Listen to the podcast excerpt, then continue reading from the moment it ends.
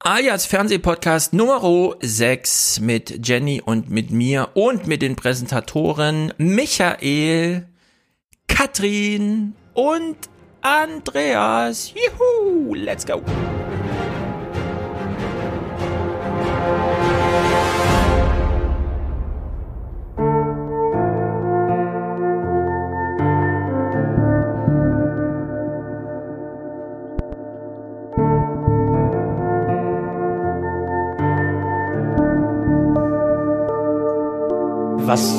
Wichtigsten Dinge, die Sie verändern konnten in Ihrem langen Berufsleben?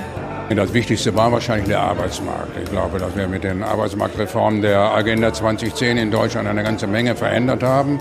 Hat ja große Widerstände hervorgerufen. Wir haben auch vielen Menschen damit wehtun müssen.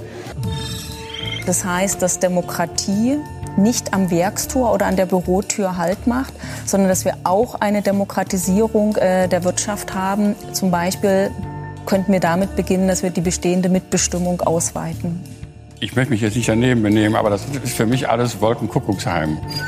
So. Sie können nicht sagen, es überzeugt die Wähler nicht und dann sagen, es ist populistisch. Da ist ihre, die Logik ihrer Argumentation getrübt vom Bedürfnis, mehr ins Auszuwischen.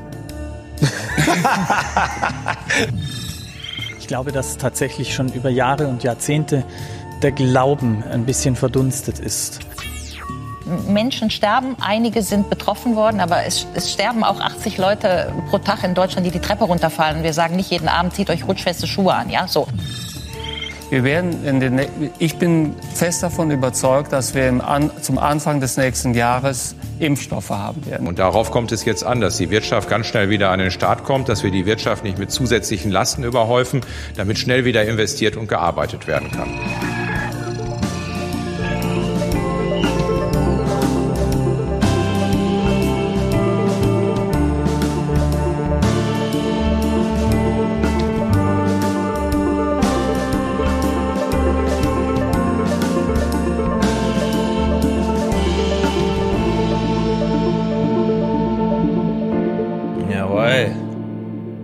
Zurück an die Arbeit, Mensch. Es muss jetzt schnell ja, wieder bloß gewirtschaftet nicht an ein werden. Leben ohne Arbeit gewöhnen. Mm -mm. Vorfahrt für die Wirtschaft.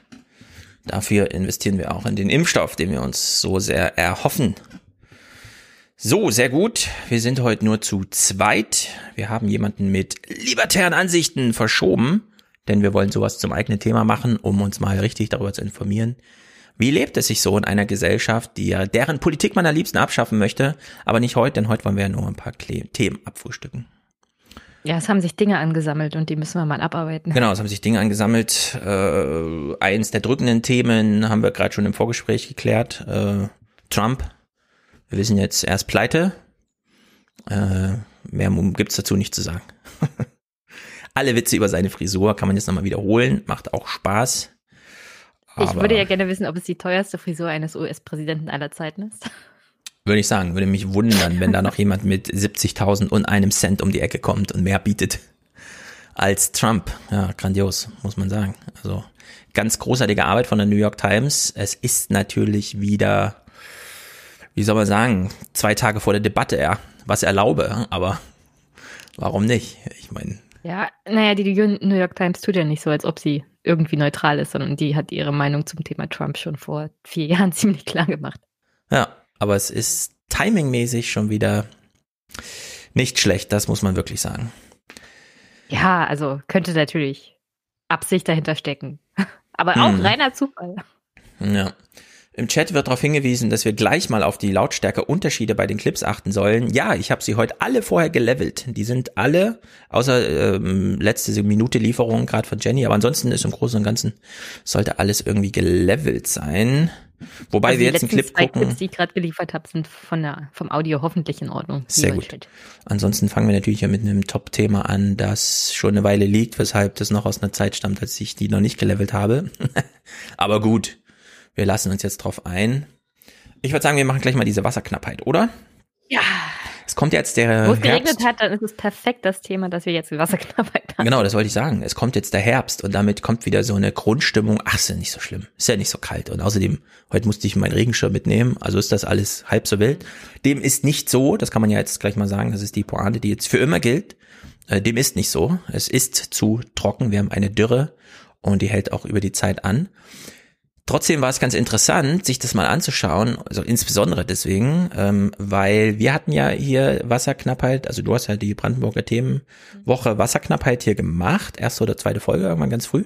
Und an Ja, dem übrigens- Mittwoch drauf war, war das Top-Thema dann in den Tagesthemen. Was wolltest du noch sagen? Ich wollte bloß noch sagen, diese Woche wieder das Thema Wasserknappheit aufgegriffen im Norden von Berlin, der Teil, der dann zu Brandenburg gehört. Da, wo jetzt ganz viele Berliner hinziehen, da ist das Leitungssystem so marode, dass sie es nicht hinkriegen, mit dem Zuzug Herr zu werden, was dazu führt, dass die vermehrte Wasserverwendung der zugezogenen Bürgerinnen und Bürger die Wasserqualität versaut hat, weil die Leitungen da tatsächlich nicht mitkommen. Das Wasser ist total verschmutzt. Und das hat zur Konsequenz, dass in Zukunft das umgebaut wird und das Wasser teurer wird und gleichzeitig die Leute dann gesagt haben, also dann werde ich natürlich meinen Rasen nicht mit Leitungswasser sprengen. Was man grundsätzlich nicht tun sollte, liebe Leute, wenn ihr aufs Land Mhm. zieht, das ist eine Sache, die man als Landbewohner schnell lernt. Man wässert seine Pflanze nicht mit Trinkwasser, sondern bitte mit Brunnenwasser. Dann legt euch ein Brunnen zu. Ja, eine und Brunnen kostet auch Geld, bohren. oder? Ja, klar. So ein Aber Zugang zum nicht Brunnen. mit Trinkwasser euren Rasen düngen, äh, euren Rasen wässern. Das Ja, ist eine ganz aber warum ist es noch schlecht für den. Rasen oder einfach nur, weil es teuer und sinnlos ist? Es Also ist teuer. Es ist Ja. nicht nur teuer für einen selbst, sondern für alle Bürgerinnen und Bürger, die an der Wasserleitung hängen und vor allem jetzt, äh, wo Wasserknappheit ist. Hm. Und es ist auch nicht Sinn und Zweck von Trinkwasser für die Wässerung von Garten verwendet zu werden, sondern Trinkwasser ist Trinkwasser für den Hausgebrauch und nicht für den Mhm. Gartengebrauch.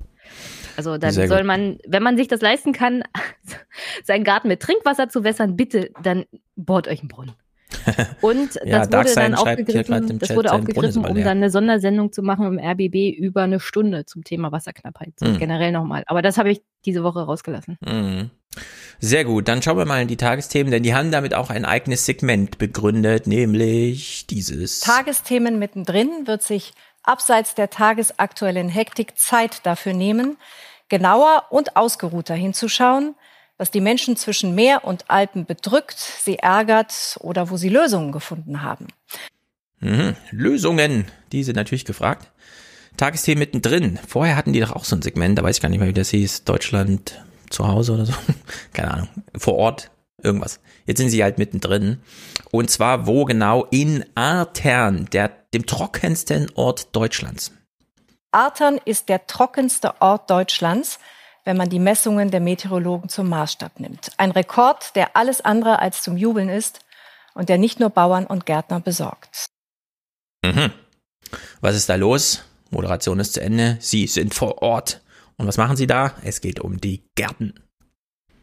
Wolfgang Ziervogel musste früher nur zweimal in der Woche gießen, jetzt kommt er kaum noch hinterher bei Bohnen, Tomaten und Erdbeeren. sind ja ein Tag 200 Liter ungefähr. Wenn man den ganzen Garten gießt, wenn man das nachher so auf eine Trinkwasserleitung nimmt, bis jetzt darf man es noch nehmen, aber das kommt bestimmt mal, dass man es dann nicht mehr nehmen kann. Einige haben Brunnen, doch das reicht nicht. Auch Nachbarin Roswitha Krause muss mit Trinkwasser nachhelfen und das kostet. Aber wenn man es ein bisschen grün haben will und nicht alles vertrocknen lassen will, muss man es machen. Ist ja alles nicht, oder? Tja, was sagst du, Wolfgang? Ähm, Ziervogel hat Pflanzen im Garten, die gießt er mit 200 Liter Trinkwasser am Tag. Ja, wenn man es sich leisten kann, aber ganz ehrlich, mal abgesehen davon, dass es teuer ist. Mhm. Trinkwasser ist ein, ich glaube, das vergessen die meisten Menschen, vor allem in Deutschland, weil wir jeden Tag den Hahn aufdrehen und da kommt sauberes Mhm. Trinkwasser raus. Aber das ist so ein Luxusgut, dass man sich das nicht vorstellen kann. Also Ja, es gibt allerdings. Regionen in Mhm. dieser Welt, in denen Menschen noch kilometerweit laufen, um sich Trinkwasser aus einem Brunnen zu holen, das nicht unbedingt so aufgearbeitet ist, wie das Trinkwasser, das wir hier aus Hahn bekommen. Ja, wobei wir sagen müssen, erstens, äh, das Argument stimmt immer, nur haben wir ein Transportproblem. Also wir kriegen das Wasser nie dahin, auch wenn wir es hier nicht verwenden, heißt das nicht, dass es dort auftaucht. Ich meine nur, äh, diese Selbstverständlichkeit von wegen Trinkwasser kommt aus dem Hahn, dann kann man es für alles verwenden, sollte, Mhm. also so, Leuten sollte klar sein, gerade beim Klimawandel, gerade bei der zunehmenden Trockenheit, dieses Trinkwasser ist für den alltäglichen Gebrauch da. Wenn du es in den Garten kippst, Ja. dann ist es erstmal weg und dann kannst du es nicht trinken. Also diese Probleme, dass man Trinkwasserverknappungen gemacht hat, jetzt im Sommer, wo die Feuerwehr rumgefahren ist und gesagt hat, bitte äh, kein Wasser verschwenden, das kommt genau daher, dass die Leute das Trinkwasser benutzen und in den Garten kippen, anstatt es zum Trinken zu verwenden oder zum Baden, genau. zum Abwaschen etc. Und das muss Dafür man nämlich äh, ganz groß unterscheiden. Wassernutzung ist nicht gleich Wassernutzung. Es gibt die Wassernutzung, die mit Abwasser einhergeht. Ähm, Trinkwassernutzung im Garten heißt ja, man führt es nicht wieder dem Abwasser, also nicht wieder dem Kreislauf über Abwasser zu. Äh, dieses Wassersparen ist nämlich zweischneidig. Ja, nicht als Trinkwasser in den Garten kippen, außer man hat es irgendwie übrig, geldmäßig, ja, dann, keine Ahnung, ähm, wenn man keine andere Möglichkeit hat, irgendwie muss man ja seine ja, es Pflänzchen gibt verschiedenste Möglichkeiten, selbst wenn du keinen Brunnen graben kannst. Also du kannst ja. auch Wasser auffangen über Regentonnen. Klar ist das in der Trockenheit jetzt ganz besonders blöd, aber das kannst du ja auch ansparen. Das wird dir dann nicht wirklich schlecht. Genau, so eine Wassertonne. So kenne ich das noch von meinem Opa im Garten. Der hat so eine Wasserauffangtonne gehabt, hat man genau. daraus gegossen. Die war einfach immer voll. Und äh, zum Wasserkreislauf gibt es aber noch zu sagen, in vielen Großstädten ist es so, dass ähm, Leute nicht angehalten werden zum Wassersparen, solange der Kreislauf bestehen bleibt, weil der spült auch die Rohre. Das heißt, das Abwasser kommt ja, äh, wird entweder aufbereitet oder entsorgt und was für sich neues Flusswasser wird aufbereitet, wie auch immer.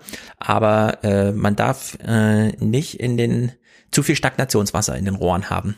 Also in sehr vielen Großstädten hat man es schon mhm. wieder umgedreht und geht sogar manchmal zu so einer Idee über zu sagen, Wasser wird nicht mehr kubikmeterweise abgerechnet, sondern es gibt eine Flatrate wenn man es nicht übertreibt, sodass die Leute eben nicht in so ein wir sparen, sparen, sparen, sondern die Rohre ruhig mal durchfließen Wasser, äh, durchfließen lassen, denn das Wasser ist ja da nicht weg.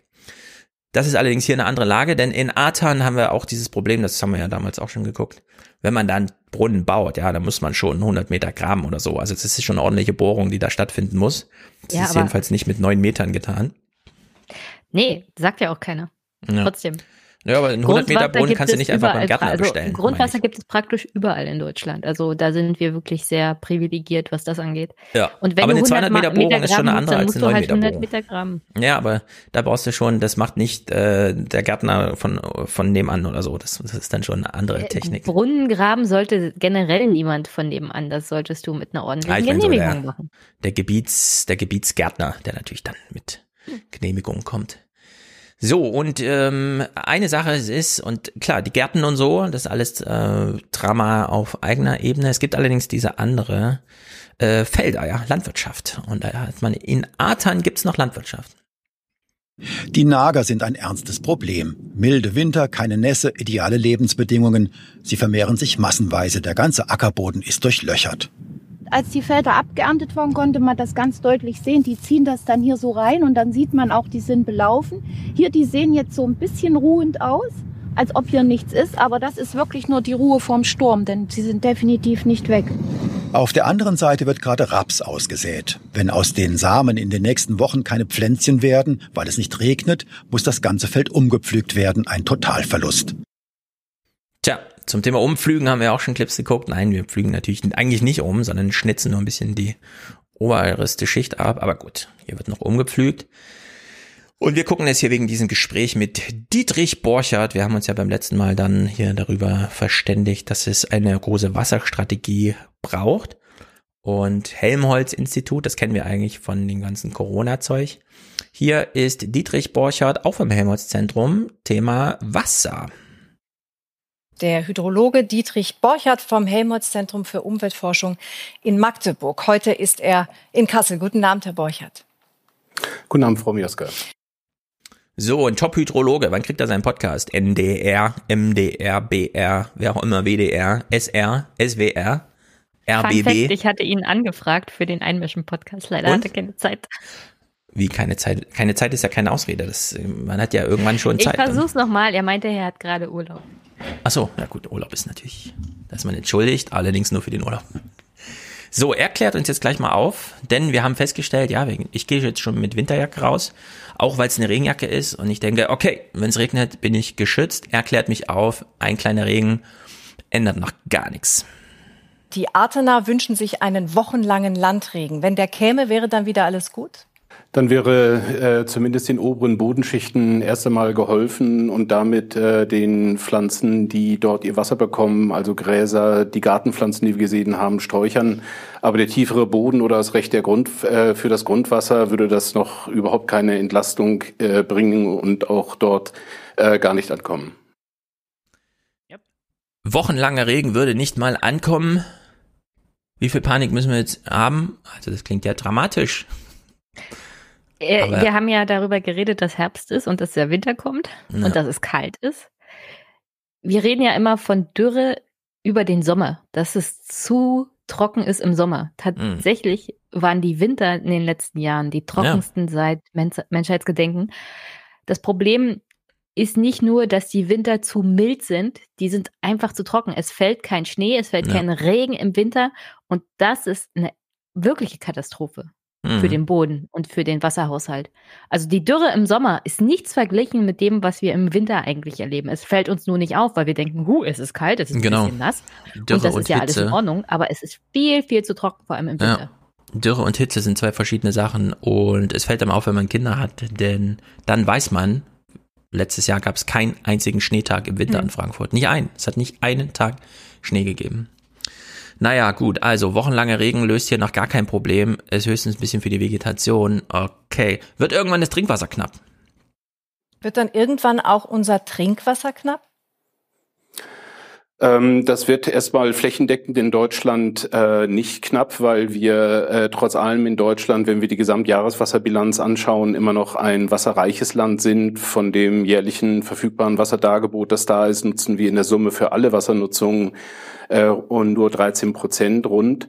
Aber die Frage, ob das Trinkwasser knapp wird, ist dann äh, eine regionale Frage, weil die äh, Trinkwasserversorgung in Deutschland sehr unterschiedlich aufgestellt ist. Äh, wir haben kleine Wasserversorgungsunternehmen regional, oft auch in kommunaler Hand. Wir haben aber auch große Wasserspeicher, wie zum Beispiel den Bodensee, den größten Grundwasserspeicher in Deutschland, aus dem äh, Trinkwasser gewonnen wird. Und wir haben dann Talsperrenverbünde, Fernwasserversorgung, die zum Beispiel vom Harz bis nach Bremen reicht. Also das ist eine regional sehr unterschiedlich zu beantwortende Frage. Ja, wer hat's gewusst? Wir haben jetzt schon Wasserversorgungsstraßen vom Harz bis nach Bremen. Das ist äh, durch halb Deutschland. Ich wusste das nicht. Äh, ich bin noch ein bisschen überrascht, ehrlich gesagt, dass wir, okay, keine Wasserknappheit, das konnte man irgendwie ahnen. Äh, allerdings bei solchen Anlagen zeigt sich schon, wir haben ein Wasserverteilungsproblem. Und wir haben sowieso im Föderalismus ein paar Ungleichheiten und wenn jetzt noch so Wasserknappheit dazu kommt, Huh, das heißt, politisch wird's dann immer ein bisschen strittig. Er allerdings ist noch ein Optimist und das fand ich ein bisschen überraschend, dass er hier äh, beim Thema Klimawandel und so, ja, wir müssen mit Corona leben lernen, sagen die einen vom Helmholtz-Zentrum. Er sagt, wir müssen mit dem Klimawandel leben lernen. Nur, ich glaube, er sieht uns noch auf dem etwas zu posi positiven Track. Also erstmal ist es so, dass wir äh, die Wasserversorgungssysteme, die wir haben, sie sind ja im Grunde genommen auf den Erfahrungen der Vergangenheit gebaut worden, dimensioniert worden, äh, einem Stresstest unterziehen müssen, nämlich die Frage äh, ist äh, und funktionieren diese Wasserversorgungssysteme auch dann noch, wenn Jahre wie 2018, 19, auch 20 in vielleicht 10, 20, 30 Jahren Normaljahre sind. Und das ist genau das, was wir äh, zu erwarten haben, wenn es uns gelingt, äh, die globale Erderwärmung auf dieses Klimaziel von 1,5 oder 2 Grad, wie es in Paris vereinbart wurde, tatsächlich begrenzen können. Ja, wir wissen aber auch von diesem einen Spiegeltext, der mal diese große Auswertung Gott für uns zusammengefasst hat, herzlichen Dank dafür, äh, wir sind auf dem Track zu 3,4 Grad. Hm. Also das ich habe ja, ich habe ja erwähnt, als pessimistischste wir das. Thema Wasserknappheit letztens angesprochen hatten. Mhm. In Brandenburg sind wir 2100 wahrscheinlich bei 3,8 Grad angekommen, Ja. wenn es so weitergeht. Also die 1,5 Grad haben wir jetzt schon fast erreicht. Wenn nicht schon erreicht, ja. Regional also auf jeden Fall. werden wir definitiv leben lernen müssen. Ja, also da bin ich auch mal überrascht. Und äh, zum folgenden Punkt, den er hier macht, ähm, würde ich sagen, liebe öffentlich-rechtlichen, wöchentliche Podcasts, ja, warum nicht? Was machen wir denn dagegen? Heißt das, wir brauchen eine Art Wasserplan, eine Wasserstrategie fürs ganze Land? Ja, wir brauchen eine solche Wasserstrategie, ähm, weil es darum geht, sich äh, diesen geänderten Randbedingungen zu stellen. Wir müssen erstens akzeptieren, dass der Klimawandel bei uns angekommen ist. Äh, die Folgen, die er jetzt zeigt und gerade in den jüngsten Jahren zeigt, äh, sind eigentlich exakt das, was äh, wir wissenschaftlich erwarten. Es scheint sogar etwas schneller zu kommen, als wir äh, ursprünglich angenommen haben. Und wir bekommen das andere Problem oder dasselbe Problem aufgrund äh, der zunehmenden Extreme auch auf der anderen Seite, mit anderen Worten in Bezug auf das Hochwasser und die Hochwassersituation, äh, die uns ja äh, äh, schon ein wenig in Vergessenheit geraten. Aber vor dieser Trockenperiode haben wir es vor allen Dingen mit den Jahrhunderthochwässern auch in Deutschland im Elbe- und Rhein- und Donaueinzugsgebiet zu tun gehabt. Hm. Ups, die Extreme nehmen zu. Er erwartet auch Hochwassersaisons und hier haben wir, glaube ich, wieder so ein Föderalismus-Ding, oder? Ich meine, wir haben Verkehrswege, die eigentlich von Rotterdam bis zu den neuen Bergentunneln da in der Schweiz reichen müssen. Woran hapert's? An Bayern, da wird irgendwie nicht gebaut, keine Ahnung. Ähm, dann haben wir, oder an der, an der CSU-Politik, die dann auch, was weiß ich, die Anrainerländer, Baden-Württemberg oder wo auch immer das dann langfährt, äh, betrifft. Dann haben wir zum Thema Stromnetze irgendwie mega Aufstand, weil wir es nicht hinbekommen, äh, Süddeutschland an die Nordsee anzubinden. Und eine Wasserstrategie haben wir bis auch nicht äh, bundesweit. Ja, da macht einfach jedes Land für sich oder jede Kommune für sich. Haben wir beim ja, letzten wird Mal. den Kommunen überlassen, wie wir Genau, beim haben. letzten Mal gesehen, dass die Kom Kommunen sagen, ja, da muss ich dann mal gucken, wo ich das bestelle, das Wasser. Und ich hoffe, das ist dann auch nachhaltig und wird nicht nur die nächsten drei Jahre geliefert, sondern ein bisschen längerfristig. Also hier scheint mir Podcast-Potenzial zu liegen, denn ich will ehrlich gesagt wissen, wie der Zustand und Fortschritt äh, der deutschen Wasserstrategie so läuft. Ja. Wenn, wenn die Ein Podcast zum Hydrologen Thema da sind. Ich werde den Mann einfach nochmal anfragen. Das wäre sicherlich Ja, genial, mit ihm mal zu reden. Da will man ein bisschen mehr zu wissen. Karin Mioska weist uns darauf hin, äh, dass sie auch Audiokommentare entgegennehmen oder was auch immer. Jetzt können Sie uns helfen, wenn Sie einen Fall haben für unser Tagesthemen mittendrin Team, also ein Thema, das Ihre Region beschäftigt, dann schreiben Sie uns gern. Wir erwarten Ihre Mail unter mein-thema@tagesthemen.de. Mhm. So, wir gucken jetzt mal den nächsten Clip aus dem nächsten Thema. Also, es geht wieder Deutschland mittendrin, Tagesthemen mittendrin. Wir hören das. Es ist ein kleines Quiz an dich, Jenny. Um was geht's da eigentlich? Unsere Feste auf der 39. Etage, wir haben jeden Monat wild gefeiert, weil wir hatten sehr viele Homosexuelle oben, die liefen teilweise mit nacktem Popo rum und mit Chaps und so. Ne? Also da war schon schwer was los da oben. Ja. Da war mal einer, der hat gesagt, deine Partys sind wie in New York. So, worum geht's? Es geht um so eine Art Hochhaus, glaube ich, in Köln. Da ist, Ja, ist unter sehr gut. anderem ein Studien. Studienwohnheim drinne. Es ist riesig. Ich glaube, das ist die Frau, Witwe, Ex-Frau von einem ganz berühmten Musiker. Ich bin mir jetzt nicht ganz sicher. Und die wohnen da irgendwo auf der obersten Etage. Aber das ist ein riesen Hochhauskomplex mit Ja. Wohnungen und sowas alles. Kölns größtes. Wohnhaus. Es geht um Kölns größtes Wohnhaus. Finde ich gut, da hat man sich drum gekümmert. Irgendwann ging es dann um Mannheims Partyszene, die sich auch ins Freie verlagert hat und so. Naja, wir bleiben noch kurz beim Wetter, denn Ich würde So- gerne wissen, wer den Themenvorschlag gemacht hat. ja, also da hat jemand, Also, vielleicht wenn, jemand, der wenn die. Tagesschau, wenn die Tagesthemen schon sagen, schlagen sie Themen vor, dann sollten sie auch sagen, presented by. Haben sie bestimmt dazu gesagt oder so, keine Ahnung. Müsste man mal drauf achten, ob sie es machen, weil das wäre natürlich auch so eine interessante Anbindung an äh, Hörer, Zuschauer. Zuschauer, Oma Ernas und wie sie alle heißen. Ähm, beim Wetter haben wir ja immer zweifach drauf her. Zum einen, ähm, es wäre doch schön, wenn der Wetterbericht zum Klimabericht wird, was er ja im ZDF sehr häufig schon wird und in der ARD kommt ja vielleicht bald mal Klima vor acht. Das ist ja, die Petition läuft. Und dann haben wir ja immer das als Ausklang aus den Nachrichten auf das gute Wetter. Es wird nach gutem Wetter gefragt von der Moderation und dann heißt es vom Wetterbericht, ja, was ist jetzt gutes Wetter? Viel Sonne und Trockenheit oder was? Und auch das ist hier Karim Joska widerfahren. Sven Plöger hat sie eingefangen. Bleibt uns der Blick aufs Wetter. Sven, sag jetzt nicht, es ist vorbei mit der Herrlichkeit draußen. nee, sage ich nicht. Es ist äh, ganz schön schön auch in den nächsten Tagen. Es gibt viel Sonnenschein, es gibt gedämpftere Temperaturwerte und da werden sich so manche auch drüber freuen, dass es nicht mehr ganz so heiß ist. Was allerdings für alle irgendwie unerfreulich ist und insbesondere für die Natur ist, dass weiterhin einfach kein Regen in Sicht ist und das ist tatsächlich eines der größeren Probleme. Ich will aber auf ein anderes nochmal hingehen und das sind die Temperaturen im abgelaufenen Monat August 2020. Der war der zweitwärmste August auf dieser Welt seit Messbeginn. Wenn man nur die Nordhalbkugel betrachtet, dann war es sogar der wärmste August überhaupt. Ja, das sind, wenn man nach der Herrlichkeit draußen fragt, keine guten Nachrichten. Zu naja, der Messbeginn ist ja auch erst 100 Jahre alt, um ehrlich zu sein. Aber trotzdem, die Tendenz ist ja wohl klar. Im ZDF haben Sie auch nochmal auf die Dürre hingewiesen. Hier mal der Boden zwischen 50 Zentimeter und 1,80 Meter. Sie sehen hier rot da gefärbt. Eine wohne ich. Hm? In der roten Zone, ja. tiefrote Zone da im Osten. Das ist die Zone, die tiefrote Zone. Extreme Dürre, außergewöhnliche Dürre in Deutschland und das schon im dritten Sommer jetzt. Und auch im Westen haben wir diese hohen Werte, Nordrhein-Westfalen, Hessen. Und es müsste jetzt eigentlich wochenlang regnen, um das mal auszugleichen. Wird es aber nicht. Wird es aber Morgen nicht. Und die müssen diese Karte auch im Winter übrigens so zeigen, wenn es um die Trockenheit geht. Weil genau, das impliziert ja, dass rot. es irgendwie heiß ist oder so, mhm. sondern diese Dürre, genau mit der Karte, muss dann auch im Dezember gezeigt werden und im Januar. Genau, bin ich total dafür. Äh, Dauer, Dauersensibilisierung. Wir brauchen jetzt eine Dauerwelle, was äh, Klimathemen angeht. Und auch in der ARD hat hier Dingsterbums, wie es auch immer heißt, kurz verkündet, der Herbst ist jetzt da. Achtung, es ist nicht mehr heiß, aber. Morgen um Punkt 15.30 Uhr, da beginnt nämlich der Herbst, zumindest laut Kalender. Da steht die Sonne direkt über dem Äquator. Das heißt, die Tage werden noch ein bisschen kürzer und dann wird auch sich das Wetter komplett darauf einstellen, wobei nicht so, wie wir es eigentlich haben oder hätten haben wollen. Es müsste richtig ordentlich regnen. Der September war so trocken. An vielen Stationen hat es nicht einen einzigen Liter gegeben pro Quadratmeter.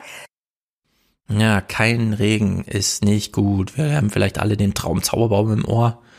Da kommen sie auch kurz auf die Idee, die Wolken wegzuschicken und dann hat der Traumzauberbaum kein Flüsschen mehr, um sich zu versorgen.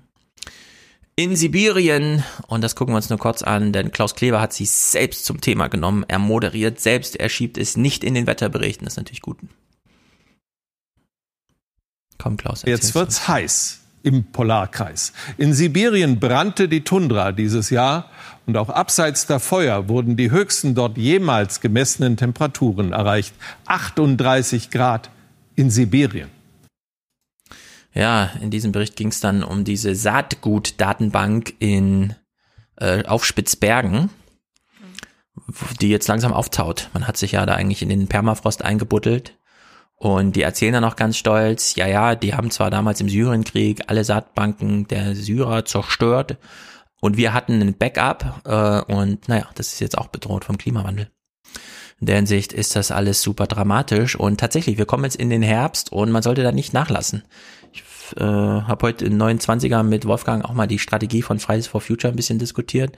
Denen wird ja nun viel Aufmerksamkeit geschenkt weil es irgendwie niedliche kleine Kinder sind oder so, die demonstrieren, keine Ahnung, sowas hat man selten gesehen. Es nutzt sich so langsam ab, aber man lädt halt Luisa Neubauer immer noch ein, ist ja auch gut. Nur wie nutzt sie die Gelegenheiten? Ja, und nur wenn sie Aufmerksamkeit bekommt und ich finde, sie ist die falsche Person jetzt für das, was als nächstes kommen müsste, und zwar mal die tiefgängigen Fragen zu stellen, wie wird denn das Geld für den Klimawandelbekämpfung verteilt und wer nutzt das?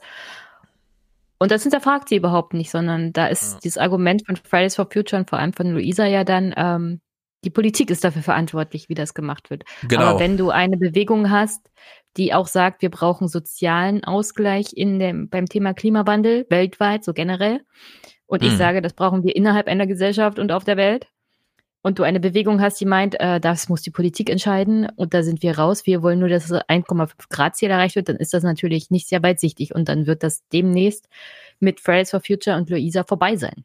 Weil ja. das sind nicht die Fragen, die sich jetzt stellen.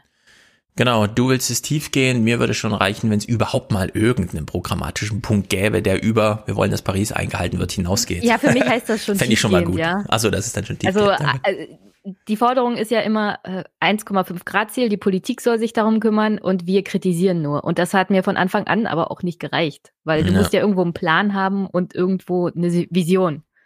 Ja, die Pläne liegen vor allem auf mir der überhaupt Straße. keinen Plan und keine Vision zu geben. Und immer, die Ausrede ist immer, und ich kann hier sagen, bei Luisa klappt das nicht, weil die ist über 18. Die Ausrede ist immer, das sind ja Kinder.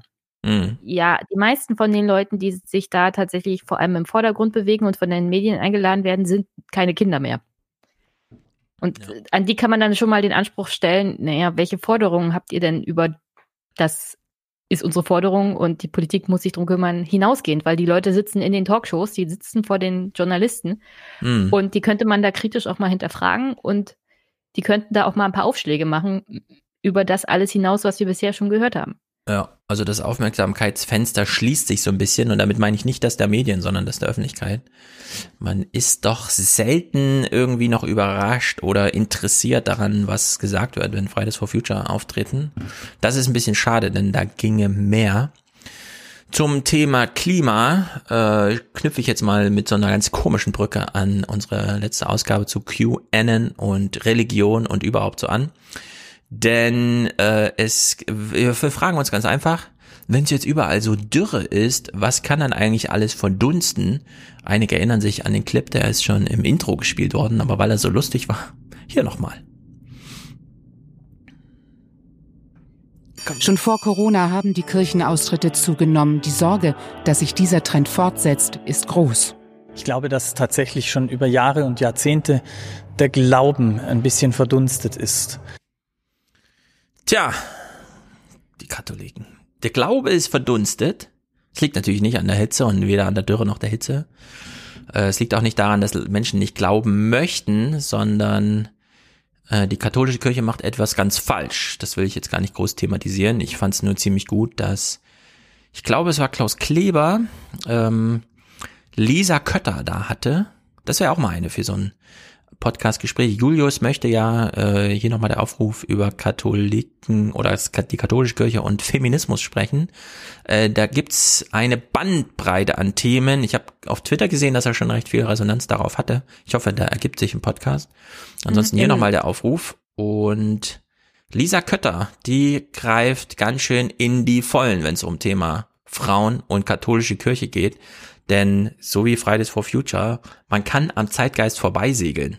Das schaffen auch Dinos, größte Institution, größte Aufmerksamkeit, bewahrt einen nicht davor zu denken, oh, ist ein Selbstläufer, ich muss hier gar nicht mehr mitdenken. Nee, die katholische Kirche, wie sie sich verrennt, ich glaube, also sagen wir es mal so, ich interessiere mich jetzt noch umso mehr für den Podcast zum Thema katholische Kirche und Feminismus, weil ich glaube, da kommt auch mal wieder Leben in diese religiöse Bude.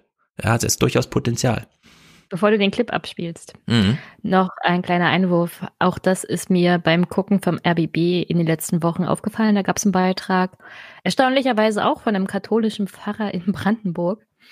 Der hat sich mit seiner Gemeinde und seinen Kirchenoberen, also Bischof, glaube ich, sogar bis dahin, auseinandergesetzt wegen des Themas äh, der Beteiligung von Frauen im katholischen Gottesdienst und hat da eine Absage bekommen und war davon als Pfarrer selber sehr, sehr enttäuscht, Ja. äh, Priester, Priester, Ja.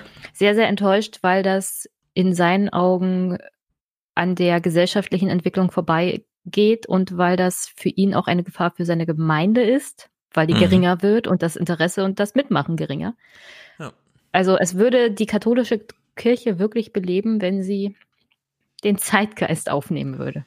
Genau, und hier ist ein ganz spezifischer Punkt in diesem Clip von Lisa Kötter, denn die Kirche, sagt sie, ist ja eigentlich immer mit dem Zeitgeist gegangen. Warum hat sie denn jetzt aufgehört? Wenn die Kirche da etwas ändern würde und die Frauen wirklich auf Augenhöhe behandeln würde und sie mit den gleichen Rechten ausstatten würde, dann würde sie für die Frauen der Welt und damit auch für die Kinder der Welt unendlich viel tun. Nun und haben das Sie tut ja sie schon nicht. viel erreicht. Ähm, Sie haben katholische Bischöfe, einen Vorsitzenden der Konferenz, der in ihre Richtung denkt und spricht. Es ist ein im Prinzip reformwilliger Papst in Rom. Sind Sie nicht doch ein bisschen zu ungeduldig, zu revolutionär? das ist Klaus Spezialdisziplin. Einfach mal mhm. so provokant reinfragen, dass es danach nur so sprudelt. Ja, unsere Ungeduld hat ja einen Grund. Die meisten von uns haben Kinder und Enkelkinder und äh, obwohl wir wirklich gläubige Frauen sind, ist es uns nicht gelungen, die Kinder, äh, unsere Kinder und Enkelkinder weiter für diese Kirche zu interessieren.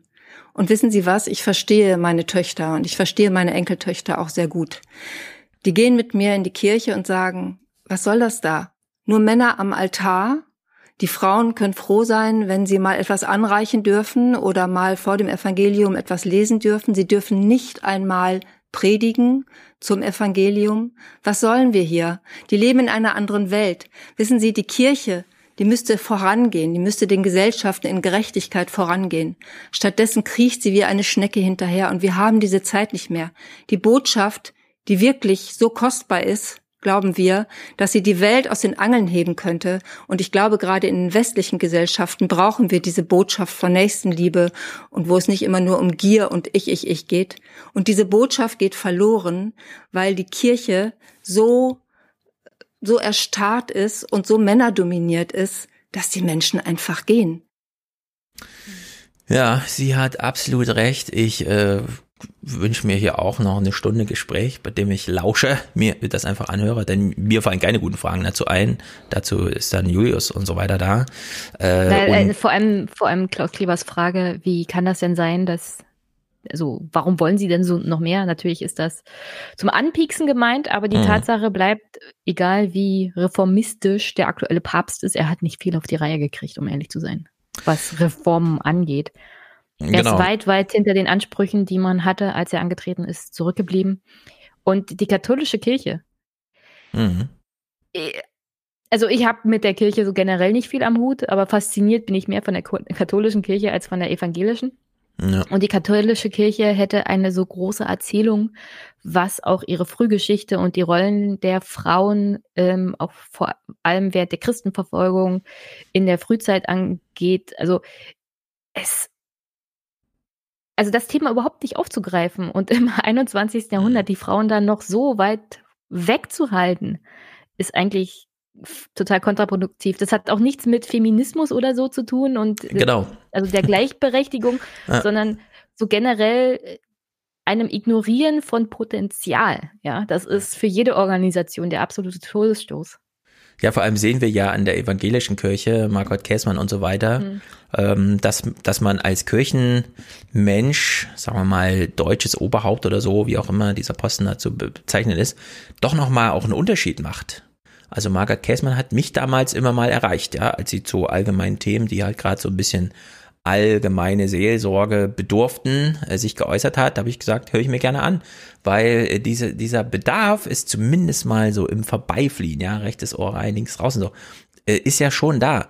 Und ich glaube auch, so viele Demonstrationen, es passiert was mit, wie mit Corona oder so, ja, dann hast du diesen Realitätsschock, dann wird völlig zu Recht darauf hingewiesen, ja, Leute, die Verschwörungstheorien oder sonstigen Irrglauben anhängen, die haben vor allem mit diesem Realitätsschock zu kämpfen. Und was ist denn die, das große Narrativ, das der Kirche nachgesagt wird, dass es mit, dass die mit so einem Realitätsschock umgehen können, ja, dass es da Anleitung gibt, dass es da Hilfe gibt und sei es nur das Finden von Gemeinschaft und so weiter, dass man mal irgendwo hingeht, dass man mal irgendwo hingeht.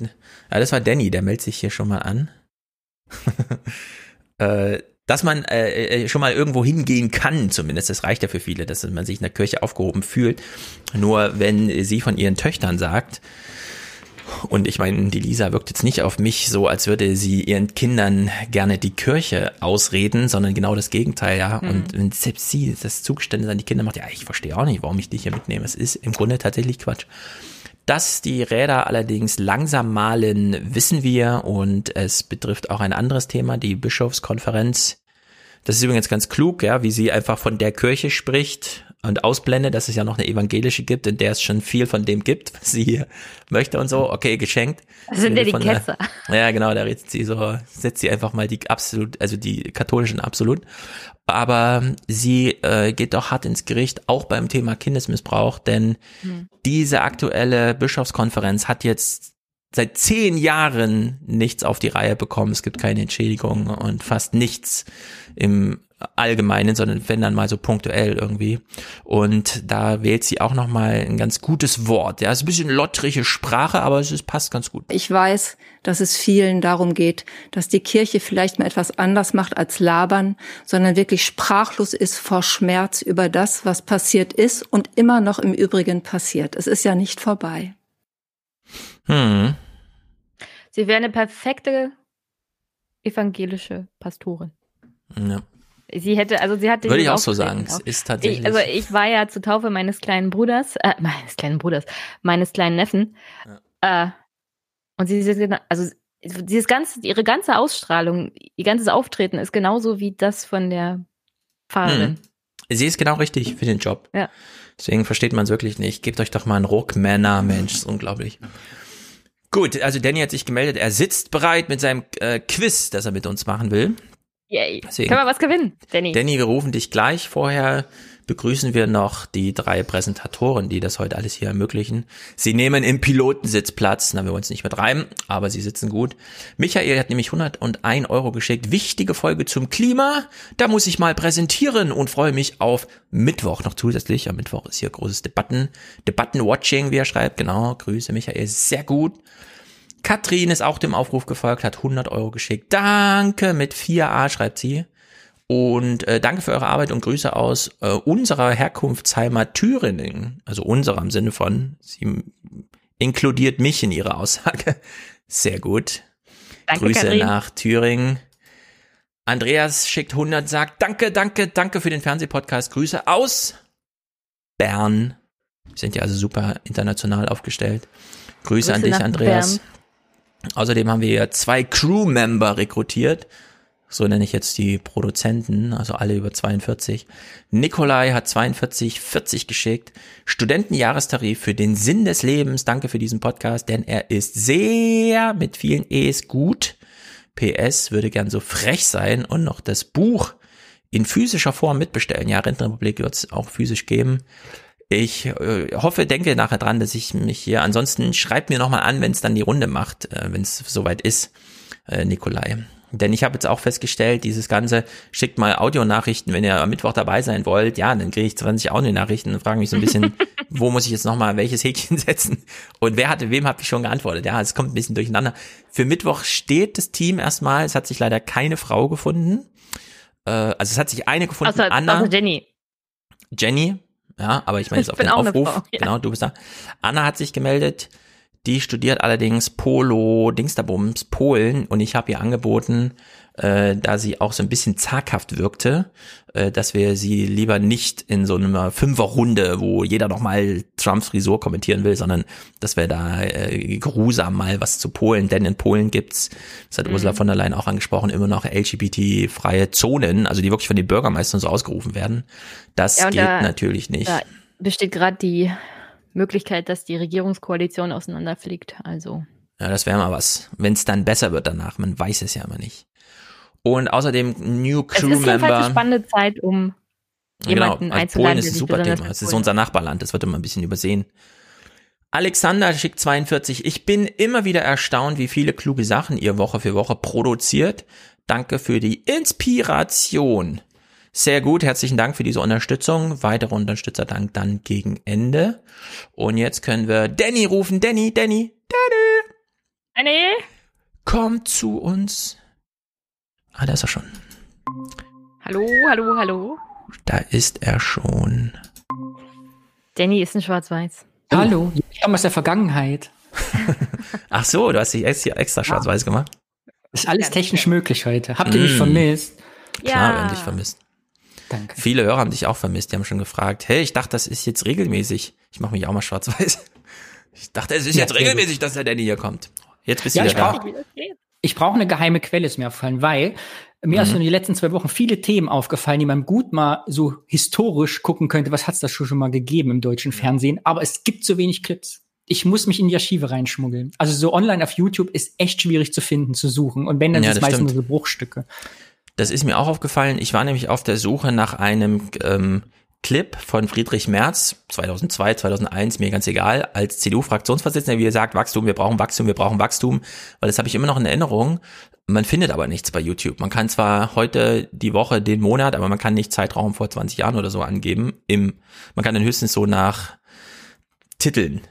Ja, also wenn die Jahreszahl 1999 im Titel steht oder so. Aber es ist äh, alles so ein bisschen un, unauffindbar. Ja, nicht Gut. schade, weil ich hatte zum Beispiel mit äh, 1993 gab es ja die Asyldebatte, die ja gerade auch ganz aktuell ist mit dem Desaster Moria und so. Und da Mhm. weiß ich sogar den Tag, an dem das in den, in, in den heute und so lief, aber du findest die komplette Sendung nicht. Du findest nur so kurze Snippets, Ja, aber ja. wir brauchen einen Maulwurf im ZDF. Ja, wir brauchen vor allem mal ein öffentlich-rechtliches Mediensystem, das, wenn es schon kein eigenes YouTube macht, wo alle was hochladen können, zumindest die eigenen Sachen mal archiviert werden. Und zwar über diese komischen Depublikationsregeln hinaus. So. Ich dachte jedenfalls, das Thema für mich war jetzt Fridays for Future wird ja 100 Jahre alt oder so und äh, hat ja Geburtstag und äh, ich habe einen Tagesthemen-Clip gefunden zum Umweltgipfel in Rio, Ja. wo Stefan Schmidt-Heini, kennt ihr den? Ist ein Nein. ganz berühmter Unternehmer. Ich kannte ihn. Schmidt-Heini? Schmidt-Heini. Äh, der hatte Mhm. Leica hat er gekauft und so, also richtig ein großer Unternehmer aus der Schweiz. Ach so, Der war aber immer ja. schon Philanthrop und hat sich so gesorgt um ja um, um die die Welt und dieses Unternehmertum und war seinerzeit äh, UN-Chefberater für Unternehmen und Industrie und ist jetzt in einem Interview zugeschaltet, wo ich die erste Quizfrage zu habe. Ja. Also neben die erste Frage ist schon mal, äh, hat sich eigentlich was geändert? Wenn man den Clip gleich sieht, ist es genauso wie heute Skype. Ja, man kommt und sagt, ich kann Sie schlecht verstehen, sind Sie da? Das Bild hängt, mein Internet ist schlecht. Aber die zweite wichtige Frage, Jenny, vielleicht weißt du es ja nicht, du hast den Clip ja nicht gesehen, glaube ich. Nee, ich habe Wann, nichts gesehen. und alle Hörerinnen und Hörer, wann war das jetzt eigentlich genau? Okay. Also kleiner Tipp von mir, das 4 zu 3 Fernsehen wurde 2007 im ZDF abgeschafft, das ist noch 4 zu 3, aber wel von welchem Jahr ist dieser Clip überhaupt? Das Okay. habe ich mich nicht gefragt beim Gucken, man weiß Ich gar nicht, wie mal alt ab. ist das jetzt. Umweltgipfel Ende, in. Ende der 90er? Na, wir, wir können ja erst gucken und dann kannst du dir ein Bild machen und einen Tipp abgeben. Umweltverträgliche Entwicklung, so heißt diese Gruppe ganz genau. Ja, und guten Abend, Herr Schmidheini. Wir haben Tonverbindung, Sie können mich hören, Herr Schmidheini. Ja, ich höre Sie ganz schwach. Wir haben nicht eine besonders gute Verbindung, aber ich verstehe Sie einigermaßen. Wunderbar, ich versuche es ein bisschen lauter zu machen. Herr Schmidheini, was ist denn dran? Äh, Das finde ich immer besonders gut. Ich versuche es ein bisschen lauter zu machen, so als wäre das für das Kabel wichtig, dass man ein bisschen lauter spricht. Hören Sie Sag mal, vor allem kann sie das lauter machen? Macht das nicht der Tontechniker irgendwo im Ja, Hintergrund? Hat sie da irgendwas? ihre- ihre Zu der Zeit war das noch günstiger, da haben die das alles unterm Tisch noch selber gemacht. Die hat wahrscheinlich so Ah, ein ja. Gehabt, da musste das war noch andere Ja, Zeit. genau. so mit dem Pedal. Sehr gut, wir hören mal. An dem wirklich wahrhaft freiwilligen ökologischen Umdenken in der Wirtschaft. Ist das Ganze nicht so ein bisschen eine Maxime, ich sag mal, ein bisschen PR, ein bisschen Zeitgeist? Und wenn die Politik nicht letzten Endes doch etwas vorschreibt, dann passiert gar nichts. Ja, wir schlagen ja nicht vor, dass die Politik nichts machen soll. Wir sagen im Gegenteil, dass die Politiker, dass die Regierungen neue Rahmenbedingungen so setzen sollen, dass wir, die wir in der Wirtschaft tätig sind, eben den Kurswechsel äh, vollbringen können, den wir vorschlagen in Richtung eines dauerhaften Wachstums. Wann kommt denn, Herr Schmidheini, der Unternehmer da irgendwann mal in die Zwickmühle zwischen dem Gewinn auf der einen Seite und dem Umweltengagement auf der anderen Seite? Wir sind dauernd in dieser Zwickmühle.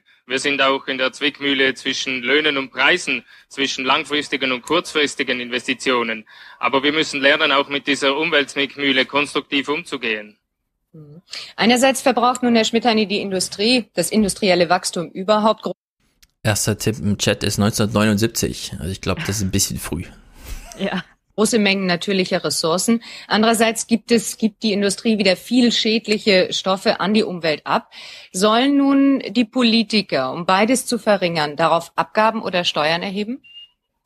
Ja, wir sehen das als eine von Möglichkeiten im Rahmen einer umfassenden Politik, um das herbeizuführen, was wir Ökoeffizienz nennen, nämlich eine äh, vermehrte Schaffung von Gütern und Dienstleistungen mit einem dauernd verringerten Einsatz von Ressourcen und Energie. Dafür braucht es eine sehr umfassende Politik und ich glaube, Steuern und Abgaben können ihren Platz darin haben. Was glauben Sie denn, wie viel Opfer sind wir denn bereit zu bringen, sowohl Verbraucher als auch die Unternehmen, um ein wirkliches Umdenken und ein Umverteilen herbeizuführen? Ganz Ja, ehrlich. ich glaube, die Geschichte der Menschheit lehrt uns, dass wir einerseits von Katastrophen und andererseits doch auch von Einsicht und Erfahrung lernen. Ich hoffe eigentlich, dass wir einen Beitrag dazu leisten können, dass die letztere Kategorie äh, wichtiger wird in Zukunft. Also das können wir auflösen. Heute äh, transportiert um die Jahre, äh, klären wir ja gleich. Wir haben nicht gelernt, sondern dieser äh, dieser Tag, wo sich die Erde einmal aufgebraucht hat nach Ressourcen, der ist immer weiter nach vorne gerutscht. Der lag um die Zeit, wo wir das hier gucken, noch ungefähr, schätze ich mal, letzte Novemberwoche oder so. Also wir sind noch sehr nah dran. Der ist jetzt mittlerweile äh, zum Halbjahr, also Juli, August. Brittany, das klingt alles ganz wunderbar. Und nun mögen ja auch die Chefs der großen Unternehmen, die in ihrem Rat beisammensaßen, gute Absichten bekunden, ihre Unternehmenspolitik in den Industrieländern äh, dort auch mit gewachsenem Umweltbewusstsein zu ändern. Aber wie sieht denn das aus? Das, was in Deutschland nicht in die Luft geblasen werden darf, kann man ja auch in Indien oder in anderen Ländern der dritten Welt machen. Wie soll vor allen Dingen hier in den Entwicklungsländern eine umweltverträgliche Entwicklung vorangetrieben betrieben werden. Ich habe im Rahmen meiner 20-monatigen Tätigkeit in diesem Unternehmerrat sehr viel positive Eche gefunden, gerade in Entwicklungsländern, erstaunlich positive.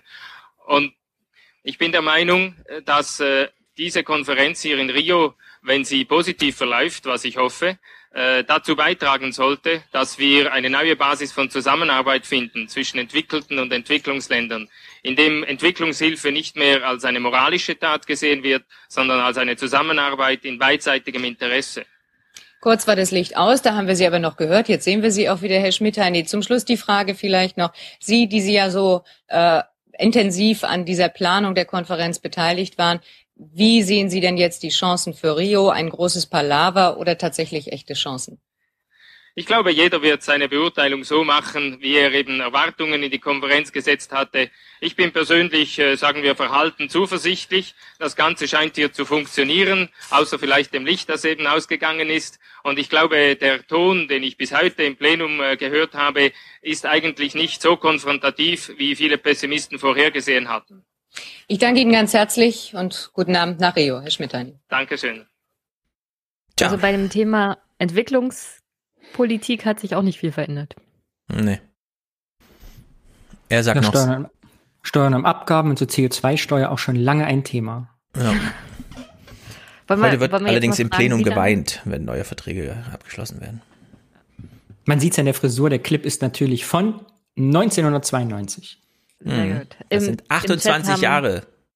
Ja. Im Chat haben einige 92 auch getippt. Sehr gut. Ja, viele wissen das ja auch, aber ich, ich bringe ja die Clips ja vor allem auch mal für mich selber mit, weil ich bin jetzt äh, etwas über 30, haha. Mhm. Äh, und ich muss mir das selber mal bewusst machen, weil das so quasi so eine so eine Generation, Fernsehgeneration ist, bevor ich eingestiegen bin. Ich kenne das alles gar nicht und gucke dann solche Clips und dann denke, ah, okay, das ist Mhm. wirklich schon so lange her und das ist äh, wirklich da schon Thema gewesen. Das ist mir manchmal nicht so bewusst. Ja, vor allem Also es hat sich 28 nichts Jahre. geändert.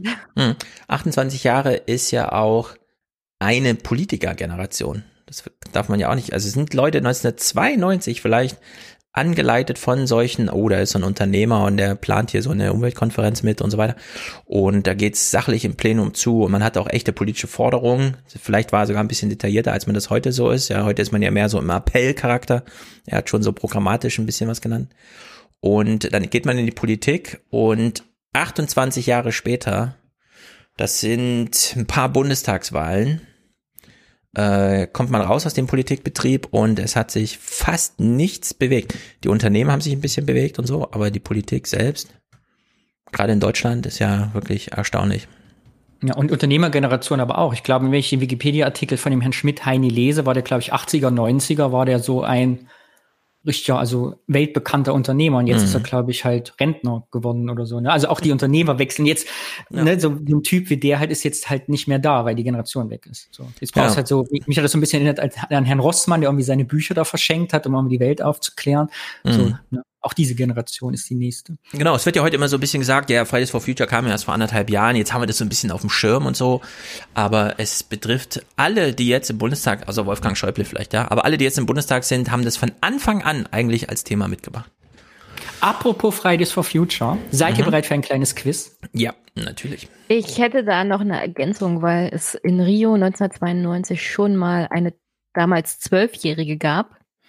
Äh, die wird natürlich heute bezeichnet als die Greta von Ja. damals, aber sie hieß äh, Severn Coolis Suzuki. und hat- Suzuki ist das aus Kanada, genau. Genau, und hat Du damals. dreht es in meinem Quiz.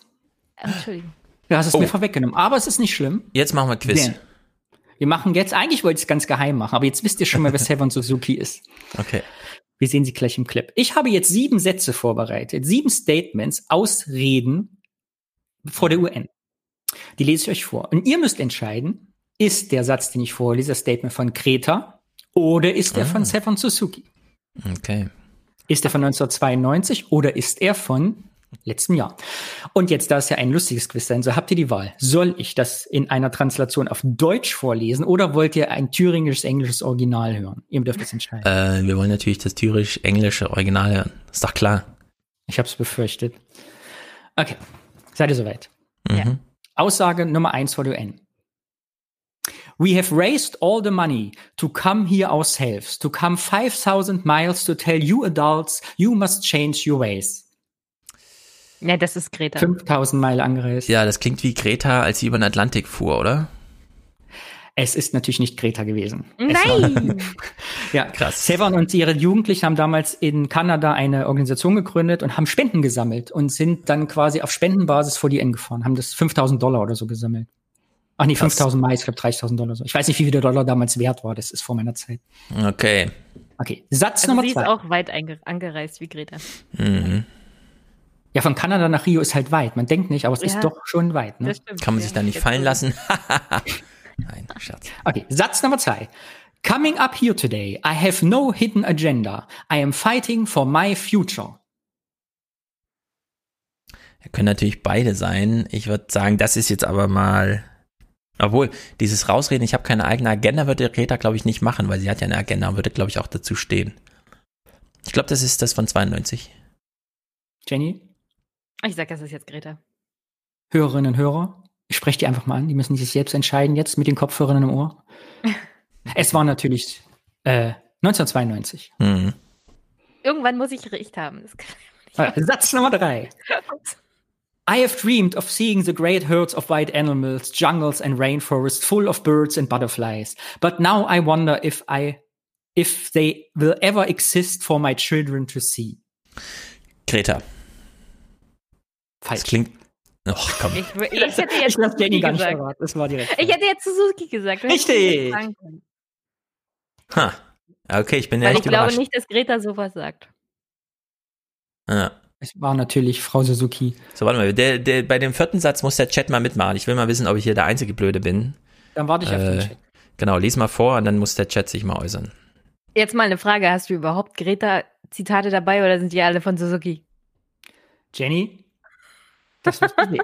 Es ist Multiple Choice, A oder B. Die Chance ist 50-50. Mhm. Die Regeln sind klar. Ich glaube, Danny trollt uns. Okay, ja, und der Chat ist auch der Meinung. Did you have to worry of these things when you were in my age? All this is happening before your eyes, and yet we can act if we have all the time we want and all the solutions. I am only a child, and I don't have all solutions. Ja, ich glaube, das würde Greta sagen. Greta, Greta, Greta, Greta wird im Chat Greta, gesagt. Greta. Greta, Greta, Greta. Greta. Ich würde auch sagen, das klingt so anklagend im Sinne von ich und ihr und so. Das ist schon Einer sagt dieses. hier Devereen, obviously. ich aber die ich sag auch mal, sagt ich, ich gehe mit dem Chat zu 80 Prozent wird der Greta gesagt. Es war leider nicht Greta. Ich, Es ich sag's selber. dir, Danny trollt uns hier. Es ist alles nicht Greta. noch zwei, Ich glaube zwei sind dann ist fertig. Zwei noch. Okay, die letzte Chance. Okay, Achtung, Achtung. Mhm. Ich würde jetzt sagen, how dare you, aber das wird zu einfach. Mhm. Demzufolge geht es weiter mit I'm only a child. Yet I know we are all in this together and should act as one single will towards one single goal. In my anger, I am not blind, and in my fear, I am not afraid of telling your world how I feel. Das ist nicht Greta, das ist Suzuki, weil dieses How I Feel, würde ich sagen, das ist nicht sehr Greta-like. Ich würde sagen, das ist Greta. Ja, du würdest wieder auf Greta setzen? Ja. Chat sagt auch der viel Greta. Der Chat sagt 1992. Ich glaube, da hängt jemand hinterher. Greta, Es war natürlich Severn und nicht Greta. Tut mir leid. ich hasse dich so sehr, Danny. Ich hasse dich Ich weiß. Deshalb bin ich weit möglichst von dir weg in Deutschland, damit du mich nicht besuchen kommen kannst. Ich, So, das letzte Tages Zitat. komme ich nach Achtung. Köln, Danny. Eines Tages. Achtung. My father always says, You are what you do, not what you say. Well, what do you makes me cry at night? You grown ups say you love us. But I challenge you, please, make your affections reflect your words. Thank you. Ich setze jetzt mal auf Greta, wohl wissen, dass du uns hier wahrscheinlich trollst, äh, äh, denn sie hat diese Vaterrolle drin und das ist ja nun bei Greta nun besonders deutlich. Falsch. Ich sage Suzuki. So. Sehr gut. Es war alles Suzuki, Frau Suzuki. Heute Nee, ich wusste, aktiv. du trollst uns, du. Und ich habe noch eine Minute Zusammenschnitte, wir einmal sehen und hören können, äh, Ja, wie die Frau sich angehört hat damals. Sehr gut, okay, dann Die war nämlich auch mal. beeindruckt. Hello, I'm Severin Suzuki speaking for ECHO, the Environmental Children's Organization. We're a group of 12 and 13 year olds trying to make a difference.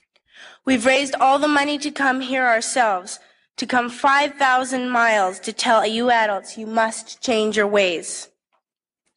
Coming up here today, I have no hidden agenda. I am fighting for my future.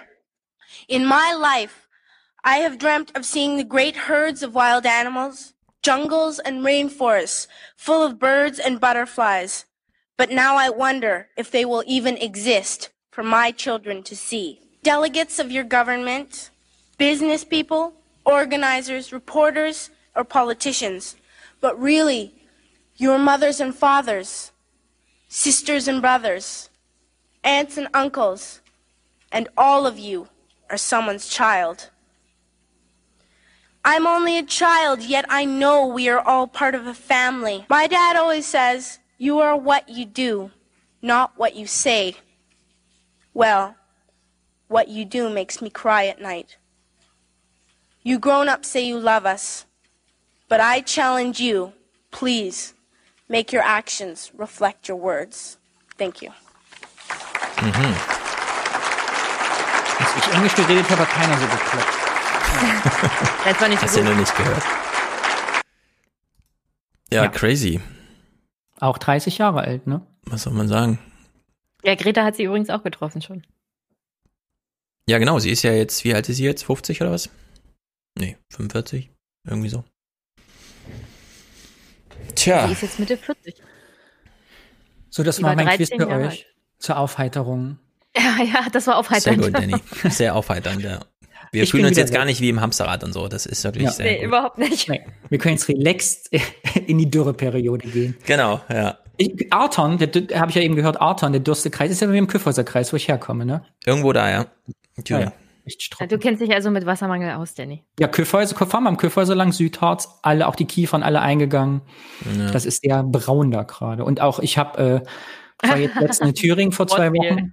Sehr interessant, äh, habe ich lange nicht mehr gesehen, da muss ich wieder an dich, Stefan, und Interstellar denken, weil der war gerade Erntesaison, die haben ganzen Mais reingeholt. Es hat so gestaubt, es war so staubig, Ja. kilometerlang, auf, über die Autobahn, auch die Mhm. A57, was ist, wo es richtig die Staubverwehung über die, über die Straße gegeben hat. Habe ich lange nicht mehr gesehen. Ja, vor allem, äh, die we- pflügen dann immer noch, ja. Das haben wir jetzt auch gerade wieder in Artern gesehen. Fahren da drüber, staubig und dann, ja, Ernte ist verloren, wir müssen jetzt einmal pflügen und dann wird da einfach gepflügt. Das ist, äh, es ist Interstellar, was soll man sagen? Christopher Nolan war zu, früh, kann man nicht sagen, aber er könnte diesen Film jetzt immer wieder machen. Interstellar 2 oder so. Aber dann ohne Happy End. Was auch immer. Ob das ein Happy End war, wissen wir nicht so genau. Aber, tja. So. Ich muss äh, meinen Podcast auch schneiden, muss heute noch online ausleben. Habt ihr ein neues Audiophil gemacht? Ja, ist jetzt. Äh, Sehr gut. Ja. Wann kommt's Und ich- raus?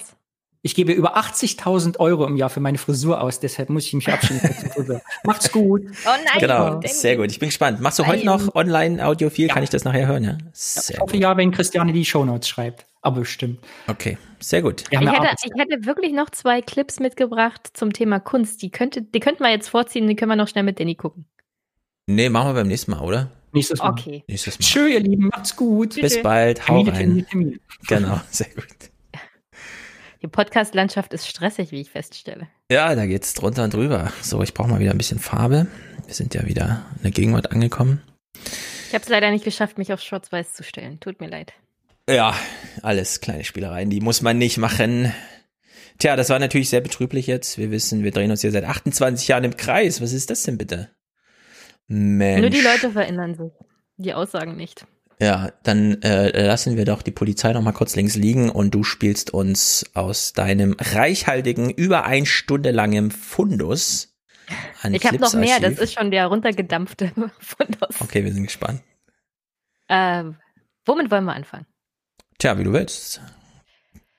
Öffentlicher Ah. Dienst ist natürlich äh, Wir fangen mit dem öffentlichen Dienst an. Am besten erstmal die kommunalen Finanzen, die Situation. Wir hatten ja Corona. Mh. Und da dachte ich, ich bringe mal zwei Clips wir haben Brandenburg immer noch mit. Corona. wir haben immer noch Corona. Und ich hatte ja, ja, schon öfters mal angesprochen, dass die Kommunen damit natürlich extreme Probleme haben, weil die Einnahmenseite vor allem eingebrochen ist im Bereich Gewerbesteuer. Mhm. Und dementsprechend gab es in Brandenburg auch eine Versammlung der Landkreischefs, also der Landräte und der Oberbürgermeister mit der Landesregierung. Mhm. Spielen mal ab Kommunalfinanzen 1. Gut. 14 Millionen Euro weniger Steuereinnahmen, die der Stadt Brandenburg-Havel weggebrochen sind. Deshalb gilt hier eine Haushaltssperre. Der Oberbürgermeister hier hofft auf die Ausgleichszahlungen des Landes. Die Erwartungen an das heutige Treffen sind groß. Ich weiß, dass es sehr fleißige ähm, Leute gab, sowohl in den Spitzenverbänden als auch in der Landesregierung, die sich jetzt über die Modalitäten des Ausgleiches verständigen. Und ich hoffe, dass wir da heute etwas genaueres erfahren. Auf den Rettungsschirm hoffen hier viele. Die Kommunen befürchten weitere massive Einbußen, vor allem durch wegfallende Gewerbesteuer. Es ist der erste persönliche Kontakt seit langem. Landräte, Oberbürgermeister sowie Vertreter der kommunalen Spitzenverbände treffen sich mit der Landesregierung. Wir haben in Frankfurt einen Einnahmeausfall von 8 bis 9 Millionen. Und derzeit äh, ist die eine Zahlung des Landes gekommen in Höhe von ungefähr 1,6 Millionen. Das reicht natürlich bei weitem nicht äh, aus. Es gibt vieles, was weiter angekündigt ist. Aber ähm, wir müssten jetzt langsam wissen, wann die Dinge auch konkret kommen. Ja. Wie steht's denn um diesen großen Entschuldungsdings? Welchen große, Entschuldung? Die Kommunen na, Olaf Scholz, große kommunale Entlastung, Umschuldung. Gibt's nicht. War doch mal Thema, sollte doch. Ja, war mal Thema, aber ich habe keinen auf Bundesebene nichts gefunden oder davon aktuell gehört, dass die Kommunen, die besonders hart getroffen sind, das entschuldet werden. Das hat die CDU definitiv abgebügelt. Die CSU war so und so dagegen. Ja. Und damit war es vom Tisch. Also Entschuldung kommt nicht. Auf Landesebene ist gerade der Haushalt für die nächsten Jahre in Brandenburg im Parlament. Mhm. Da gibt's auch Probleme, weil die Landesregierung das über mehrere Jahre machen möchte und die Haushalte natürlich immer jahresgebunden sind. Also auch da wird gestritten. Und ja, wie du gerade gehört hast, einige Kommunen sind in Haushaltssperre und für die Experten, die sich auskennen, die wissen, Haushaltssperre bedeutet, es gibt keine Investitionen und das ist gerade, und jetzt mal wieder zurück zum Thema Klima, das ist gerade jetzt in Zeiten von Fridays for Future natürlich fatal, weil die Kommunen natürlich investieren müssten ohne Ende, um die Umstellung zu mhm. schaffen, was den CO2-Haushalt auch im Nahverkehr der jeweiligen Kommune angeht und alles Mögliche. Genau, wäre ganz gut, wenn man ein bisschen politischen Handlungsspielraum hätte, um mal was zu gestalten. Und wenn, äh, wie heißt es nochmal, Haushaltssperre ist, dann heißt es, äh, alles wird vom Land abgenickt, was über die Pflichtausgaben nicht, hinausgeht. Nicht, nicht, nicht ganz. Es gibt zwischen dem Land und der Kommune die Kommunalaufsicht. Die kümmert sich dann darum. Ja, die Haushaltssperre kann auch durchaus von der Kommune selbst ausgesprochen werden, wenn hm. sie sagt, also wir, wir machen jetzt dicht, hier gibt's keine neuen Investitionen. Die kann dann auch wieder aufgehoben werden. Also diese Zwangs, Zwangshaushaltssperre von außen ist das jetzt nicht ganz. Mhm. Aber die Kommune sagt, also wir machen jetzt eine Haushaltssperre, es gibt keine neuen Ausgaben über das, was wir bisher geplant haben, hinaus. Mhm. Und wir haben eh klamme Kassen, wir haben keine Ausnahme, äh, also keine genügenden Einnahmen, um irgendwie weit noch zu kommen. Hm. Also diese Haushaltssperre kann durchaus von einer Stadt selber gemacht werden. Ja. Das muss nicht zwangsweise von außen naja. kommen. Ja. Und ja, wie gesagt, da war Krisensitzung und die Städte hatten auf das Land gehofft und da ja auch noch nicht ganz klar, was denn wird, weil der Haushalt ist noch nicht durch fürs nächste Jahr. Und das wird auch im zweiten Clip dann nicht besser. Mhm. Und beim Geld? Einen Rettungsschirm über 580 Millionen Euro hat das Land schon gespannt. Aber reicht er? Wir wissen es einfach noch nicht, äh, weil sich die äh, Lage oder die Situation der Finanzen ja auch jetzt erst noch klärt. Es ist im Gespräch mit der Landesregierung nochmal vereinbart worden, dass eine März-Steuerschätzung gemacht wird. Es wird im November nochmal eine geben und man wird erst so peu à peu dann diese Frage auch wirklich beantworten können, ob das Geld dann reicht. In Brandenburg-Havel wollen sie so lange nicht warten. Jetzt muss es schnell gehen. Der Oberbürgermeister hier kann auf eine baldige Geldspritze hoffen. Was haben wir wirklich am 30.09. an Einnahmen in der Kasse und was fehlt uns verglichen mit den Einnahmen der Vorjahre? Und dann soll es sehr schnell diese Überweisungen geben. Das ist sehr wichtig und sehr richtig, weil dann können wir wirklich unsere Haushaltssperre aufheben. Wir können investieren, wir können auch freiwillige Leistungen neu begründen. Das Treffen hat viele optimistisch gestimmt. Ob das Versprechen eingehalten wird, steht auf einem anderen Blatt. ja, tja. Also Corona hat gerade bei den Kommunen, wo es schlecht aussieht, sehr viel kahles Land hinterlassen. Sowohl mhm. auf dem Bund als auch auf das Land kann man sich nicht so richtig verlassen, wobei sich das Land natürlich auf den Bund verlassen muss. Also ja. ist eine nicht enden wollende Spirale der wir müssen ja, uns eben, auf andere verlassen ich, und keiner, keiner trifft eine vernünftige Entscheidung. Ja. Kommunen sind pleite. Was nicht, für ein Drama. Äh, ich muss mal kurz hier mein Kabel festmachen. Genau.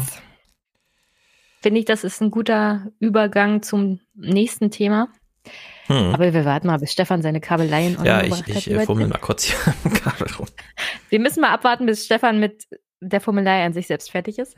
Was? so. Schon fertig.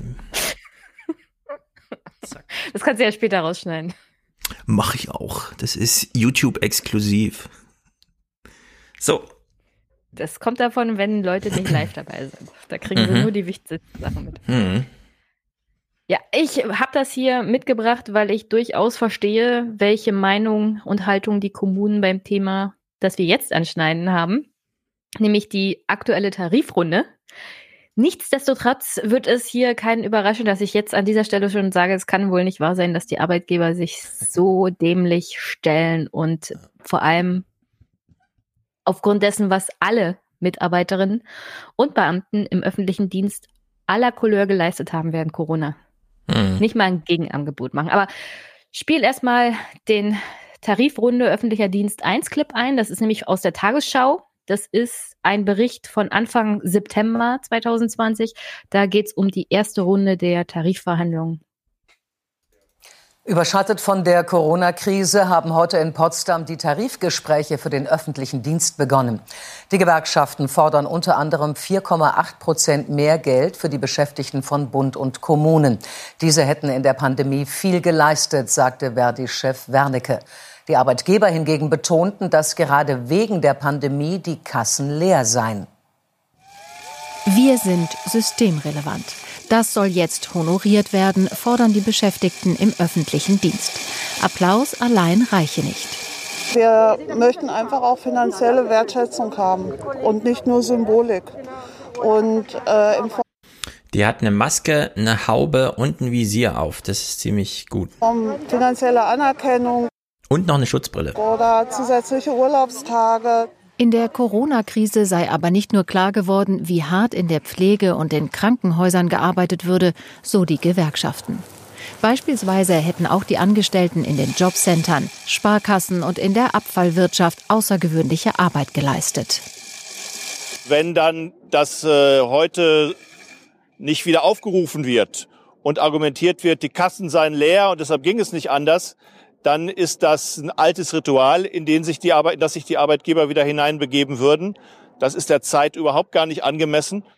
Konkret lauten die Forderungen der Gewerkschaften 4,8 Prozent mehr Gehalt, mindestens aber 150 Euro. 100 Euro mehr für Auszubildende, Studierende und Praktikanten. Das Ganze mit einer Laufzeit von zwölf Monaten. Die Arbeitgeber im öffentlichen Dienst sichern zu, dass auch sie keine Nullrunde wollen. Doch die Forderungen der Gewerkschaften halten sie in der aktuellen Situation für überzogen. Jeder weiß, das können wir nicht bezahlen. Ähm, ein Prozent macht eine Milliarde aus. Und wir haben Milliardendefizite von 15 bis 20 Milliarden dieses Jahr und nächstes Jahr in den Kassen. Das steht jetzt schon fest.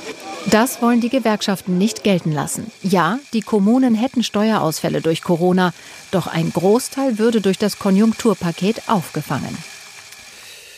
Ja, also wir brauchen keine Steuereinnahmen, um äh, Gehälter an Staatsbedienstete zu bezahlen. Das ist äh, diese Logik. Klar, klar sagen die es so, aber das ist nicht. Diese Kopplung muss gar nicht so sein.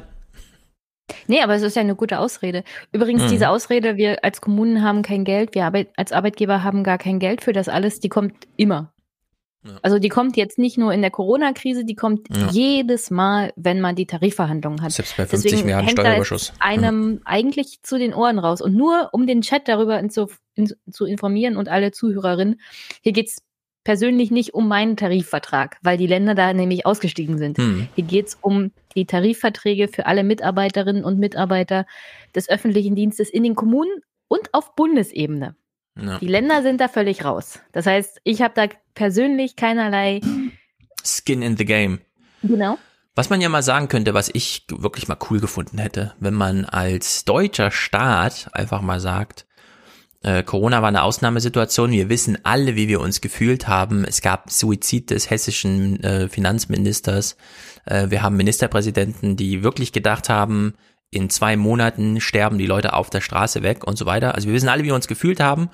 Und es gibt Menschen, die haben in diesen Momenten den Laden aufrechterhalten. Die sind ans Telefon gegangen, wenn jemand eine Frage hatte an den Staat und so weiter und so fort. Und ich hätte es wirklich toll gefunden, wenn man, klingt jetzt ein bisschen, äh, wie soll man sagen, utopisch und so, aber ich sag's trotzdem, wenn man sich als Tarifrunden-Teilnehmer von Seiten des Staates gesagt hätte, solange die nicht mehr als 6% fordern, fällt dies Jahr alles aus. Wir sagen einfach zu allem Ja, was kommt. Und 4,8% ist eine absolut akzeptable, äh, ein absolut akzeptabler Wert. Und dann sagt man einfach mal ja und spart sich dieses Theater die ganze Zeit, weil ich kann diese Nachrichten auch nicht mehr sehen. Ja, das ist, mir tun die alle leid, äh, diese Verdi-Leute, die haben nicht nur viel zu tun, sondern die müssen jetzt auch noch dafür auf die Straße gehen. Die Arbeit bleibt ja deswegen liegen, ja, die muss dann auch noch erledigt werden. Und äh, sowas finde ich einfach grotesk. Ich meine, wenn er sagt, ein Prozent sind eine Milliarde und 4,8, dann wissen wir doch, 4,8 Milliarden, wo ist denn das Problem? Was ist denn das? Es mangelt doch Der- nicht an Geld. Der Also- Finanzminister und Vizekanzler hat 156 Milliarden aus dem Ärmel geschüttelt, als es hieß, Corona, wir müssen die Wirtschaft retten. Ja, am Ende Also vier kriegt man Milliarden das sind doch gar nichts. bei der Europäischen Union, keine Ahnung. Äh, Ursula von der Leyen hat in ihrer State of the Union 90 Milliarden Kurzarbeitergeld für Europa angekündigt, aus EU-Mitteln. Davon fließen fast 30 Milliarden nach Italien, 8 Milliarden nach Belgien. Es ist doch genug Geld da, um jetzt äh, solche Probleme hier mal zu lösen. Also das ist äh, jetzt, während alle so eine zweite Welle gerade vor sich sehen und Angst haben und Lauterbach, was hat er wieder getwittert und so, äh, da jetzt noch zu sagen, ja, da machen wir jetzt mal einen Arbeitskampf, weil 4,8 Prozent, nee, da müssen jetzt alle auf die Straße, ja, da brauchen wir alle, die wir eigentlich in die Büros brauchen und so weiter, die mal ans Telefon gehen sollen, die Sachen machen, nee, die müssen jetzt auf die Straße gegen uns. Das ist irgendwie Naja, die vor allem- politische Herangehensweise. Also das ist Vor allem dämlich. die Gewerkschaft will ja keine Streiks, die will ja keine Warnstreiks. Nee, die ja, Arbeitgeber, genau, das kommt noch die dazu. Arbeitgeber äh, meinen nur, wir sollen verzichten. Also die Mitarbeiter des öffentlichen Dienstes sollen sich jetzt mal hinten anstellen. Auch mit dem Argument, naja, eure Jobs sind doch sicher, Mhm. ja. Ihr habt's doch schon so gut. Aber, und ich danke Stefan, dass er darauf hingewiesen hat, es gibt auch Leute, die sagen, ja, ja, alle, die im Krankenhaus gearbeitet haben, die verdienen natürlich mehr Lohn und deswegen sollte man das einzeln aushandeln, aber alle anderen, die ha- haben ja zu Hause gesessen, ja, die haben ja um Homeoffice gemacht, übrigens Homeoffice, ja. Mhm. Da haben die Leute vom öffentlichen Dienst auch gearbeitet. Das Ja. ist nicht so, als ob man zu Hause Däumchen gedre- gedreht hat. Dann gab es Leute im öffentlichen Dienst, Kita-Mitarbeiterinnen, die sind auf Arbeit gegangen, um die Kinder der Leute zu betreuen, die in systemrelevanten Jobs gearbeitet haben, die in der Regel Leute vom öffentlichen Dienst waren. Und Ja. auch nur Verwaltungsmitarbeiterinnen, die irgendwo im Finanzamt gesessen haben und die panischen Anrufe und Steuerkorrekturen der ganzen Unternehmer angenommen haben Mhm. die jetzt übrigens hier nicht in den Tarifverhandlungen drin sind. Die haben auch gearbeitet und dafür gesorgt, dass die Leute keine Panik bekommen haben, dass schnell die Steuerrücknahmen und Steuervorauszahlungen verändert wurden, damit Ja. hier die Wirtschaft nicht obs geht, sondern dass regelmäßig noch Geldfluss da ist. Also das, woran sich die Politiker viel Sorgen gemacht haben, dass die Liquidität der Unternehmen einbricht. Dafür haben unter anderem auch die Mitarbeiter der Landesfinanzämter gesorgt, weil die nämlich arbeiten gegangen sind. Ja. Es gab ganze Schichten übrigens bei der Wasserversorgung von, also sowohl bei den Energieträgern als auch bei den öffentlichen Wasserwerken. Die haben Schichten eingeteilt und eine Sonderschicht, die musste sozusagen abgesperrt in Quarantäne leben für den Mhm. Notfall, dass wenn Leute tatsächlich anfangen, auf der Straße zu sterben, die Wasserversorgung garantiert ist. Ja. Es gibt jetzt immer noch Leute in den Gesundheitsämtern, die arbeiten rund um die Uhr. Die dürfen gerade keinen Urlaub machen. Mhm. Die machen Überstunden ohne Ende. Ja. Die sind Ja, immer noch absurd. unterbezahlt und immer Es noch unterbesetzt. Und diesen Leuten an sagt man jetzt äh, hier. Ja. Aber 4,8 Prozent machen wir nicht. Ihr müsst jetzt auf die Straße gehen. Ah, das, ja. das, ist schwer das zu ertragen. Da weiß man nicht genau, was man dazu sagen soll. Da, da arbeiten wir uns vor. Ich habe noch einen Clip dabei, wer alles. Ja, wie viel war nochmal durch Cum-Ex aus dieser Steuerkasse rausgeklaut worden, weshalb wir jetzt 4,8 Milliarden nicht bezahlen können? Insgesamt wie viele Milliarden waren das nochmal? Europaweit? 55 es ist, Milliarden. Ah, es ist schlimm. Zehnmal so viel. 55 ja. Milliarden. Ja, okay. schwer zu ertragen. Aber da gerade das Thema natürlich Tarifverhandlungen für die Krankenhäuser hier besonders wichtig ist in Corona-Zeiten, habe ich da auch sehr viel mitgebracht. Aus Brandenburg auch, weil in Potsdam zum Beispiel ist der, ist die Stadt natürlich kommunaler Träger des Krankenhauses und da gab es unter anderem auch Probleme mit den Tarifverhandlungen und der Bezahlung des jeweiligen Personals. Und ich würde mal sagen, du spielst erstmal Clip 2 ab, weil wir haben da in Potsdam einen SPD-Bürgermeister. Mhm. Und ich finde nicht gut, was der SPD-Bürgermeister dann und die Kommune mit den Mitarbeiterinnen und Mitarbeitern dieses Krankenhaus macht. Okay. Und nun gucken wir rein ins Berufsleben. Unser blauer Robur ist ja bekanntlich der Problembus, fährt zu einem Ärger, bringt Kontrahenten zusammen, fährt dann wieder. Wir springen mal vor zum Bürgermeister, oder? Ja, ja. Diese Moderation. So schnell mit schaffen den ganzen das ist schon die Bürgermeisterin? Seit nein, nein, nein, nein, nein. bekommen und auch gute und jetzt muss dieses umgesetzt werden. Zu bekommen und das ärgert uns. Es war ein politischer Beschluss äh, im Mai zu sagen, wir äh, stehen hinter unserem Krankenhaus, es ist unser Krankenhaus und wir wollen dort ordentliche Löhne und ordentliche Arbeitsbedingungen und jetzt muss dieses umgesetzt werden. Im Februar war der Robur vor Ort damals klare Signale der Politik. Wir wollen helfen. Immerhin geht es um das städtische Krankenhaus und die Rückkehr in den TVÖD, den Tarifvertrag des öffentlichen Dienstes. Hier würde ich mir auf jeden Fall wünschen, dass alle Mitarbeiterinnen und Mitarbeiter im TVÖD sind und dass wir uns auch leisten können, die Gehaltserhöhungen des TVÖD zahlen zu können. Also Unterstützung aus dem Stadthaushalt fürs EVB, das Ernst von Bergmann Klinikum. Im Mai gibt es entsprechende Beschlüsse. Es ist ja klar, dass wir äh, gucken müssen, wie das auch finanziell zu unterlegen ist. Und wir sind jetzt in einer Situation, dass wir sowohl bei dem, was das EVB an finanziellen Mitteln darstellen konnte, als auch, dass wir jetzt eine Bereitschaft haben, aus dem städtischen Haushalt dort Geld mit dazuzugeben. Das jedoch schien einfacher gedacht als umsetzbar. Die ausgegründeten Tochtergesellschaften etwa, Service, Reinigung, Küche, die könnten so einfach nicht von der Stadt subventioniert werden, heißt es nun, rechtliche Hürden. Die Geschäftsführung des Krankenhauskonzerns meint, wir arbeiten dran. Über 2000 Arbeitsverträge würden gerade angepasst. Der Beschluss, ich finde den ehrenwert. Ich finde auch das Ziel, für gute Arbeitsbedingungen äh, zu schaffen, das ist auch sinnvoll. Es ist nur die Frage der Finanzierung und der gesamtwirtschaftlichen Situation. Eine Variante, heißt es heute im Rathaus, das Krankenhaus wird bei Investitionen unterstützt und entlastet, damit mehr finanzieller Spielraum für höhere Gehälter bleibt. Und dann wird der Ball elegant weitergespielt. Dass das Land in der Verantwortung ist. Und deswegen erwarte ich auch, dass das Land seine Investitionspauschalen ausweitet und die Kommunen bzw. die Kliniken hier besser unterstützt. Die Regierungskoalition im Stadtparlament beharrt auf der Umsetzung ihrer Beschlüsse, will Mitte des Monats nun nochmal nachlegen. Und auch die Gewerkschaft sieht weiter die Stadt in der Pflicht. Es braucht jetzt hier eine Weisung an die Geschäftsführung und das durch die Stadtverordnetenversammlung, vertreten durch den Oberbürgermeister.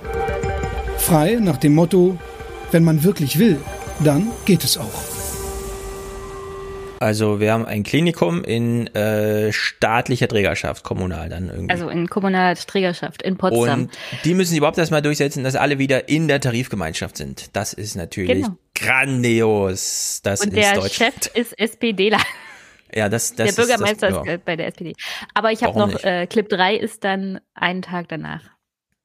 In die Diskussion um eine bessere Bezahlung der Service- und Pflegekräfte am Potsdamer Ernst von Bergmann Klinikum kommt Bewegung. Mhm. Die Stadt Potsdam hat die Klinikleitung heute angewiesen, den Eintritt in den Tarifvertrag des öffentlichen Dienstes für zwei Tochtergesellschaften vorzubereiten. Brandenburg aktuell hatte gestern berichtet, dass die Geschäftsführung bislang zögert, einen entsprechenden Beschluss der Stadtverordneten umzusetzen und dies mit wirtschaftlichen Risiken begründet. Ich würde sagen, wenn die Stadt das verordnet, dann muss man das erstmal machen und dann kann man ja immer noch die Rechnung schreiben, äh, wenn dann Kosten anfallen, die ja dann anfallen. Aber äh, verstehe ich nicht. Also wie kann man überhaupt, also das ist wirklich so eine Frage, wie kann überhaupt jemand innerhalb eines Klinikgeländes, eines Klinikgebäudes arbeiten, der nicht unter den vollen sozialversicherungspflichtigen, tarifflich gebundenen äh, Arbeitspflichtenkatalog fällt, ja, den man so erwartet, wenn man als Patient da eingeliefert wird und es heißt, du, ja du wirst morgen am Herz operiert. Da habe ich noch einen Clip zu. Gleich der nächste. Aber ja, die Sache ist, die Mitarbeiterinnen und Mitarbeiter und die Leute von der Gewerkschaft Verdi hier mussten dann nochmal mit RBB Druck machen, um darüber zu berichten, damit das ein bisschen schneller geht, weil, wie gesagt, die ganze Chose lief vom Februar 2020 bis in den Mai. Im Mai gab es die Stadtverordnetenversammlung und dann erst im August, aus dem August ist dieser Clip, gab es nochmal einen Bericht vom RBB und erst am Tag danach, wahrscheinlich weil RBB mhm. auch mal nachgefragt hat, was ist denn hier mit eurer, mit eurem Beschluss, liebe Stadtverordnetenversammlung, muss ja umgesetzt werden, ist ja ein demokratischer Beschluss. Ja. Erst danach ähm, ist dann mehr Bewegung in die Sache gekommen. Ei, ei, ei. Als extrem ungerecht bezeichneten also, Gewerkschaftsvertreter die Akt. Hm? Das ist tatsächlich Clip 4. Hier geht es mal darum, dass es dieses Problem dieser Haustarife gibt, ja? ja. Und hier ist es ganz besonders lustig, weil wir hier zwei Krankenhäuser haben, die praktisch nebeneinander stehen und zwei verschiedene Haustarife haben. ja, das ist sehr gut. Das äh, fördert auch sehr die Arbeitsmoral vor Ort. Ja. Als extrem ungerecht bezeichneten Gewerkschaftsvertreter die aktuellen Löhne im Martin Gropius Krankenhaus. Die Mitarbeiter verdienen nach dem aktuellen Haustarifvertrag erheblich weniger als die Beschäftigten des benachbarten Werner Forssmann Krankenhauses, obwohl beide Kliniken zum gleichen Konzern gehören. Das Werner Forstmann Krankenhaus mit 1100 Mitarbeiter, im Martin Gropius 850 Beschäftigte. Beide haben einen Haustarifvertrag und die Kluft ist mittlerweile so groß, dass ein Berufsanfänger in der Pflege aktuell im Werner Forstmann Krankenhaus 465 Euro brutto mehr hat als bei uns. Die Tarifverhandlungen für das Eberswalder Martin Gropius Krankenhaus beginnen morgen. Für den Fall eines Scheiterns hat die Gewerkschaft Verdi schon jetzt Streiks angekündigt ein ganzes Minijob-Unterschied am Bruttolohn. Ja.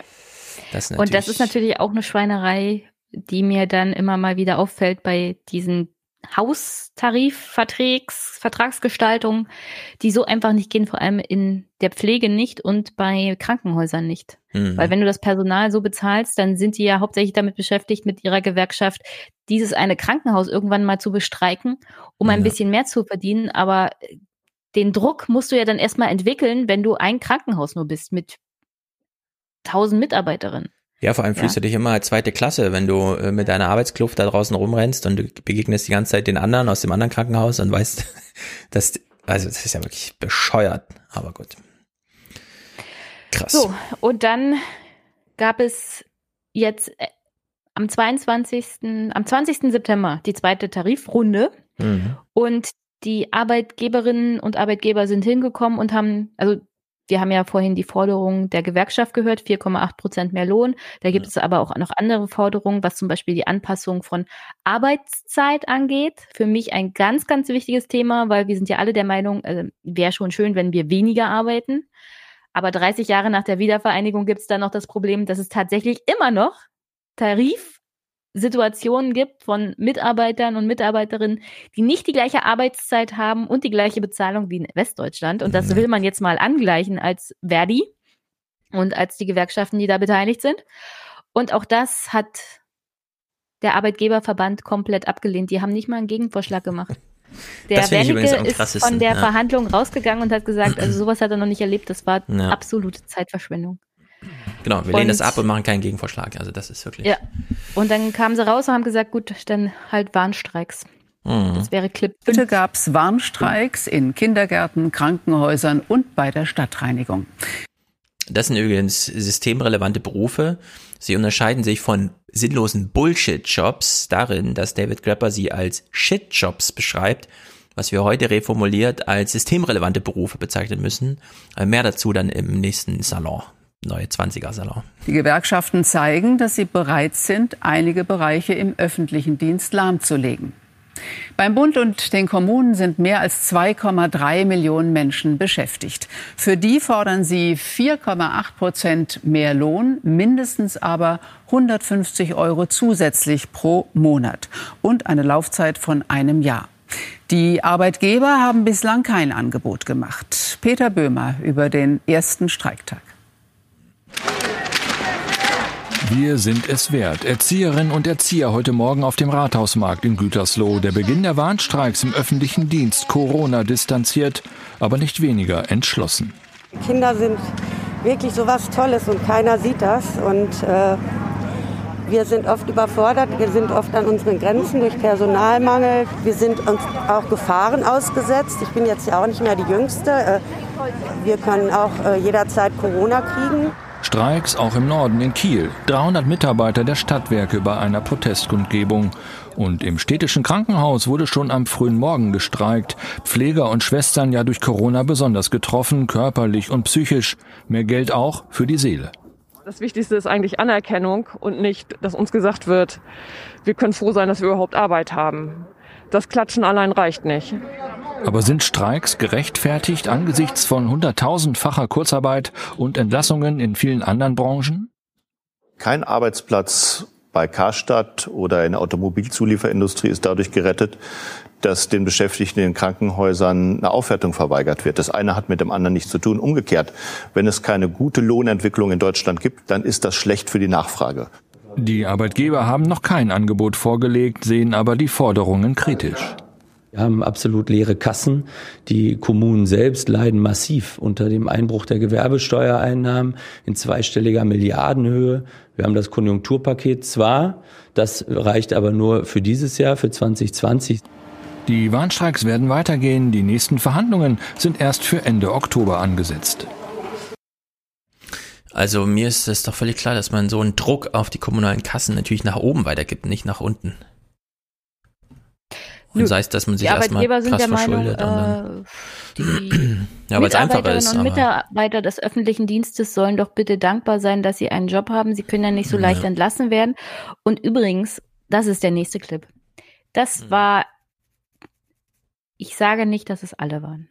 Und wir hören jetzt hier nur eine Minute rein. Aber es gab eine Presseschau zu diesen öffentlichen Dienst- und den Warnstreiks mhm. und so gut wie jeder Kommentar in den Medien, in den Zeitungslandschaften, was auch immer. Und die meistens Männer, also 99 Prozent Männer. Wenn Frauen sich geäußert haben, war das ganz anders. Aber wenn Männer sich geäußert haben, war das die absolute Verachtung des öffentlichen Dienstes, was sie geleistet haben und wie faul und überzogen das kann ich gleich erklären. die Reaktion ist. Das kann ich erklären. Welche Aber Minute hören, hören wir, wir erstmal rein. Das ist Clip 6. Mhm. Und ab, wo geht es da los? Welche Minute ist das so? Das Oder kannst du so die allererste. Durchspielen. Ja, einfach durchspielen. Wir ja, da geht 6 Minuten 30, meine ich. Wir hören nur eine Minute rein. Ach so, die erste Minute gleich. Okay, verstehe. NDR Info. Standpunkte. Meinungen aus deutschen Medien. In mehreren Bundesländern soll es von heute an Warnstreiks geben, etwa bei Behörden, in Kitas und Kliniken. Die Gewerkschaften fordern für die 2,3 Millionen Tarifbeschäftigten des öffentlichen Dienstes von Bund und Kommunen mehr Lohn und eine Kürzung der längeren Wochenarbeitszeit in Ostdeutschland. Für die Hannoversche Allgemeine Zeitung ist es fraglich, ob die Streiks in der Corona-Krise angebracht sind. Es geht auch um Ethik, um einen gesamtgesellschaftlichen Ausgleich der Interessen. Zahllose Beschäftigte der privaten Wirtschaft bangen derzeit um ihren Arbeitsplatz oder haben ihn schon verloren. Lufthansa, Airbus und TUI etwa wissen nicht, wann und wie es weitergeht. Ist es gerecht, in solchen Zeiten ausgerechnet jenen Beschäftigten mehr Geld aus Steuermitteln zu geben, deren Arbeitsplätze sicherer sind als die von allen anderen? Die Nordwestzeitung aus Oldenburg sieht das ähnlich. Ja, die Corona-Pandemie hat den im öffentlichen Dienst Beschäftigten einiges aufgebürdet, vor allem denen in Krankenhäusern und Pflegeeinrichtungen. Aber 4,8 Prozent mehr in wirtschaftlich äußerst angespannten Zeiten? Ist das nicht ein bisschen zu vermessen? Deutschland steht in einer schlimmen Rezession. Angemessen wäre es, die berechtigten Lohnforderungen am Verhandlungstisch durchzusetzen. Jetzt werden also wieder Nutzer des Nahverkehrs und der Kindertagesstätten als Geiseln im Tarifstreit genommen. Nach Ansicht der Badischen Zeitung aus Freiburg sind die Streiks berechtigt. Nun soll für eine reguläre Tarifrunde nicht mehr genug Geld da sein, ausgerechnet für jene Beschäftigten vieler Branchen, die man gern von Balkonen beklatscht, die aber weniger mit Heldentum als schlicht mit Arbeit dazu beigetragen haben, dass dieses Land gut durch die Krise kommt? Man täte gut daran, die einzigartige deutsche Tarifautonomie samt moderaten Arbeitskämpfen als tragenden Pfeiler eines funktionierenden Wirtschaftsmodells wertzuschätzen. Die Stuttgarter Zeitung findet, bei den Lohnforderungen müsse unterschieden werden. Diese Tarifrunde verlangt eine Differenzierung, denn ehrlich betrachtet fallen in dieser Krise nur bestimmte Berufsgruppen als wirklich bedeutsam auf, vor allem im Gesundheits-, Pflege- und Erziehungsbereich. Das Homeoffice ist für sie keine Lösung. Für sie braucht es folglich eher eine finanzielle Aufwertung als in vielen anderen Bereichen des öffentlichen Lebens, die zeitweise völlig geschlossen waren, ohne dass die Beschäftigten von hohen Lohnverlusten bedroht wurden. Auch die Pforzheimer Zeitung. Hm. Man erkennt den Tenor, also die Erklärung von David Grabber, der, und das schreibt er selber, ein aktivistisches Buch geschrieben hat über Bullshit-Jobs, weil 50 Prozent der Arbeit gehört einfach abgeschafft, wie er sagt. Und zwar völlig zu Recht, wenn man sich die Fallbeispiele, die er dann noch so hat, durchliest. Es gibt dadurch, dass der Bullshit-Anteil mittlerweile so hoch ist, ähm, und es gewisse Logiken gibt, ähm, Bullshit-Jobs zuzulassen. Also Rezeptionen müssen natürlich von zwei jungen, hübschen Frauen besetzt werden, damit der Chef sich besser fühlt. Ja, das ist einfach, das ist so die klassische Logik eines, also eine Erklärung für einen Bullshit-Job. Und die sitzen natürlich da und sehen systemrelevante Jobs, äh, was weiß ich, Müllmänner, Kindergärtner, Lehrer und so weiter, ja. Und da die Definition von Bullshit-Job ist, derjenige, der ihn ausfüllt, weiß selber, dass es Bullshit-Job ist, aber er redet es sich schön, ist ja neidisch auf diejenigen, die tatsächlich eine sinnvolle Arbeit machen. Also das ist die Erklärung, Neid. Man blickt neidvoll auf diese Berufe, die einen echten Unterschied machen, wo die Nachbarschaft Sturm läuft, wenn der Müll nicht abgeholt wird, ja, wenn äh, die Toilettenspülung nicht repariert wird, wenn im Supermarkt nicht die Lieblingsnudeln parat liegen. Das fällt sofort auf wenn das nächste Mercedes-Design äh, nicht erscheint, ja, das fällt den Leuten nicht auf. Wenn, wenn die nächste Milka-Werbekampagne nicht stattfindet, das fällt den Leuten nicht auf. also es gibt einfach Bullshit-Jobs, äh, und zwar mehrheitlich, der äh, halbe private Sektor und äh, ist davon äh, durchsetzt und die sind dann neidisch, ja, also Neid, Neid nicht auf äh, sozusagen den Status oder das Gehalt, sondern Neid auf die auf das Lebensgefühl, da macht jemand was Sinnvolles. Das prägt sozusagen so eine Haltung, wie wir es jetzt hier bei den Kommentatoren mhm. gehört haben. Das heißt, ja, das ist doch gar nicht so schlimm. Die sollen sich mal nicht so wichtig nehmen und das ja, die sollen einfach die mal sollen arbeiten. Sein, so. die sollen dankbar haben. sein, dass sie, dass wir ihnen die Kinder überlassen, unsere Kinder und so weiter. Ja, und das finde ich, kann man jetzt natürlich irgendwie kritisch sehen und sagen, ja, Neid, ist das nicht ein bisschen zu einfaches Argument, aber was wäre denn ein anderes? Ja, es ist tatsächlich so ein Gemütszustandsargument. Das hat natürlich deswegen bei mir besondere Attraktivität. Ja. Das übernehme ich dann besonders gerne, wenn es einfach mal so mit einem Gemütszustand argumentiert. Aber es ist tatsächlich. Mir, mir ist eigentlich völlig Neid. egal, wo diese Einstellung herkommt. Ich finde es Aber sie ist halt unverantwortlich. Prägend, ja. ja, es ist prägend. Ich finde es unverantwortlich. Ich habe mehrheitlich solche Kommentare gehört, nicht von der Badischen Zeitung, ja. sondern von der Hannoverschen.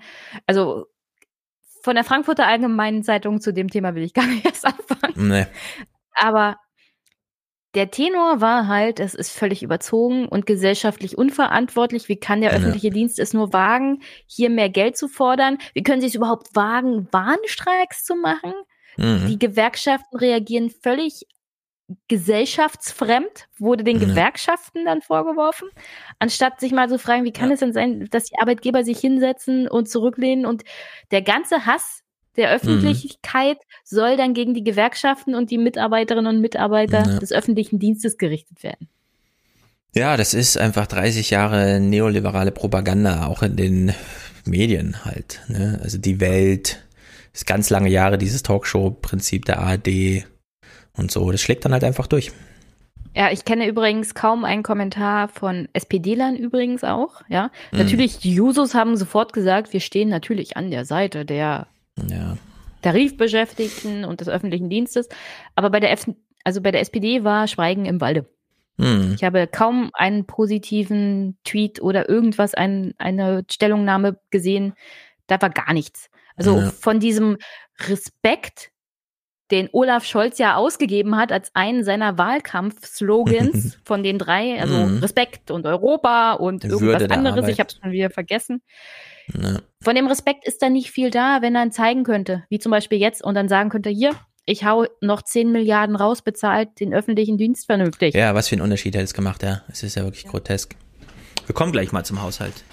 Und zum Abschluss ähm, habe ich noch einen Clip mitgebracht. Wer sind denn die Leute so fernab natürlich von den Krankenschwestern und Pflegern, mhm. denen ich auch super dankbar bin, die haben echt was geleistet während dieser Corona-Krise. Natürlich auch alle anderen, die nicht ja, man muss es anders sagen. Äh, ja, ja, ja, ja, man muss es, glaube ich, anders sagen. Es wird jetzt sehr auf Corona und die haben bei Corona was geleistet. Wir wissen von der Überforderung der Ärzte schon seit einer Weile, dass das Referendariat des Lehrerberufs äh, direkt zur Depression führt, wissen wir auch. Ähm, das sind Berufe, da wird jeden Tag etwas geleistet, denn man steht einfach vor diesen Schülern und muss denen dann Unterricht bieten. Ansonsten sagen die es nämlich ihren Eltern auch. Ja, also diese Drucksituation ist einfach da. Im Krankenhaus sowieso, ja. Also wenn du da Dienst hast, im Sinne von, du musst heute ans Telefon gehen, wenn die Notrufe ankommen und das koordinieren, dann stehst du einfach in der Pflicht. Ja? Da kannst du nicht einfach, ich mache jetzt Mittagspause oder so. Und das ist was ganz Besonderes. Hat mit Corona gar nichts zu tun, dass in sehr vielen anderen Berufen, äh, und da komme ich wieder auf Grabber, die Leute durchaus mal Zeit haben, drei Stunden lang ihre Facebook-Seite zu pflegen. Ja, irgendein Browser-Game spielen, in der Kaffeeküche rumstehen und so weiter und so fort. Und das gibt's in diesen Berufen nicht, über die wir hier gerade so reden. Also gerade die Frontline-Corona-Berufe, äh, ja, die haben auch so einen krassen Alltag. Das ist einfach, äh, das ist halt in diesen Berufen so drin. Die sind super wichtig, die sind sehr viel wichtiger als sehr viele Private-Sector-Berufe, muss man einfach so sagen. Und die sind durchgetaktet da besteht so ein Tag aus in fünf Minuten Schritten auflaufenden Termin. Da gibt's keine Mittagspausen. Da isst man erst nach acht Stunden. Da hat man sich ein Wochenende wirklich verdient und spürt das auch körperlich. Das sind einfach äh, andere Berufe als sehr viele, sagen wir mal, alle, die Homeoffice machen konnten, ja kennen diesen Alltag nicht, wo man wirklich mal richtig eingespielt, also wo es wirklich drauf ankommt, wo es nicht einfach nur heißt, das habe ich jetzt versemmelt, da kriege ich einen Anschiss vom Chef, sondern wo es dann wirklich heißt, ja, also dieser medizinische Fall ist jetzt leider daneben gegangen und das hat jetzt echte Konsequenzen. Ne? Also das muss man, da muss man, hat mir jetzt auch Grabber erst wieder die Augen geöffnet, aber da muss man einfach seinen Blick mal weiten und neidvoll, so immer auch ist, anerkennen, das sind wirklich wichtige Leute. Also es sind einfach wirklich wichtige Leute, die machen einfach mehr als Podcasts und so. Corona. Ich wollte, das wollte ist einfach, darauf, da ist was los. Ich, ich wollte nur darauf hinaus, dass man jetzt nicht diese Berufe gegen die anderen im öffentlichen Dienst ausspielt. Weil das ich auch, das ja. einen absoluten Arschloch-Move finde, zu sagen, also die Mitarbeiterinnen und Mitarbeiter in den Krankenhäusern, die kriegen jetzt ein kleines bisschen Plus. Ja. Übrigens, die versprochenen Sonderzahlungen von 1500 Euro steuerfrei haben diese Leute immer noch nicht bekommen. Mhm. Da sagen nämlich die Arbeitgeber auch, dafür haben wir kein Geld obwohl es versprochen wurde, ja. während der Hochphase von Corona. Ja, das haben wir hier geguckt, jetzt, wo dann keiner mehr wusste, wo war eigentlich das Defizit, das Entscheidungsdefizit. Äh, ja, hätte den zugestanden, aber leider ist es nicht dazu gekommen. Jetzt, jetzt will auch keiner mehr mit dem Geld irgendwie rausrücken. Mhm. Insofern, ich will nicht, dass irgendeine Berufsgruppe während dieser Tarifverhandlung gegen die andere ausgespielt wird, weil alle Mitarbeiterinnen und Mitarbeiter im öffentlichen Dienst, von der Verwaltungsmitarbeiterin bis zum Müllmann, bis zu den Betreuern von Wasserwerken, bis zu der Mitarbeiterin des städtischen Krankenhauses. Mhm. Die diesen Laden hier am Laufen halten. Und zwar nicht nur, wenn Krisenmodus ist, sondern jeden Tag. Und es fällt nicht auf, weil es super läuft. Und wenn ja. es super läuft, denken die Leute, das ist alles super easy einfach. Aber das ist, um ehrlich zu sein, echt stressig. Und man verdient mhm. dafür, wir sind alle Fachkräfte. Wir verdienen dieses Geld halt. Aus mhm. gutem Grund.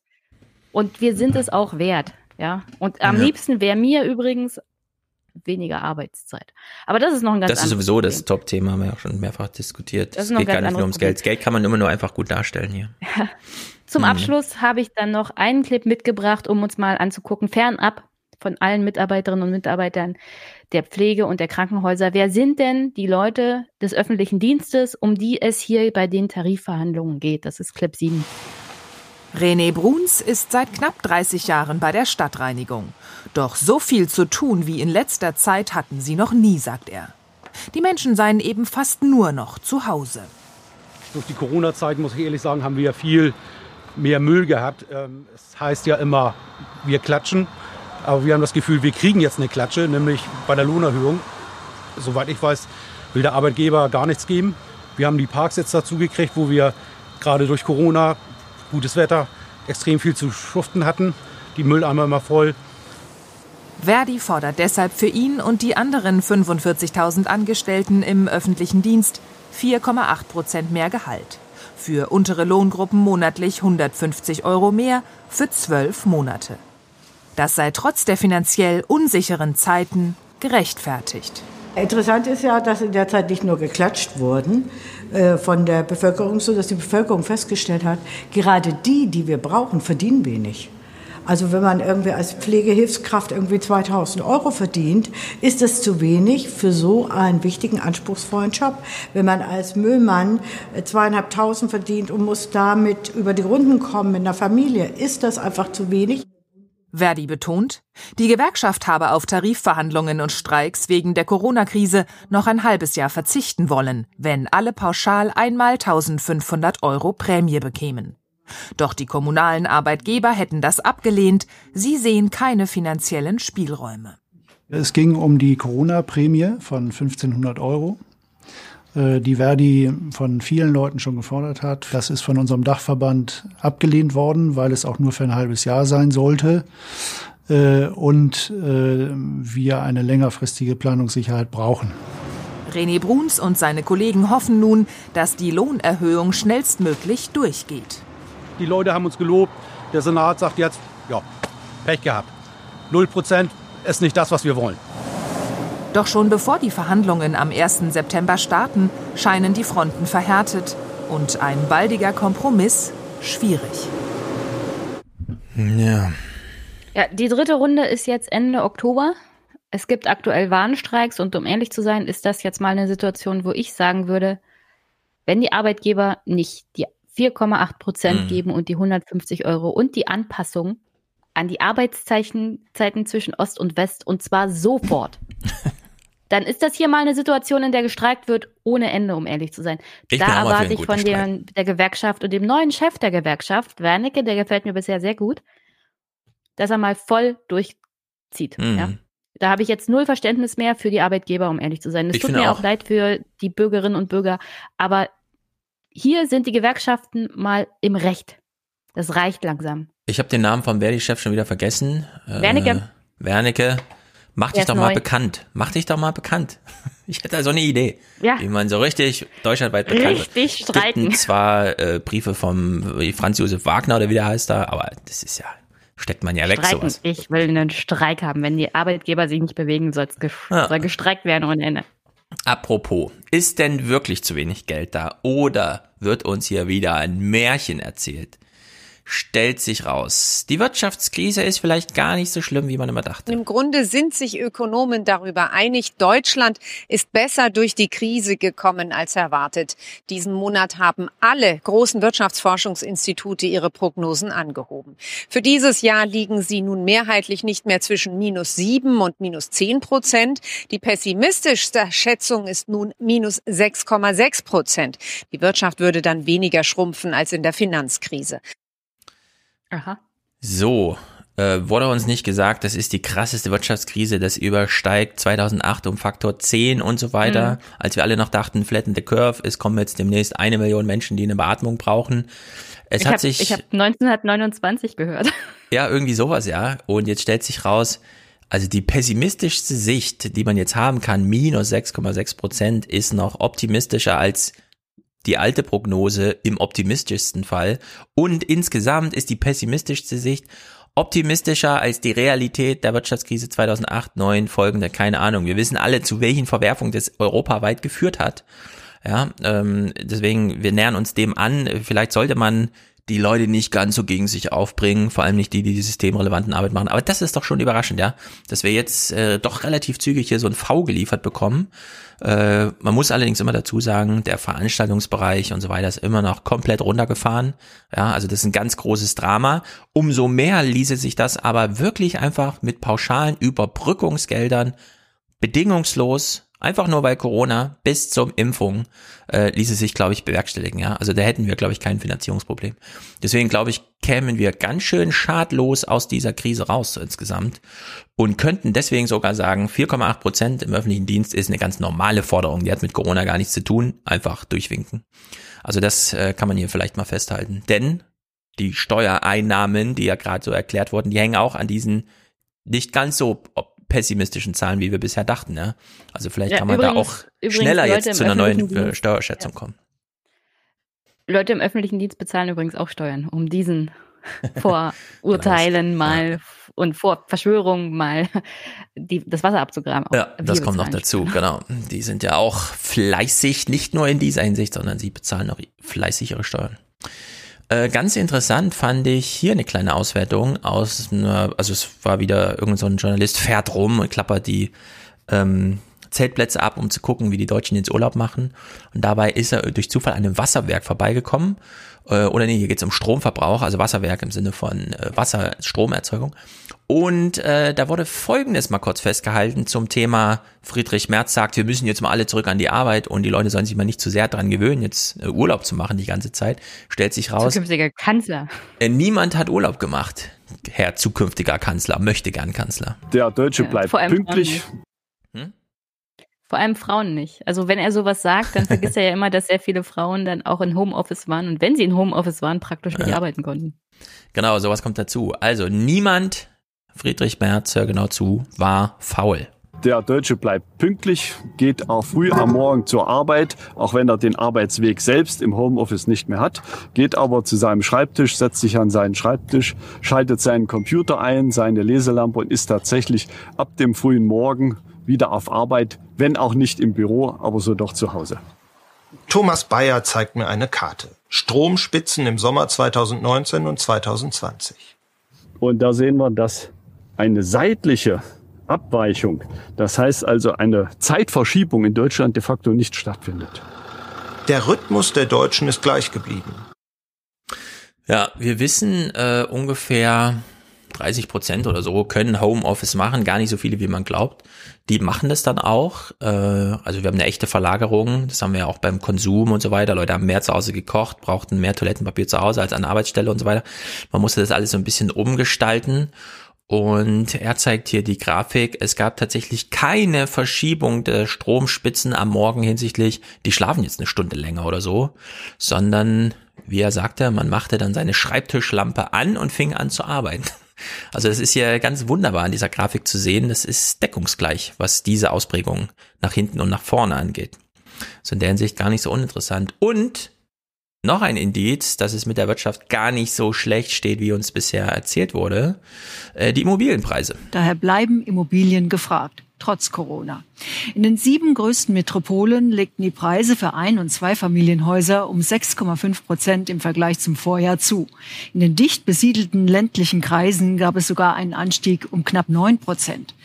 Die Kehrseite, immer mehr Menschen finden kaum mehr bezahlbaren Wohnraum. Noch schlagen Jobabbau und Entlassungen nicht auf die Lohnentwicklung durch. Wenn, dann wird dies zeitverzögert wirken. Bei den Büroimmobilien ist trotz des Homeoffice-Trends bislang kein Einbruch Einbruch erfolgt. So. Ha, es gibt nicht mal mehr Immobilien für Büroflächen, sondern der Bedarf ist weiterhin hoch. Äh, das Bauen ist genauso teuer geworden wie die letzten Jahre, Mieten auch. Also ist alles äh, hat sich eh ein bisschen entkoppelt so von der allgemeinen Wirtschaftslage, weil da werden Investitionsgüter gesucht. Aber trotzdem, hier sieht man gar, gar, kein, gar keinen Einbruch, sondern das ging ja, einfach weiter wie bisher. Hätte ich dir auch so sagen können, weil die Gutachterausschüsse sind auch dieses Jahr mit den Preisen nicht runtergegangen. Ganz ja. im Gegenteil. Genau, es bleibt dramatisch, was es angeht. Also gucken wir kurz Bodenrichtwerte gehen nach oben, oben, oben. Mhm. Gucken wir mal den Bundeshaushalt. Da geht's ja nicht nach oben, oben, oben, denn Klaus Kleber das ist, klärt uns auf, es jagt ein Schuldenrekord nach den anderen. Ich finde das ja gut. Äh, Schulden müssen in die Welt, dafür sind sie da, denn auf der anderen Seite werden dann können Vermögen aufgebaut werden. Das lässt sich vielleicht noch ein bisschen besser organisieren, ja, dass nicht alles nur zu BlackRock fließt, aber gut. Und Klaus Kleber klärt uns mal über die aktuellen Schuldenrekorde auf. Der Bundesfinanzminister hat heute den Haushaltsplan für das nächste Jahr vorgelegt und klargemacht, die Jahre, in denen die Einnahmen für alle Ausgaben reichten, sind erstmal vorbei. Immer diese Dramatik. Wir haben es uns lange gewünscht, Klaus. Auf 2020 oh, mit den größten neuen Schulden der Geschichte wow. folgen nächstes Jahr die zweithöchsten neuen wow. Schulden. Das ich ist fange ja gleich an zu weinen. Das ist ja furchtbar. Apokalypse. Ja, also es gibt ja, das ist äh, sozusagen ähm, Realität, die für sehr viele Sprechakte Vorlage ist. Zum Beispiel, na dann haben wir doch jetzt endlich mal Geld, um irgendwas zu machen. Wir wollen die Konjunktur ankurbeln, na dann äh, bau die Schulen auf. Ja, auf jedes ja Investitionsstau allein an den Schulen ist, glaube ich, bei über 40 Milliarden mittlerweile. Genau, ist ja Und da grandios. reden wir noch nicht von der Digitalisierung der Schulen, sondern so generell den Ja. Wände und das Genau. Dach. Schulen sind große Gebäude, macht doch mal Wände, äh, so wie ich das jetzt immer lese, wenn man äh, eine Solaranlage auf seinem Dach hat, macht die immer achtmal mehr Strom, als man selber in diesem Gebäude braucht. Eine Schule ist ziemlich groß, würde ich sagen. Und die wird nur so ein bisschen bespielt. Also nachts nicht. Da ist nachts kein Stromverbrauch. Stromverbrauch Ja, ist nur ist auch- tagsüber. Das Tagsüber auch so ja, kommt das schon von der Sonne. Also man produziert ganz schön viel über, ohne dass man das dann nachts irgendwie aus dem Speicher groß verpulvern muss. Man kann ganz schön viel mit so Schuldächern machen, wenn man doch nur mal rangeht. Auch so Wände vielleicht, ja. Man muss ja nicht nur an Dächern denken, es sind ja auch hohe Wände. Aber ich sehe keine Programme in Deutschland, ja. Während die Italiener, die wir immer so als Hinterwäldler, äh, wo die einfach sagen, ein privates Solardach, na klar, finanzieren wir hier zu 100 Prozent von staatlicher Seite, ja. Also immer wieder Ich überraschend. muss aber, ich muss aber dir sagen, wenn Schulen saniert werden und wenn irgendwo genug Kapazität da ist, tut jede Kommune versuchen, auf ihre Schule so ein Solardach raufzupappen. Ja, das finde ich auch gut. Aus, äh, aus energietechnischen Gründen, ja. Ja. Weil es auch viel sich besser rechnet. Ja, absolut. Du hast dann sofort ein, äh, ähm, ein Kraftwerk. Ja. Ja. Deine Und Schule du ist hast dann ja zum Kraftwerk viel, geworden. viel Fläche auf so einer Schule. Genau, das wäre so der eine Dreh, ja. Klaus, äh, äh, nicht Klaus, sondern äh, Brinkhaberhaus, wie heißt er? Heißt er nicht auch Klaus Der Brinkhaus? Fraktionschef Nee. Ja, der ja. CDU, CSU, der Heißt heißt, der Brinkhaus, Klaus? ja. Aber heißt der Klaus? Nee, der ist nicht Klaus. Nee, der heißt nicht Klaus. Brinkhaus jedenfalls. Vielleicht wird er gleich eingeblendet. Der nimmt das auch zum Anlass. Oh, hohe Schulden, na dann, aber ab an die Arbeit. Wir müssen äh, diese Ralf. Lücken durch Wirtschaftswachstum Ralf möchte die Lücken durch Wirtschaftswachstum beseitigen. Und darauf kommt es jetzt an, dass die Wirtschaft ganz schnell wieder an den Start kommt, dass wir die Wirtschaft nicht mit zusätzlichen Lasten überhäufen, damit schnell wieder investiert und gearbeitet werden kann. So als ob aufgehört Die wurde Wirtschaft- mit Arbeiten. Die Wirtschaft das scheue Reh, das dürfen wir jetzt nicht Ja. verschrecken. Äh, Jetzt, jetzt bitte keine Drangsalierung. Das darf überhaupt nicht sein. Also, Stefan, du bist ja der Meinung, ich übertreibe immer, wenn ich sage, dass dieser Mhm. Typ, glaube ich, in den Arsch von Herrn Merz kriechen würde, wenn er könnte. Ich bin mir ziemlich sicher, diese Einschätzung kopiert ihn, stimmt. glaube ich. Das habe ich ja vorhin, äh, ich habe äh, tatsächlich bei so meine Wirtschaftswachstum und so weiter, da habe ich diesen Clip gesucht, weil Friedrich Merz war ja damals in jeder Tagesschau-Sendung, um Mhm. zu erklären, Wachstum, wir brauchen jetzt Wachstum, dass die Regierung kein Wachstum macht, ist ein Skandal. Ist doch klar, dass wir jetzt Wachstum brauchen, wir brauchen jetzt Wachstum. Aber ich habe leider nichts gefunden dazu, aber ihr habt es wahrscheinlich alle selber. Ja, wir haben ja, wir haben ja Ralf Brinkhaus, der kann uns das genauso schön sagen. Mhm. Herr Brinkhaus, ist die schwarze Null Geschichte? Ist die schwarze Null Geschichte? Nein, äh, die schwarze Null ist äh, keine Geschichte. Wir wollen wieder zu ordentlichen Haushalten zurückkehren und wir werden auch hart dran arbeiten. Mhm. Die schwarze Null ist kein ordentlicher Haushalt, du Vollpfosten. Ja, das Die ist, schwarze äh, Null ist eine Gefahr für jeden staatlichen Haushalt, weil sie an der Substanz spart. Kein vernünftiger Niemand. Finanzpolitiker würde so denken. Ja, vor allem, ja, da stehen dann halt in den Büchern ein paar Minuswerte, aber dafür haben die Schule Stromdächer und die ganze Nachbarschaft wird mit Strom versorgt. Ja, und es regnet nicht durch oder ist Und im es Winter keine. Heizung an, was wir übrigens teilweise in Brandenburg tatsächlich haben. Dass im Winter Ja. die Heizung ausfällt in der Schule und die Leute mit Anorak im Unterricht sitzen müssen, weil es zu kalt ist. Und dann noch lüften sollen, damit die Coronaviren rausfliegen. Olaf Scholz wurde hier auch gefragt und sagt, also wir müssen jetzt erstmal gegen die Krise anarbeiten. Äh, er hat ja die schwarze Null beerdigt. Wenigstens das. Wir werden im nächsten Jahr den Haushalt nur auf den Weg bringen können mit all den Aufgaben, die wir in der Krise schultern müssen, indem wir zusätzliche Schulden machen. Sie haben die Summe genannt, etwa 96 Milliarden Euro.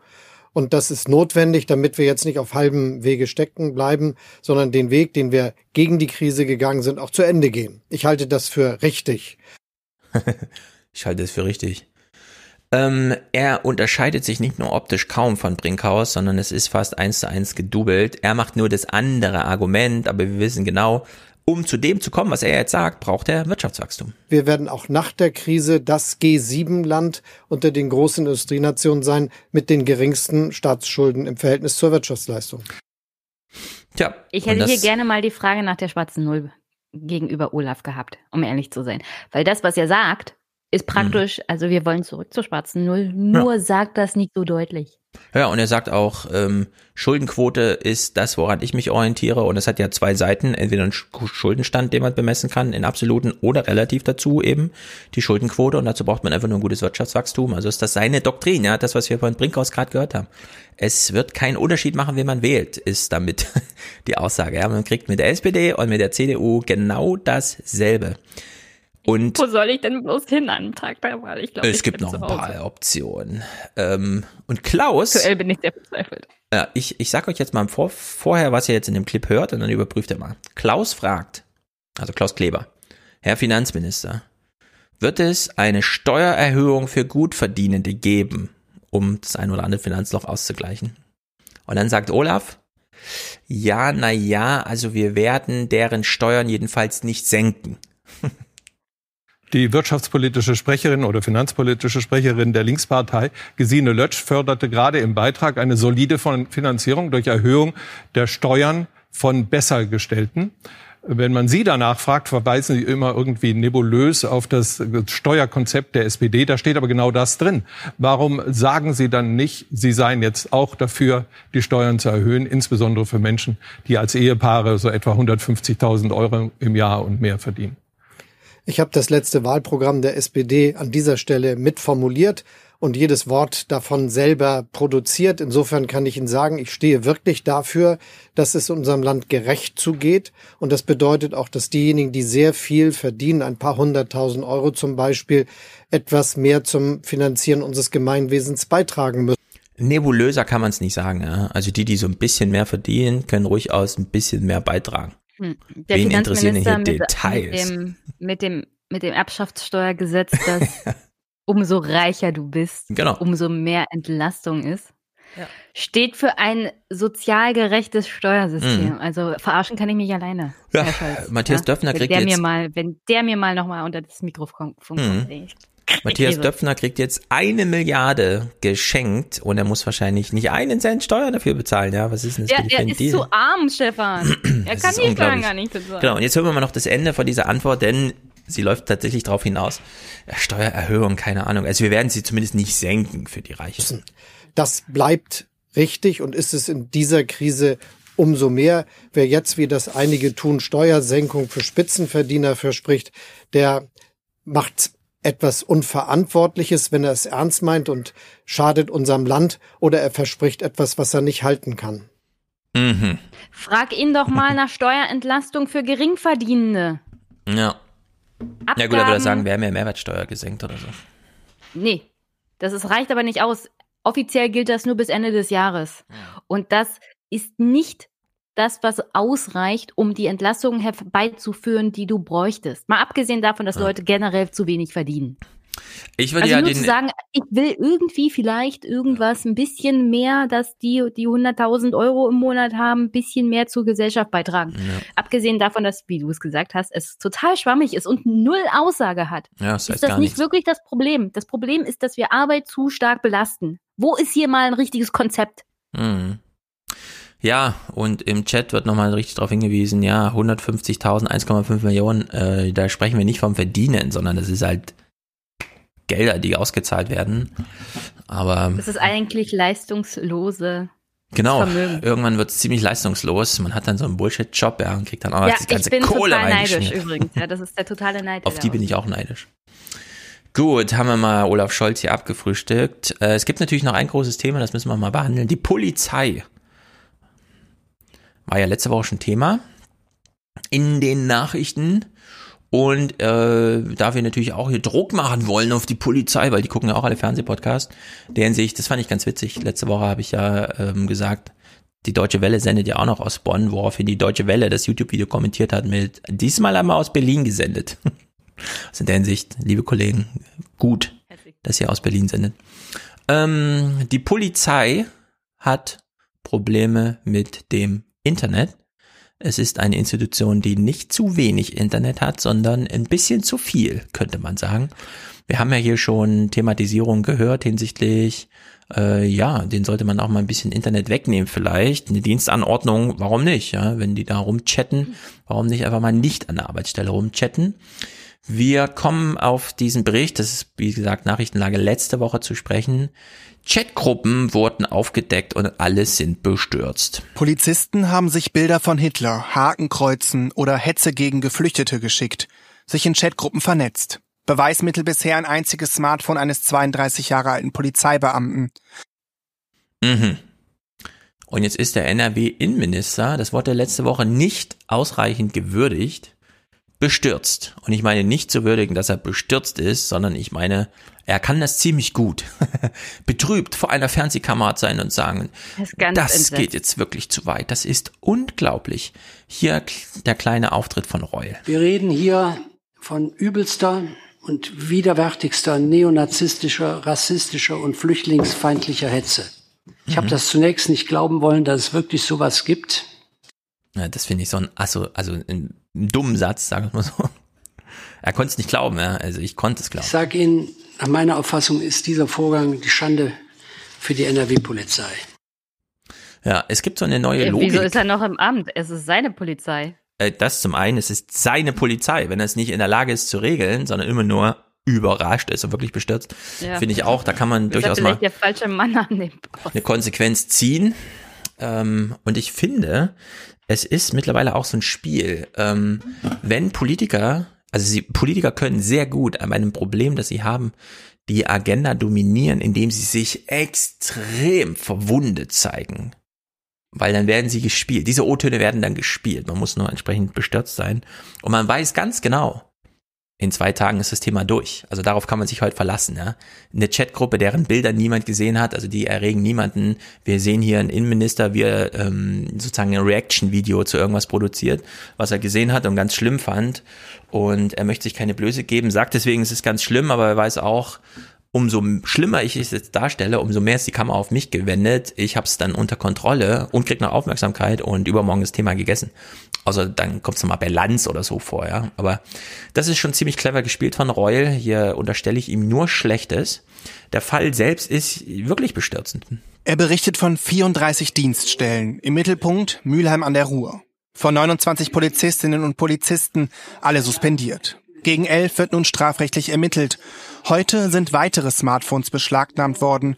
Reul rechnet mit mehr Details, mehr Verdächtigen. Ich habe lange gedacht, ich habe gehofft, das wären Einzelfälle. Sie erinnern sich ja daran. Aber inzwischen ist mir klar, das sind nicht nur einzelne Fälle. Erst Hamm, dann Aachen, jetzt Mülheim. Das ist zu viel. Das ist mir zu viel. Ja, sag uns doch, was du machen willst, Mensch. Dass du bestürzt bist, haben wir gesehen, aber das ist uns zu wenig. Das ist uns äh, zu wenig. Äh, das ist übrigens der gleiche Innenminister, der nicht fassen konnte, mhm. dass bei seiner Polizei unter anderem Beweismittel gegen Kinderschänder wegkommen. Ganz genau. Ganz genau, diese Ermittlungen auf den Campingplätzen, wo es dann plötzlich hieß, ah ja, also dieser Laptop ist leider verloren gegangen, wir wissen auch nicht, wo der ist. Wo man äh, Azubis dann alleine mit der Beweissicherung gelassen ja, sowas. hat. sowas. Äh, warum ist er immer noch Innenminister? Wie kann denn sowas sein? In Hessen sind das ja genau die gleichen Geschichten. Das ist wirklich ein bisschen, naja, Sebastian Fiedler steht jedenfalls parat, um mir die eine oder andere Frage zu beantworten. Wir haben ihn ja schon oft gewürdigt. Er ist der äh, Chefe vom Bund Deutscher Kriminalbeamter, der auch schon seit langem diese Studie fordert, indem das mal, indem mal ein Lagebild ermittelt wird, weil das ist, was Polizisten machen, wenn sie ein Problem erkennen. Lageermittlung, ja. Naja, es sind jedenfalls, und das finde ich schon interessant, diese Chats, ja, das, das hat eine eigene Dimension. Es hat eigenen, genuinen Radikalisierungscharakter. Wie erklären Sie sich die vermehrten Fälle in der Polizei? Also ich habe zunächst einmal mehr Fragezeichen als Antworten und ich erkenne zunächst einmal ein paar Parallelen und die Parallelen, die äh, nun zutage treten, sind die, dass äh, die Radikalisierung in den eigenen Reihen, die nun jetzt zu äh, Straftätern in den eigenen Reihen geführt haben, jedenfalls immer in solchen digitalen WhatsApp-Chatgruppen auf privaten Endgeräten stattgefunden haben. Das ist deswegen nicht völlig belanglos, weil wir uns natürlich die Frage nach einem Muster und die Frage nach Wirkungsmechanismen stellen müssen. Muster und Wirkungsmechanismen, genau der Punkt. Ja, aber hier mal eine Frage. Mhm. Stößt die Polizei hier nicht auf das gleiche Problem, auf das wir als Gesellschaft generell im Umgang mit diesen Social Media und WhatsApp mhm. und was auch immer Chatgruppen gestoßen ja. sind in der Vergangenheit? Also wer gedacht hat, dass das, wenn es schon in der Gesellschaft zu Radikalisierung innerhalb geschlossener Gruppen gerade in diesen Bereichen führt. Betrifft doch nicht die Polizei. Da, wie soll das nicht die Polizei betreffen? Die ist auch Teil der Gesellschaft. Ja. Ja, also diese Radikalisierungsprinzipien entzweien mittlerweile Familien. Das haben wir diskutiert ja. an QAnon und diesen Querdenkern und so weiter. Ja. Wie ähm, der halbe AfD-Bundestag keinen Kontakt mehr zur eigenen Familie hat, weil die das nicht mehr aushalten mit solchen Idioten, die ihre Ideologie mit an den Abendessentisch bringen und so. Also ganz große äh, Zerrüttungen der Gesellschaft im Elementar, nämlich der Familie und im Arbeitszusammenhang, überall. Und jetzt stellen wir fest, ach so, die Polizei betrifft das auch. Hm, ist ja interessant. Und ja, brauchen wir dazu ein Lagebild? Die ist nee. Teil von der Gesellschaft, die sitzt irgendwo äh, genau, da, ist nur ja, auf Arbeit und sonst ja besondere ist die Menschen, nicht irgendwie außerdem. in Verbindung ja. mit normalen Dingen. Hm. Jedenfalls wird hier mal dieser Fokus gelegt auf diese generativen Mechanismen, die diese Chatgruppen mit sich führen, sie radikalisieren selbst. Und da kann sich dann auch der Reul nicht mehr von freimachen. Was für mich jetzt die neue Qualität war, dass es dann so eine Chatgruppe oder fünf Chatgruppen gab, wo eben so viel auf einem, auf einem Haufen passiert ist und der Teil war und auch die Art und Weise, was da passiert ist, ist dann schon erschreckend gewesen. So, er in seinem typischen Bla bla bla, das fügt er auch hier nochmal an auf die Frage hin, was kann man denn jetzt machen? Haben wir Möglichkeiten, auf die Handys zuzugreifen? Wir können nicht irgendwo in Handys reingucken. Das ist ja Privatsphäre. Das geht auf keinen Fall. Und wir hatten hier das Glück, dass wir wegen einem anderen Vergehen dieses Handy beschlagnahmt haben und dann darauf gestoßen sind. Aber das ändert also, nichts daran, dass in dieser Dienstgruppe keiner der Kollegen hingegangen ist und gesagt hat, das, das geht ja überhaupt nicht, was hier passiert und das gemeldet hat. Da haben Sie vollkommen recht. Entweder haben die es nicht gemerkt, das versuchen wir jetzt aufzuklären, oder sie haben es gemerkt und nicht gemeldet. Ich meine, auch diejenigen, die in dieser Chatgruppe waren, das waren ja eine große Zahl, die äh, mit, naja, die sich das angeschaut haben und nicht reagiert haben, die sind für mich genauso verantwortungslos. So, jetzt stellt sich die Frage, die äh, sie gerade hier gestellt hat, äh, also Marietta Slomka an den Reul, können wir nicht auf die Handys zugreifen? Ja, wenn jetzt äh, die Lehrerschaften, es kommen ja mittlerweile die Millennials dann so richtig an in diesen Lehrerberufen, also sind jetzt so zehn Jahre dabei und so weiter, haben sich eingelebt, dominieren, ersten werden Schulleiter. Würden wir akzeptieren, dass die Kinder nach Hause kommen und sagen, ja, Frau Schmidt saß heute wieder 45 Minuten an ihrem Handy datteln vorm Unterricht? Nee, äh, da wird natürlich hart getrennt, ja, zwischen Handynutzung hier und da wird dann auch geregelt, wie, wie sowas abläuft. Und das ist bei der Polizei Ja, aber Stefan, anders. du kannst nicht davon ausgehen, dass sie nur während der Dienstzeit an diesem Handy waren. Diese Handys sind auch privat. Es kann ja gut sein, dass die Beamten das in der privaten Zeit geteilt haben. Ja, aber private Zeit hieße schon mal nicht in den acht Stunden Dienst. Ja, aber auch fernab natürlich der Dienstzeit sind Beamte verpflichtet, besonders verpflichtet gegenüber dem der freiheitlich-demokratischen Grundordnung auch solchen Dingen wie nicht Rassist sein und so. Ganz genau. Dennoch, dennoch möchte ich mhm. hier einen Punkt einbringen. Die Überwachung aller Handys oder das spontane Überprüfen von Dienst, also von Handys, mhm. von ab, also von Beamten, Privathandys, verstößt auch gegen die Grundrechte von Beamten. Mhm. Aber darum geht es ja Das kannst du nicht ja. ohne Will ja auch niemand. Will niemand. Beweis. Genau. Niemand will die Handys überwachen, Ohne sondern Verdacht es muss halt klar halt sein für alle Beteiligten, wenn ihr in solchen Gruppen seid und das fliegt auf und dieses Bewusstsein gab es nicht bisher, dann ist das auf jeden Fall Konsequenzen, ja, dass dann ja, 34 Dienststellen, Konsequenzen, naja, 29 Suspendierungen und 11 strafliche Ermittlungen, also ich nehme mal an, das wird mehr die nächste Zeit. Und sehr viele andere überlegen vielleicht auch, ich verlasse diese Gruppe mal lieber, ja, bevor irgendwas auffällt, weil wenn die Gruppe von einem dieser Handys auffliegt, dann ist die ganze Gruppe äh, aufgeflogen. Ja. Also am besten diese Gruppe gleich melden, anstatt sie nur zu verlassen. Ja, nur, was ganz wichtiger Punkt ist, dieser Reul hat jetzt festgestellt, diese Handys sind irgendwie ein Problem. Diese Chatgrupperei, das stellt übrigens jeder fest, ja, das ist Mobbing in der Schule und so weiter, das ist überall ein Problem. Und er äh, sagt er eben, äh, nee, da können wir gar nichts machen, das ist ja privat und so weiter und so fort.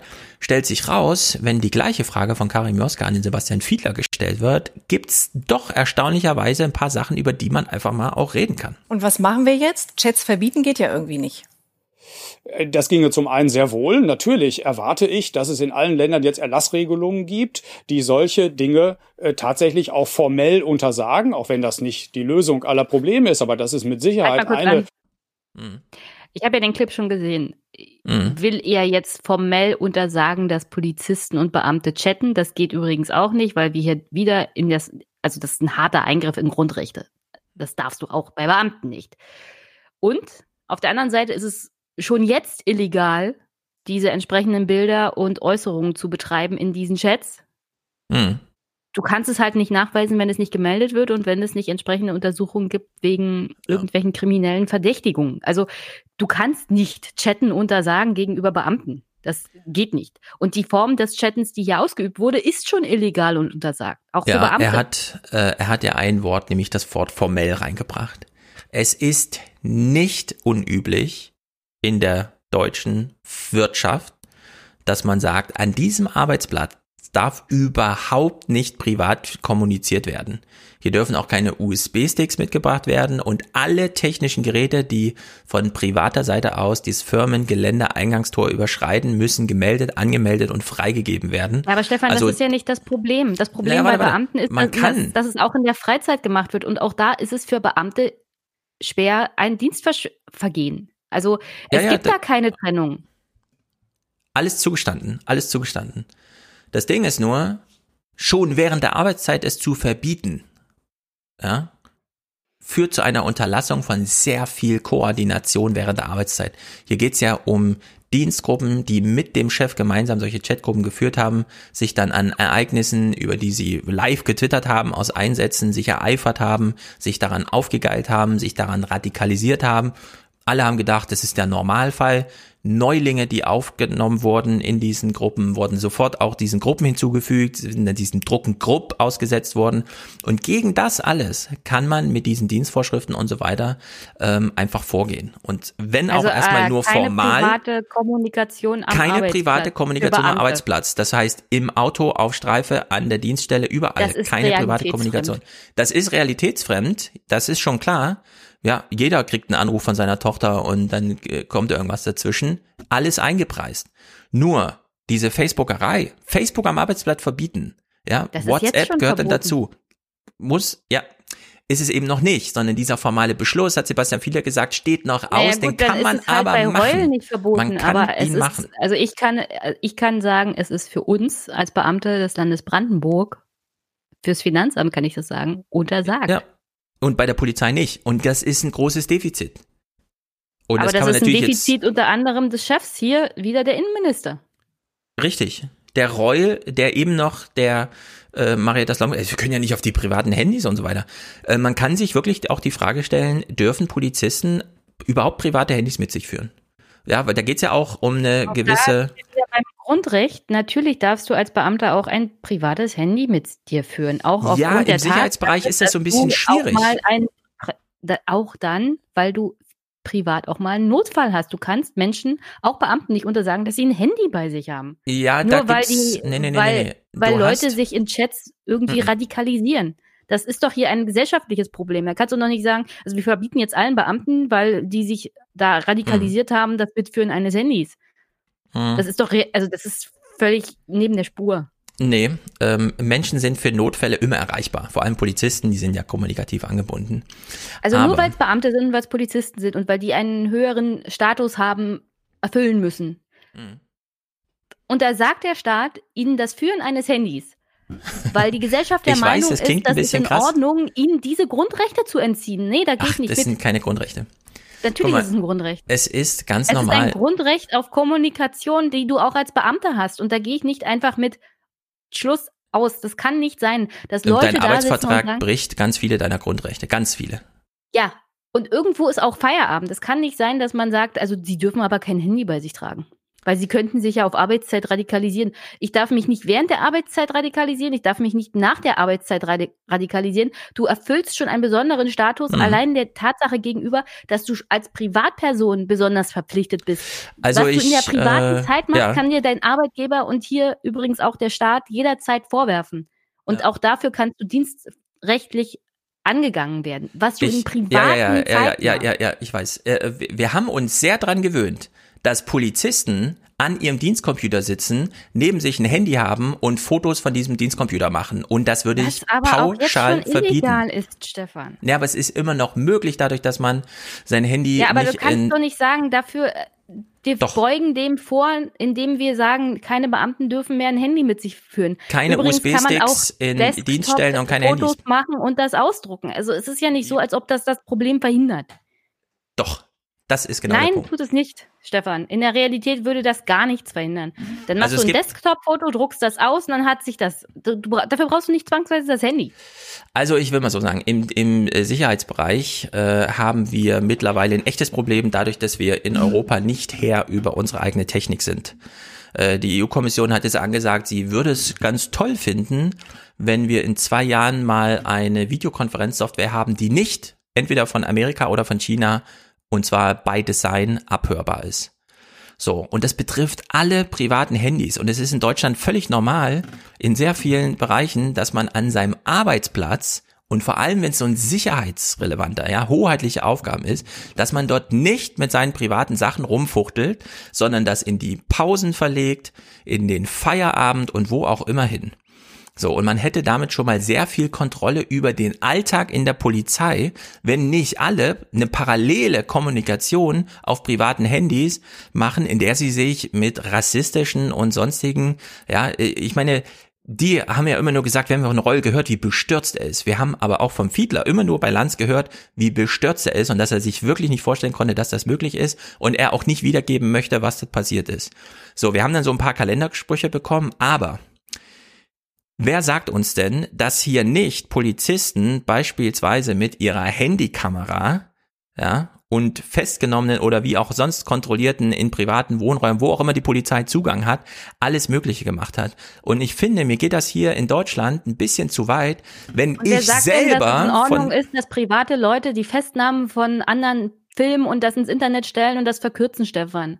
Nee, Ich das, finde nicht, dass es fair ist, den Beamten ein Recht zu entziehen, das alle Bürger aber in diesem Land Recht haben, denn? das Nee, das Mitführen grad eines. Handys. Nee, das, du hast kein Recht, dein Handy mitzuführen. Na klar hast du das Recht, ein Handy mitzuführen, um Kommunikation mit deiner Familie zu betreiben, Nein, wenn, hast du wenn nicht. Wo, wo hast du das denn? Also, sobald du ein Gut, privates dann Grundstück betrittst, gilt da das das Hausrecht. Mitführen eines Handys. Das wäre nur Na, das fair. ist ja zu pauschal. Wenn Wieso du ist hier das pauschal? Du wenn willst du hier- allen Beamten verbieten, das wäre pauschal. auf der Dienststelle, genauso wie allen das Hausrecht zugesteht, wenn du diese Bank betrittst, lässt du natürlich dein Handy in der Rezeption unten liegen. Das ist da auch ziemlich normal. Es gibt einfach mal Regeln und wir haben jetzt gelernt von Fiedler, es ist zu krasse Radikalisierung hier im Spiel. Wenn, Ja, aber das äh, ist doch nicht das Problem des Handys und der Handymitführung. genau das das, ist das Problem von. Leuten, die nicht die nicht unterscheiden können zwischen Radikalisierung im Netz und dieser sich verstärkenden Spirale. Da müsst du doch ganz anders rangehen. Das ist doch nicht das Problem, dass du die Technik hast. Genau da würde ich widersprechen. Genau da würde ich widersprechen. Das Wenn ist genau Leute der Punkt, den ich dem- versuche seit zehn Jahren. können, Zuerst in der FAZ und dann mit dem Podcast mit meinen Büchern. Nee, also es, das ist genau der Punkt. Es sind die generativen Mechanismen, die in der Nutzung dieser Geräte selbst liegt. Es sind Ich die Geräte übrigens, selbst, Stefan die das meint, Ursprung dass es der Gebrauch von Handys im Dienst ist. Ja. Aber Stefan will das Mitführen der Handys in den während der Dienstzeit verbieten. Und das geht einfach nicht. Aber was spricht dagegen? Warum geht das nicht? Es spricht dagegen, dass du trotzdem noch das Recht hast, mit deiner Familie zu kommunizieren. Das Ah, dürfen übrigens Menschen auch in der Privatwirtschaft. Du stellst dir Ähm, das so leicht vor. Wenn er Drosten in seinem ähm, Labor ist, eingepackt in seine Technik, äh, kann er auch nicht seine Familie anrufen. Das, es gibt einfach Bereiche, da hat man kein Recht auf sein Handy, auf seine privaten Sachen. Da ist man, das wird auch arbeitsrechtlich alles geregelt, abgeschottet von der Außenwelt. Da ist man im beruflichen Kontext. Und das Ja, gilt übrigens bei, für die Polizei auch. Im öffentlichen Dienst halt nicht. Du bist nicht abgeschottet von der Außenwelt. Und aus auch gutem Grund. Ich finde, man sollte den Polizisten die private Handynutzung verbieten während der Arbeitszeit, genau wie Ja, man ihnen Alkohol Stefan, verbietet und viele andere privaten Das gilt dann Späße. für alle Beamte. Und ich finde das nicht gerechtfertigt. Ja, ich würde es für alle Beamte machen, wenn auch unter deutschen Lehrern Nee, oder Stefan, so plötzlich solche Chatgruppen. nicht. So ja, aber wir haben doch hier ein Problem festgestellt. Übrigens nicht, weil wenn du ein Recht entziehst, dann musst du das allen entziehen. Ja, dann also optiere ich der, dafür der Lehrer ein. darf kein Handy mehr haben, der Na, Lehrer dürfen kein Handy haben. darf kein Handy In unserer Schule dürfen die Lehrer kein Handy haben. Da gilt das genau wie für die, also man darf es mit sich führen, es muss ausgeschaltet sein, man darf es im Notfall einschalten, man also muss aber dann nachfragen. doch dabei haben. Stefan, du willst aber, dass die Leute das Handy nicht dabei haben. Ja, bei der Polizei bin ich jetzt ein bisschen strenger, denn es geht mir einfach zu weit, was wir hier gesehen haben. Du hast hier 29 Leute. Mhm. Wie viele Polizisten haben wir Ja, bundesweit? 29, die man gefunden hat. Ja, Stefan. Wie viele dieser Chatgruppen gibt es? Wie viele Anhänger gibt es bei Attila Hildmann? Willst Ja, du dem also- übrigens auch allen das Handy erziehen? Weil das wäre ja der sinnvolle Aspekt dahinter. Einfach allen Leuten, die bei diesen Chats dabei sind, das Handy entziehen, dann erledigt sich das Problem. Na, die, die, also wir haben ja einen Katalog an kommunikativen Handlungen, die einfach untersagt sind. Holocaustleugnung und so weiter, in allen Kontexten.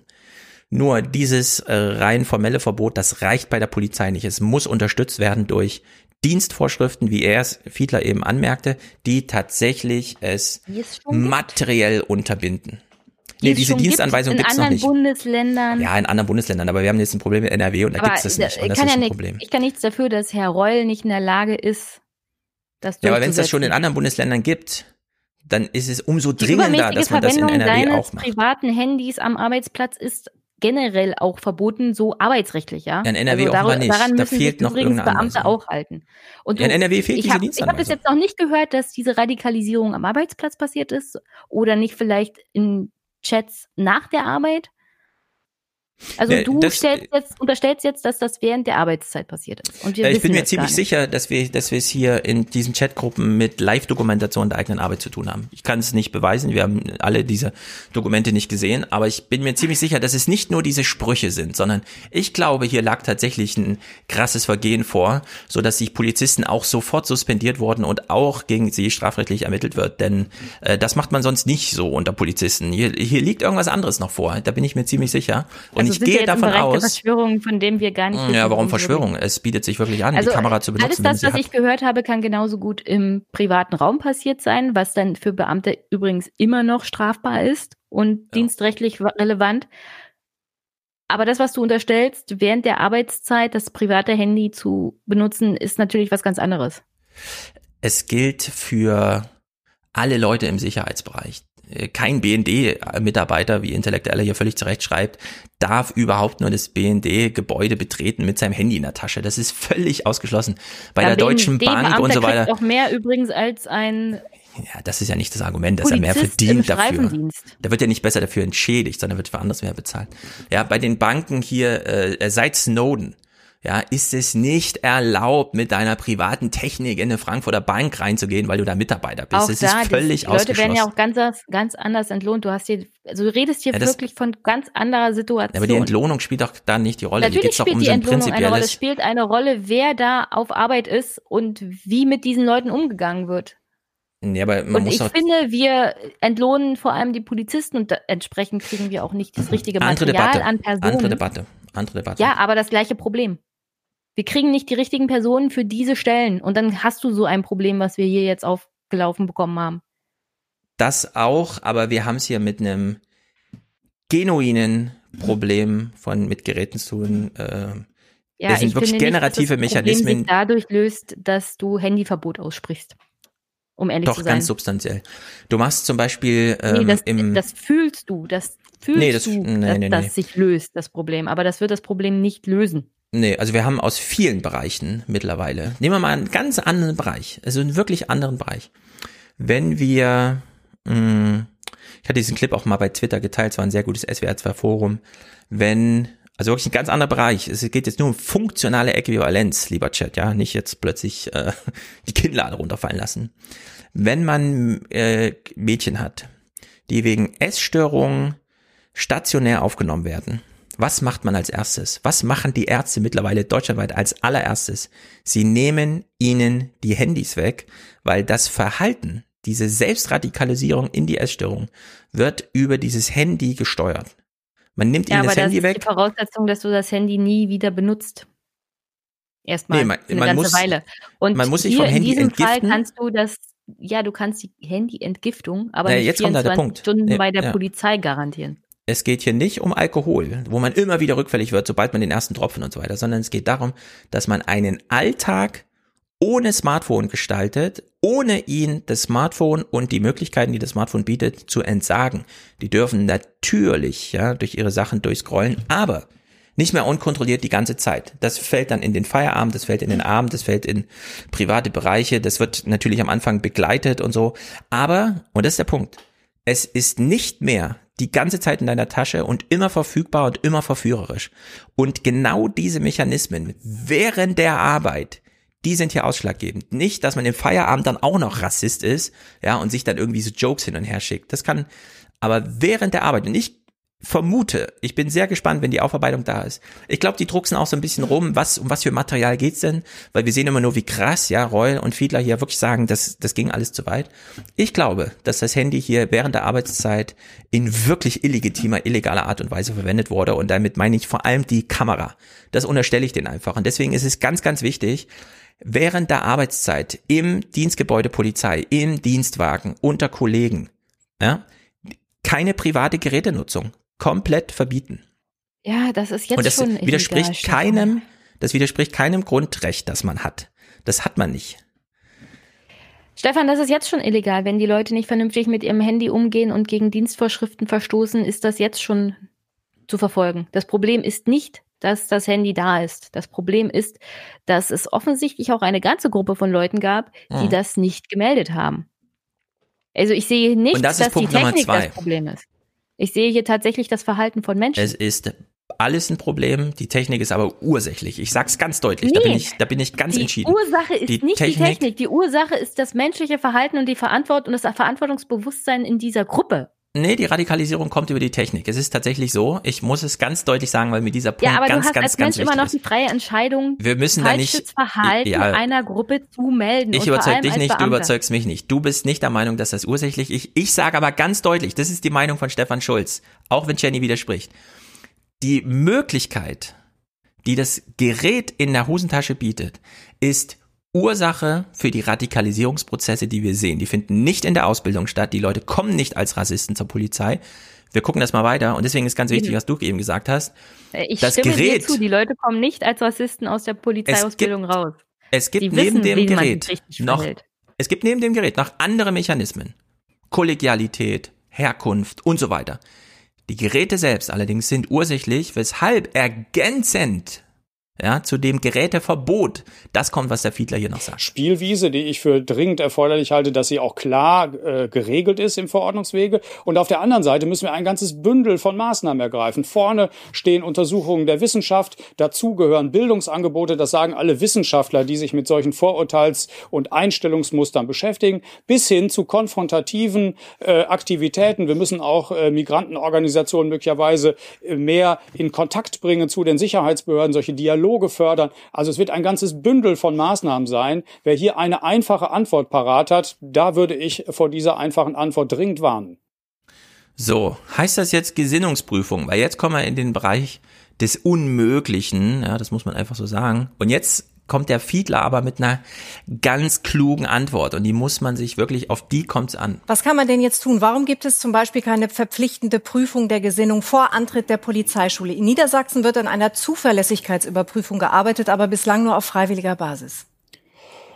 Ja, also zum einen muss man da vorwegschicken und erklären, dass alle Bundesländer natürlich völlig unterschiedliche Verfahren haben. Zum anderen habe ich aus geschichtlichen Gründen mit der Vokabelgesinnungsprüfung so meine Schwierigkeiten. Und es gibt ein drittes Argument, was äh, das Thema etwas komplizierter macht. Viele der Radikalisierungsprozesse scheinen ja ganz offenkundig weit nach der Ausbildung stattgefunden zu haben. Das heißt, wir lösen all diese Fragestellungen nicht durch einen Schritt oder einen Hebel, den wir umlegen müssen.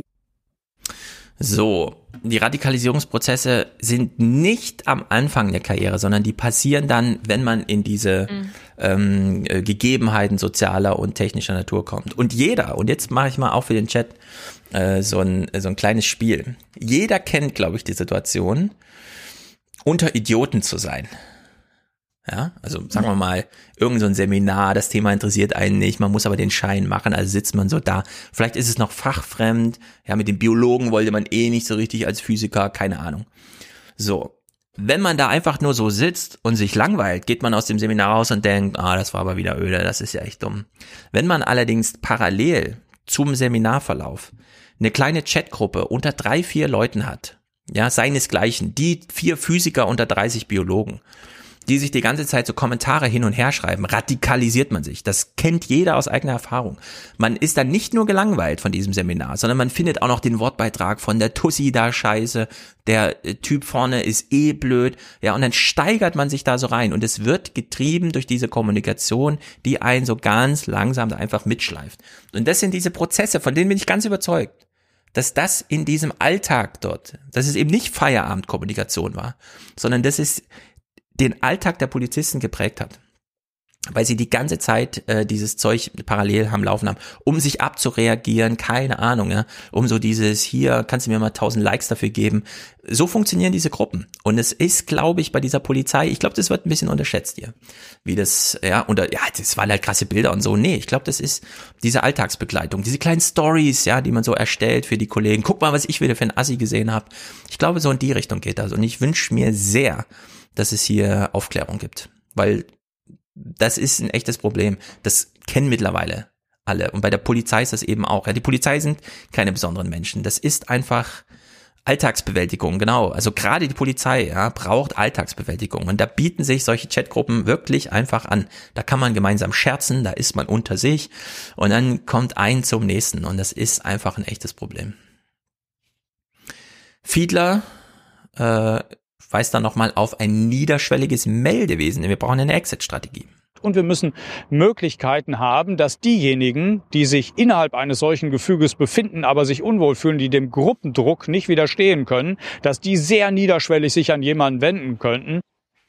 Es gibt und dann äh, gucken wir uns mal diesen Reue-Clip, über den haben sich ja viele schon aufgeregt. An wen sollen sich denn die Polizisten bitte wenden? Ich kann dir sagen, deine Karriere als Beamter ist vorbei, wenn du deinen Kollegen irgendwie einschwärzt. Genau, und da deswegen arbeiten ja Raphael Bär und der Fiedler und so viele an so, ich meine, der Jürgen, der mir ab und zu schreibt, der mich mal eingeladen hat in Mainz bei einer Veranstaltung, der ist ja auch selbst Polizist.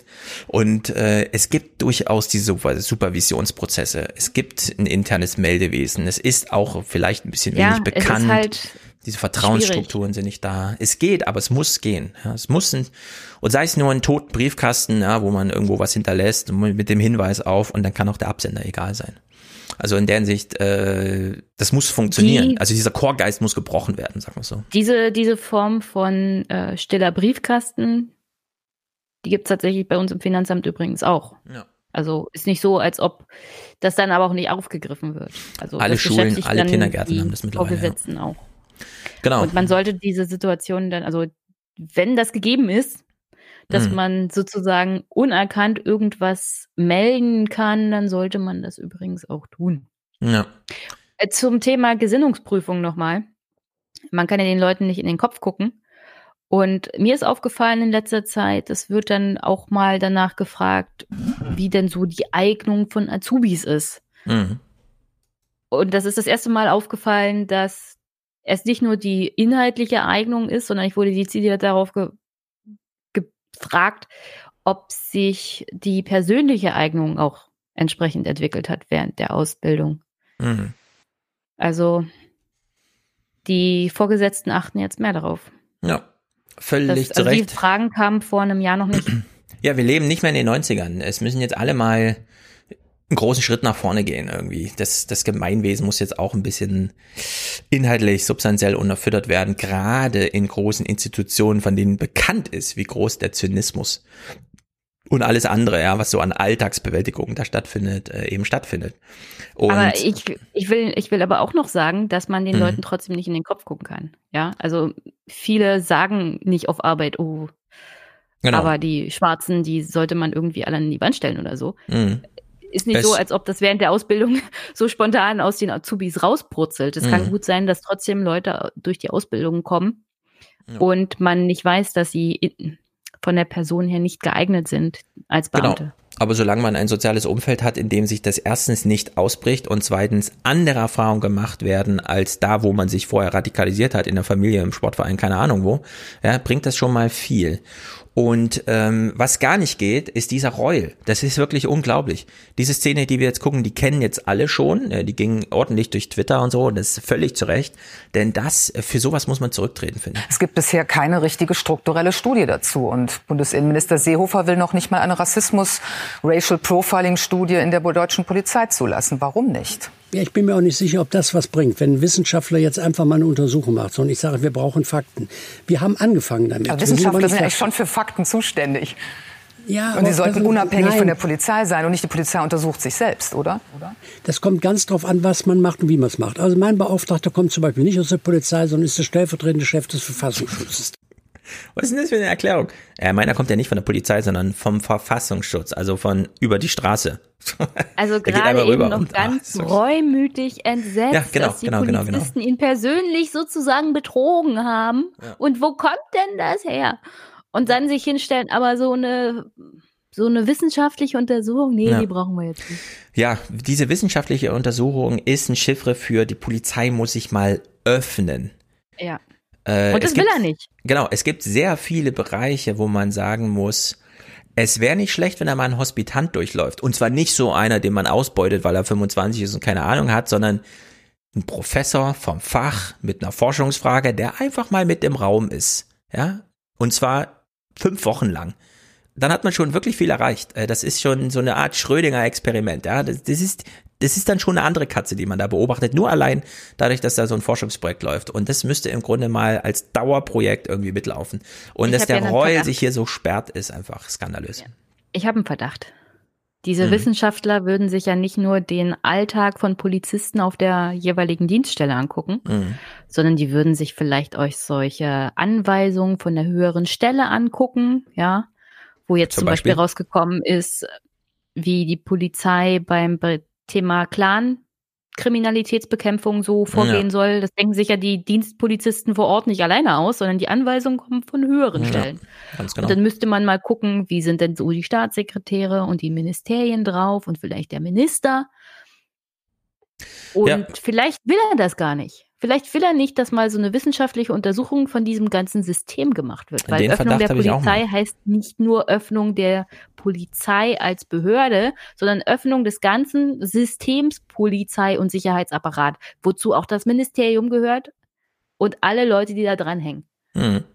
Den Verdacht habe ich auch. Man hat da Angst, dass zu viel hingeguckt wird und in so Hierarchien weiß, also ist völlig klar, wo die Fragestellungen Mhm. Fisch entlang fängt an, laufen. vom Kopf zu stinken Genau, heute. die, die ja, schlängeln sich dann so nach oben entlang der Hierarchien, die Fragestellungen, die man so hat, und suchen dann sozusagen den Endpunkt, die Ursache, und das findet man dann bei Reul. Also Reul muss sofort weg, das ist ja völlig klar, äh, denn die Gegenmeinung hier Fiedler, ja, und das könnte nicht deutlicher sein.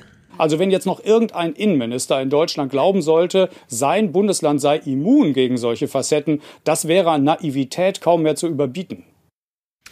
So, wir haben, du hast den Chorgeist angesprochen. Ähm, klar, man traut sich nicht, Widerspruch zu üben, ja.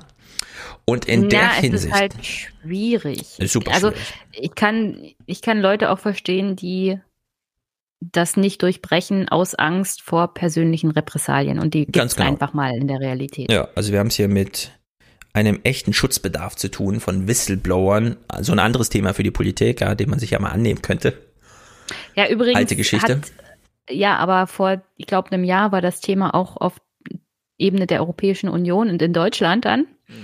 Und da hieß es dann, also Whistleblower innerhalb von Behörden, die sollen sich erstmal an den Dienstweg halten. Und da sind wir dann natürlich keinen Schritt Ja, genau. Also das ist genau der Fehler, ja. Nicht an den Dienstweg halten. Es genau nicht dem Chef sagen, sondern jemanden, der den Chef unterwacht, überwacht, wie auch immer.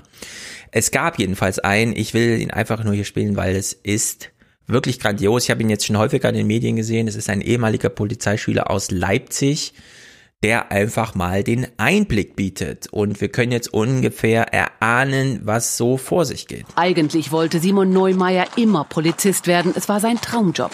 Doch in Leipzig auf der Polizeihochschule hielt er es nicht lange aus. Mitschülerinnen, Mitschüler und Vorgesetzte äußerten sich immer wieder rassistisch, erzählt er. Es gab zum Beispiel Situationen, wo wir ähm, beim ähm, Schießtraining waren und der Schießlehrer gesagt hat, wir müssen wieder gut schießen lernen, weil so viele Geflüchtete nach Deutschland kämen. Und an Silvester kam es dann eben auch dazu, dass jemand eine sehr rassistische Äußerung geschrieben hat mit, ja, äh, wir sind aus Cottbus und nicht aus Ghana, wir hassen alle Afrikaner. Dazu kamen äh, Äußerungen vom Deutschlehrer, der das N-Wort benutzt hat. Äh, da hat die ganze Klasse gelacht und ich war der Einzige, der irgendwie was gesagt hat. Und das ist so salonfähiger Rassismus, der bei der Polizei überhaupt keinen Platz finden, finden sollte. Ja, und äh, diesen internen Blick spiegelt dann der Raphael Bär nochmal so wunderbar. Es gibt keine Verräter bei der man Polizei. steht auch unter dem Zwang des äh, Code of Silence der Polizistenkultur. Und wenn man einmal sich gegen Kollegen wendet und sie verraten hat, ist man wirklich in der Polizei verratzt. So, und jetzt kommen wir wieder Reul. Der macht einfach nur einen Appell, wo wir sagen, hier brauchen wir jetzt Programme, Herr Innenminister. Ich will nicht zulassen, dass ein paar wenige die gesamte Mannschaft der Polizei so Misskredit bringt. Genau deshalb muss das jetzt verfolgt und aufgeklärt werden und jeder, der erwischt wird, fliegt raus. Ja, und Hat er nicht vorhin noch gesagt, er kennt keine Einzelfälle? Nicht sondern mehr. Ja. er hat schon, er war schon erschreckt über die Anzahl der einzelnen Fälle zusammen. Jetzt sind es wieder Ja. Einzelfälle. Ja, ja, das ist äh, Reul immer ein Schritt vor und 30 Schritte zurück. Ja, der bleibt immer verhaftet in seinem Loyalismus seiner, seiner, äh, als wär's so seine Schutztruppe, ja. Das ist ja ganz komisch. Jedenfalls, die Gewerkschaft Aber wenn es darum geht, den öffentlichen Dienst mehr zu bezahlen, dann ist er nee, das geht 60 natürlich Schritte nicht. zurück. Das geht nicht, das geht nicht. Die Gewerkschaft der Polizei, gut bekannt durch ihren Chef, ehemaligen, keine Ahnung, aber noch Rainer Wendt, äh, wie sein Amtsstatus Äh, ist. ein, eine Gewerkschaft der Polizei. Eine, genau, aber nennt sich halt nun mal die Gewerkschaft der Polizei. Die hat auch einen Vize oder so einen Landestyp, keine Ahnung. Ja. Also hört euch mal dieses Statement hier an. Wir brauchen dafür keine neutralen Stellen. Das ist auch Alltagsgeschäft, dass äh, Polizisten gegen Polizisten ermitteln. Da gibt es spezielle Dienststellen für. Und da gab es in der Vergangenheit keine Probleme. Und äh, die Notwendigkeit, dass man das äh, an externe Stellen vergibt, die sehen wir nicht. Mhm. Michael Matz. Wie kann er das das ist doch auch zu frech, sowas sozusagen.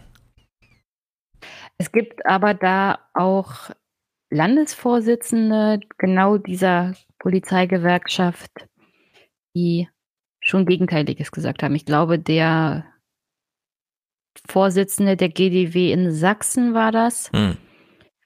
In Sachsen Als- ausgerechnet, ja. Na, immerhin.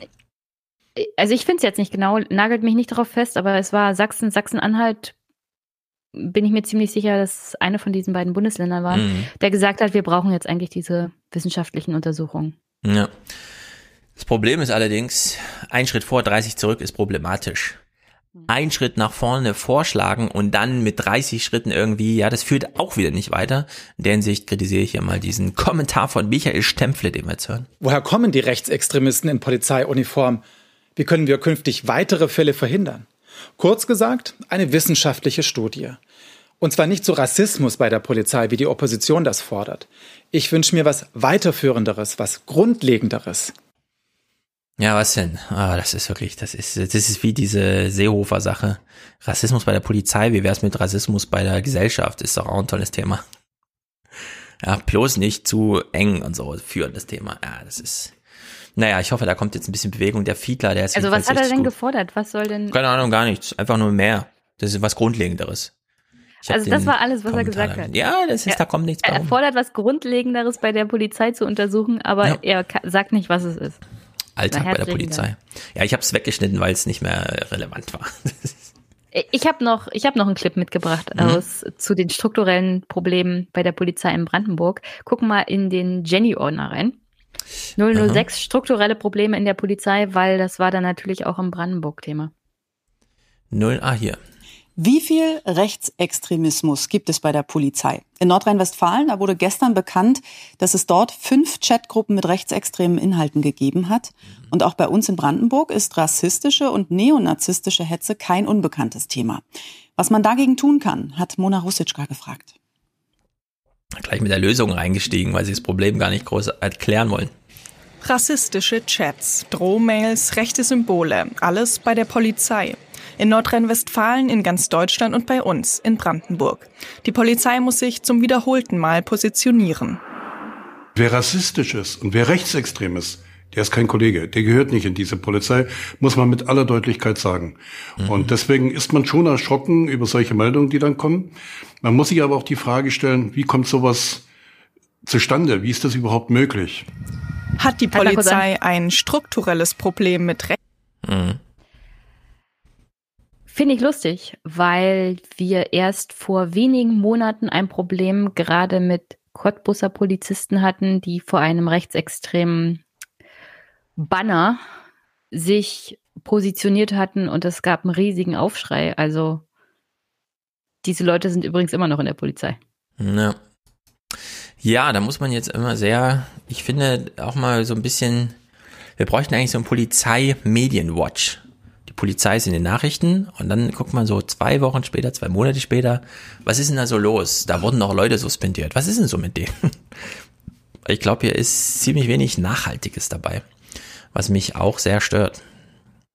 Können wir zu Ende gucken. Mhm. Rechtsextremismus. Die Meinungen gehen weit auseinander. Innenminister Stübgen sagt, wir haben bisher keinerlei Hinweise, dass es in Brandenburg solch eine Struktur gibt. Man kann nie hundertprozentig sicher sein, aber wir würden sie aufdecken, wenn sie es gibt. Wir haben bisher einzelne Fälle, äh, aber keine Gruppenstrukturen. Stübgen möchte Beamte stärker auf ihre Verfassungstreue prüfen. Es soll auch leichter werden, Fehlverhalten zu melden.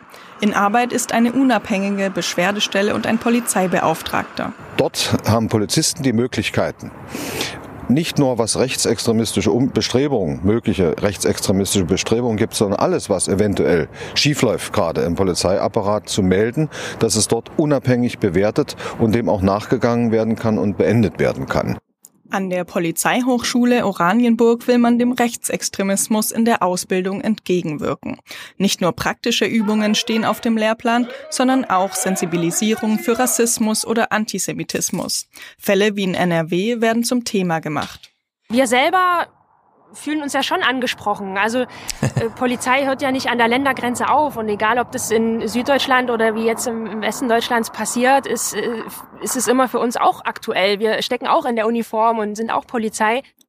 Diese Woche wir sind auch Polizei. Das finde ich ein guter Satz. wurde öffentlich bekannt, dass ein Polizeischüler hier beim Funken die Begriffe Jude, Untermensch und Nazi verwendet haben soll.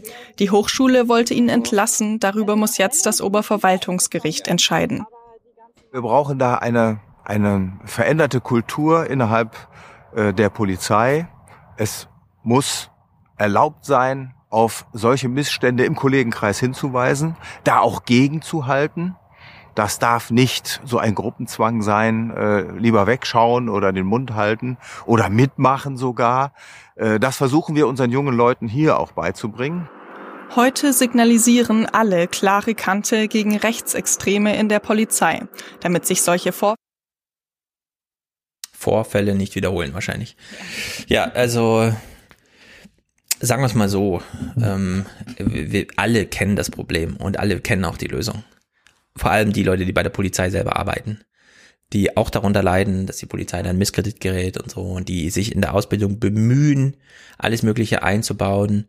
Nur man muss halt ehrlicherweise sagen, es betrifft halt nicht diese Ausbildung. Also die Ausbildung ist, glaube ich, nicht das Problem heute. Das ist, glaube ich, 2020 irgendwie im Griff. Es ist dieser Alltag. Man muss nicht die jungen Leute, man muss so diese 40-Jährigen, die 45-Jährigen, die 55-Jährigen nochmal aus diesem Polizeialltag rausholen, aus diesem ewigen Trott, aus dieser ewigen selbstorganisierten Alltagsbewältigung, die ganz natürlich, natürlich sich so einspielt und dann hat man halt den Salat irgendwie, da muss man ansetzen.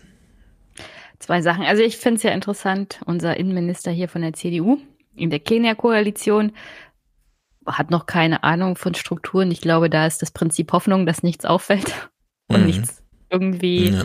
aufploppt, so wie in NRW. Weil das ist natürlich ein bisschen naiv zu glauben, dass das nicht auch in Brandenburg der Ja, Fall das ist nämlich der Punkt. Von wegen 29 Leute suspendiert, hier geht's um viele.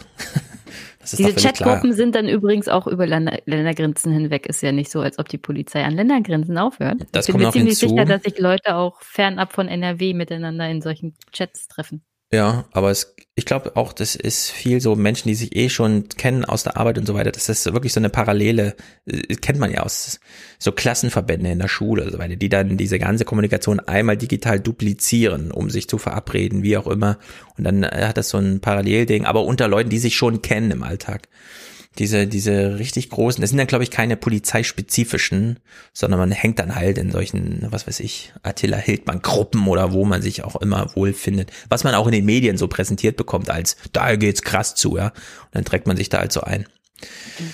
Naja. Und noch eine zweite Sache. Und mhm. zwar. Mhm. Oh, jetzt habe ich den Faden verloren. Wirst du eigentlich immer leiser? Ich habe es ja hier immer nur im optischen Chat. Wird Jenny ein bisschen leiser? Unglaublich, ich habe meinen Punkt vergessen. Ja, ich glaube, jetzt bist du laut. Ja, Achso, ja, ja, kannst du dich noch an die SPD-Kanzlerkandidatin erinnern? Die Bürgermeisterin von Flensburg?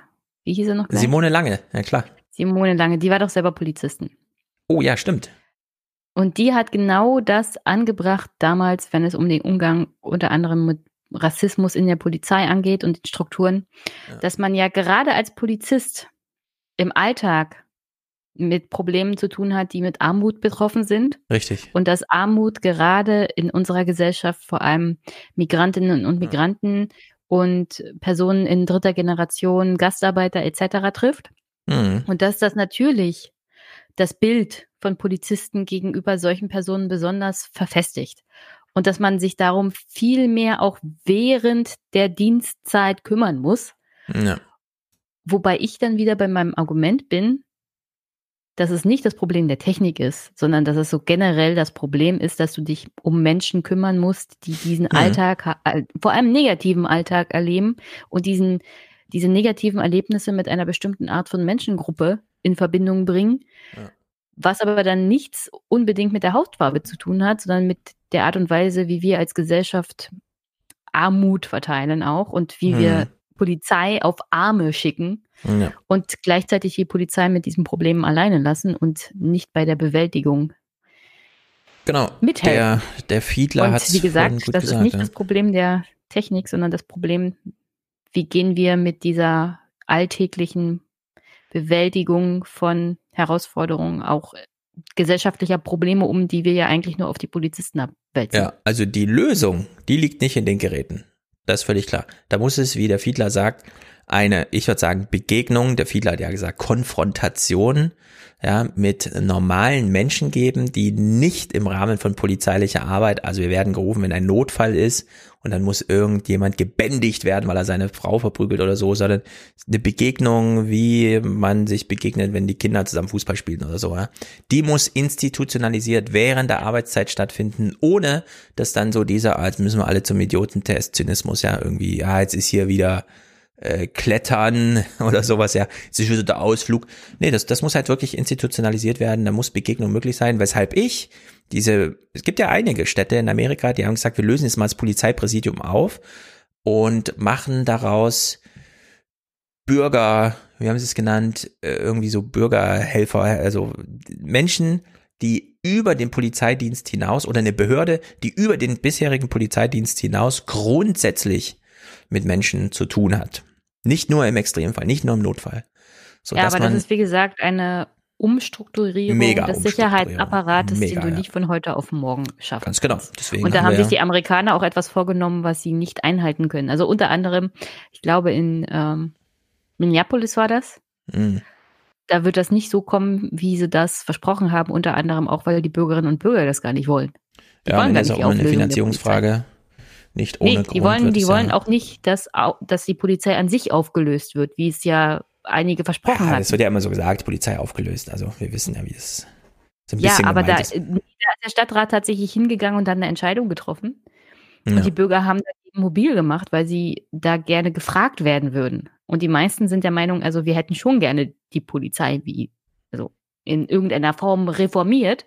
Ja. Nicht so, wie sie gerade ist, aber immer noch die Polizei. Also da muss dann auch eine Kommunikation mit den Bürgerinnen und Bürgern erfolgen, wie das umgestaltet werden soll.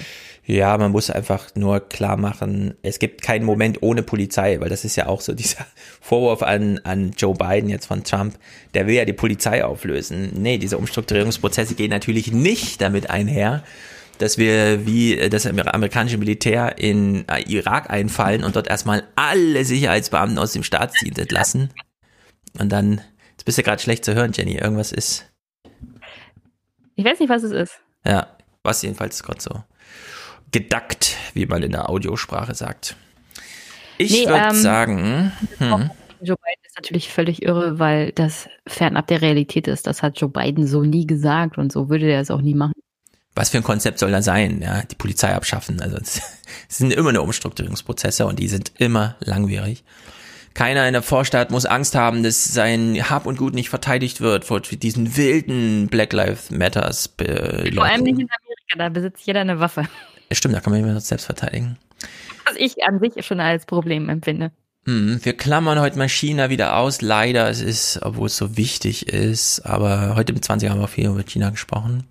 Ich würde sagen, wir steigen mal aus mit einem kleinen Thema Weltraum. Gerne. Ich meine, ich bin ja auch nicht zur Schweinepest gekommen, das müssen wir dann auch verschieben.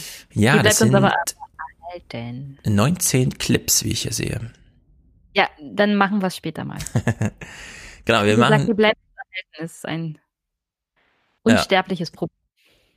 genau, zwei kleine Clips. Äh, zum einen, wir Deutschen haben jetzt auch Space Force. Ich hoffe, alle freuen sich. Bundesverteidigungsministerin Kramp-Karrenbauer hat in Nordrhein-Westfalen das neue Weltraumoperationszentrum der Luftwaffe eröffnet. Damit soll auch das erdnahe All in den Blick genommen werden. Dies sei für die eigene Sicherheit immer wichtiger. Künftig soll das Air and Space Operations Center unter anderem helfen, Satelliten zu schützen. Zunächst startet das Zentrum mit 50 Experten. Ja, was soll man sagen? Wo soll man anfangen? Also es gibt jetzt ein Bürogebäude, da sind so ein paar Stockwerke freigeräumt, da hängen so ein paar Beamer an der Wand, die werfen irgendwie Fotos vom Weltraum aus, die Erde fotografiert an die Wand und dann sitzen da so Leute vor Bildschirm, gucken sich Karten an und stellen fest, wo Satelliten lang fliegen. Sie haben weder eigene Technik im Weltraum, die irgendwas Spezielles kann, was nicht jeder über eine Internetseite oder so äh, sich anschauen kann. Und sie haben auch keine Möglichkeiten einzugreifen. Es ist eine reine Beobachtungseinrichtung. Und da arbeiten jetzt 50 Leute. Schon so ein bisschen witzig irgendwie. Ich weiß auch nicht, was man jetzt. Bei Netflix war das Coole. Bei Netflix war das sehr viel cooler. Das habe ich mit großem Amüsement verfolgt dort. Äh, war es wirklich spektakulär. Hier ist so ein bisschen, naja. Und äh, Aber auch bei Söder wäre es cooler gewesen. Der wollte ja auch so eine Art Space Force für Bayern. ja, Söder, genau, stimmt. Und Sterne allerdings, bleiben wir kurz beim Thema Nachtwanderung mit. Und ich war einfach nur beeindruckt von dem Superlaser. Ist jetzt für die nur Zuhörer nicht so interessant, aber äh, schaut euch mal diesen kleinen Laserstrahl an, der hier bei der äh, Sternenführung, also beim Wandern des Nachtens äh, benutzt wird. Ihr nehmt wieder Anlauf hier beim großen Wagen, bei der Deichsel, ja. Und diesmal nehmen wir Arctur als Trampolin. Achtung, doing, ja. Und dann doing hier hoch. Und seht ihr dieses Halbrund hier? Das ist das Sternbild Corona Borealis. Und ihr habt das große Glück, dass wir wirklich heute gleich drei Planeten sehen. Und zwar sehen wir hier drüben, das hier ist Jupiter und das ist Saturn. Ein Blick in die Sterne. Was bringt die Zukunft? Also das Weltall ist teilnahmslos. Alles wird gut. Nachtruhe. Schon bald geht es weiter. Mit dem Camper und der Frage, wie war dein Sommer? Deutschland. Oh, Ich weil. bin, ich bin wirklich fasziniert von diesem Laser. Ja, also würde er tatsächlich in den Himmel ragen. Hm. Der ist dann halt irgendwann blendet er aus, aber das sieht erstmal so aus wie so ein Laserschwert, als ob man da Ja. wirklich die Sterne zeigt. Also in der Hinsicht. Also dein Ton dackt gerade immer unter mir weg. Ich weiß auch nicht, was da los ist. Ich weiß aber nicht, woran das liegt. Aber wer weiß. Eine kleiner Clip noch. Vielleicht Denn- bewerte ich Mikrofon, weil ich vorhin so viel geschimpft habe. Ja, das kann dann auch sein. Nee, keine Ahnung. Das ist so dieses typische, äh, wenn das Mikrofon stumm geschaltet wird, weil ja man gerade, äh, weil der andere spricht, damit es nicht zurück ins Mikrofon ist und dann dauert es immer eine Weile, bis sich das wieder einschaltet. Aber äh, Michael Wolny ist ein Pianist. Der hat Musik gemacht. Jetzt ist ja das Internet grenzenlos und man hat nicht mehr das Problem, wir müssen keine Ahnung, die CD 74 Minuten lang machen, weil so lange hat äh, Beethoven das neunte gedauert und dann hat man die Länge der CD daran orientiert und dann hat man halt so einen Richtwert und das ist ein Album, sondern wir brauchen andere Richtwerte. Und das hat der Wolny doch äh, ganz clever gemacht, finde ich. Er hat nämlich einen Soundtrack geschrieben. Fragt sich, für was? Aufklärung kommt hier.